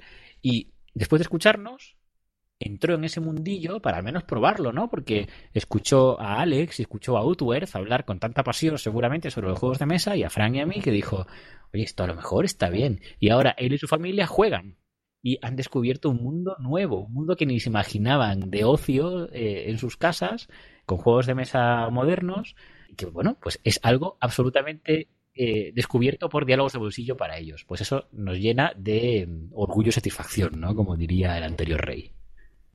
Totalmente, o sea, el cambiar la vida de alguien a mejor debido a nosotros, pues es una cosa que es complicado de escribir, pero sin duda es, muy gratificante. Pues lo dicho, eh, por mi parte nada más, parafraseando a mi querido Tony Garrido, esta ha sido la segunda temporada de Diálogo de Bolsillo, lo demás es ruido o silencio. Pues hasta aquí nuestro, nuestro último programa de la temporada. Esperamos de verdad, de corazón, que os haya gustado. hemos intentado hacer un programa diferente, eh, distinto ¿no? a lo que estábamos acostumbrados a hacer, pero nos apetecía mucho. Nos apetecía mucho hacer un programa así, donde hemos mezclado pues historia y cosas reales con cosas un poquito más de ciencia ficción. Hemos dado incluso consejos de cómo sobrevivir a un, a un apocalipsis. Y en fin, eh, como decíamos, esperamos que os haya gustado. A vosotros, eh, Laura, Dani, encantado de verdad de haber contado con vosotros. Ha sido un auténtico placer teneros por aquí. Hoy muchas gracias, de verdad, yo feliz. Cuando quieran. Espero no haber sido demasiado dispersa. Como siempre, muchas gracias. Lo único, las horas intempestivas que ya nos matan, pero esto es como estar aquí de parqueo, que decíamos, estar aquí de colegio. Sí, y además ya se nos pone a todos un poco voz eh, de zombie, así que también es parte de, un poco de reflejar qué pasaría cuando estamos en ese proceso de conversión. Eh, bueno, pues entonces nada, ya nos vemos el próximo año, ¿verdad, Sandre? En la próxima, la próxima temporada. Sí, sí, en la siguiente temporada estaremos de vuelta con las pilas bien cargadas y nada, pues eso, Purroy, Laura, gracias por estar aquí con nosotros, por compartir nuestra pequeña locura. Muchas gracias. Gracias a ti. Gracias, Fran, gracias, Sandre. Chao. Vuelvo de la tumba para estar contigo Vuelvo de la tumba, aunque tú ya te hayas ido. No había planeado nada a corto plazo. Me acordé de ti y he salido ya hace un rato.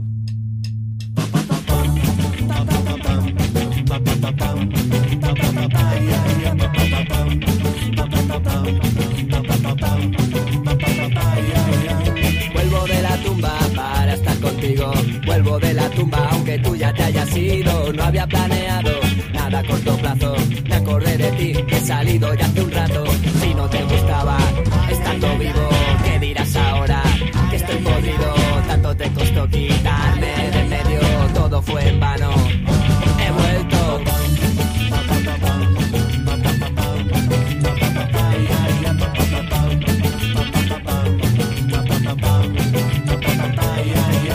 Vuelvo de la tumba para estar contigo.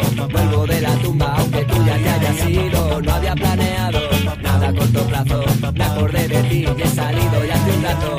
No puedo decir que me haya divertido.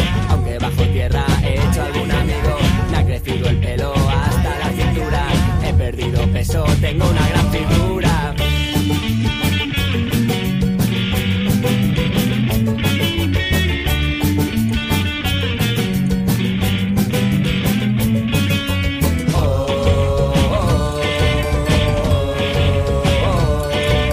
Vuelvo de la tumba y es para quedarme. Vuelvo de la tumba, no intentes rematarme. Vuelvo de la tumba, no se tan mal fuera. Mi tumba está vacía. Que te espera. La respuesta. Vivo con tu madre en un castillo. En un castillo. A veces lo traigo gordo, a veces lo traigo fino.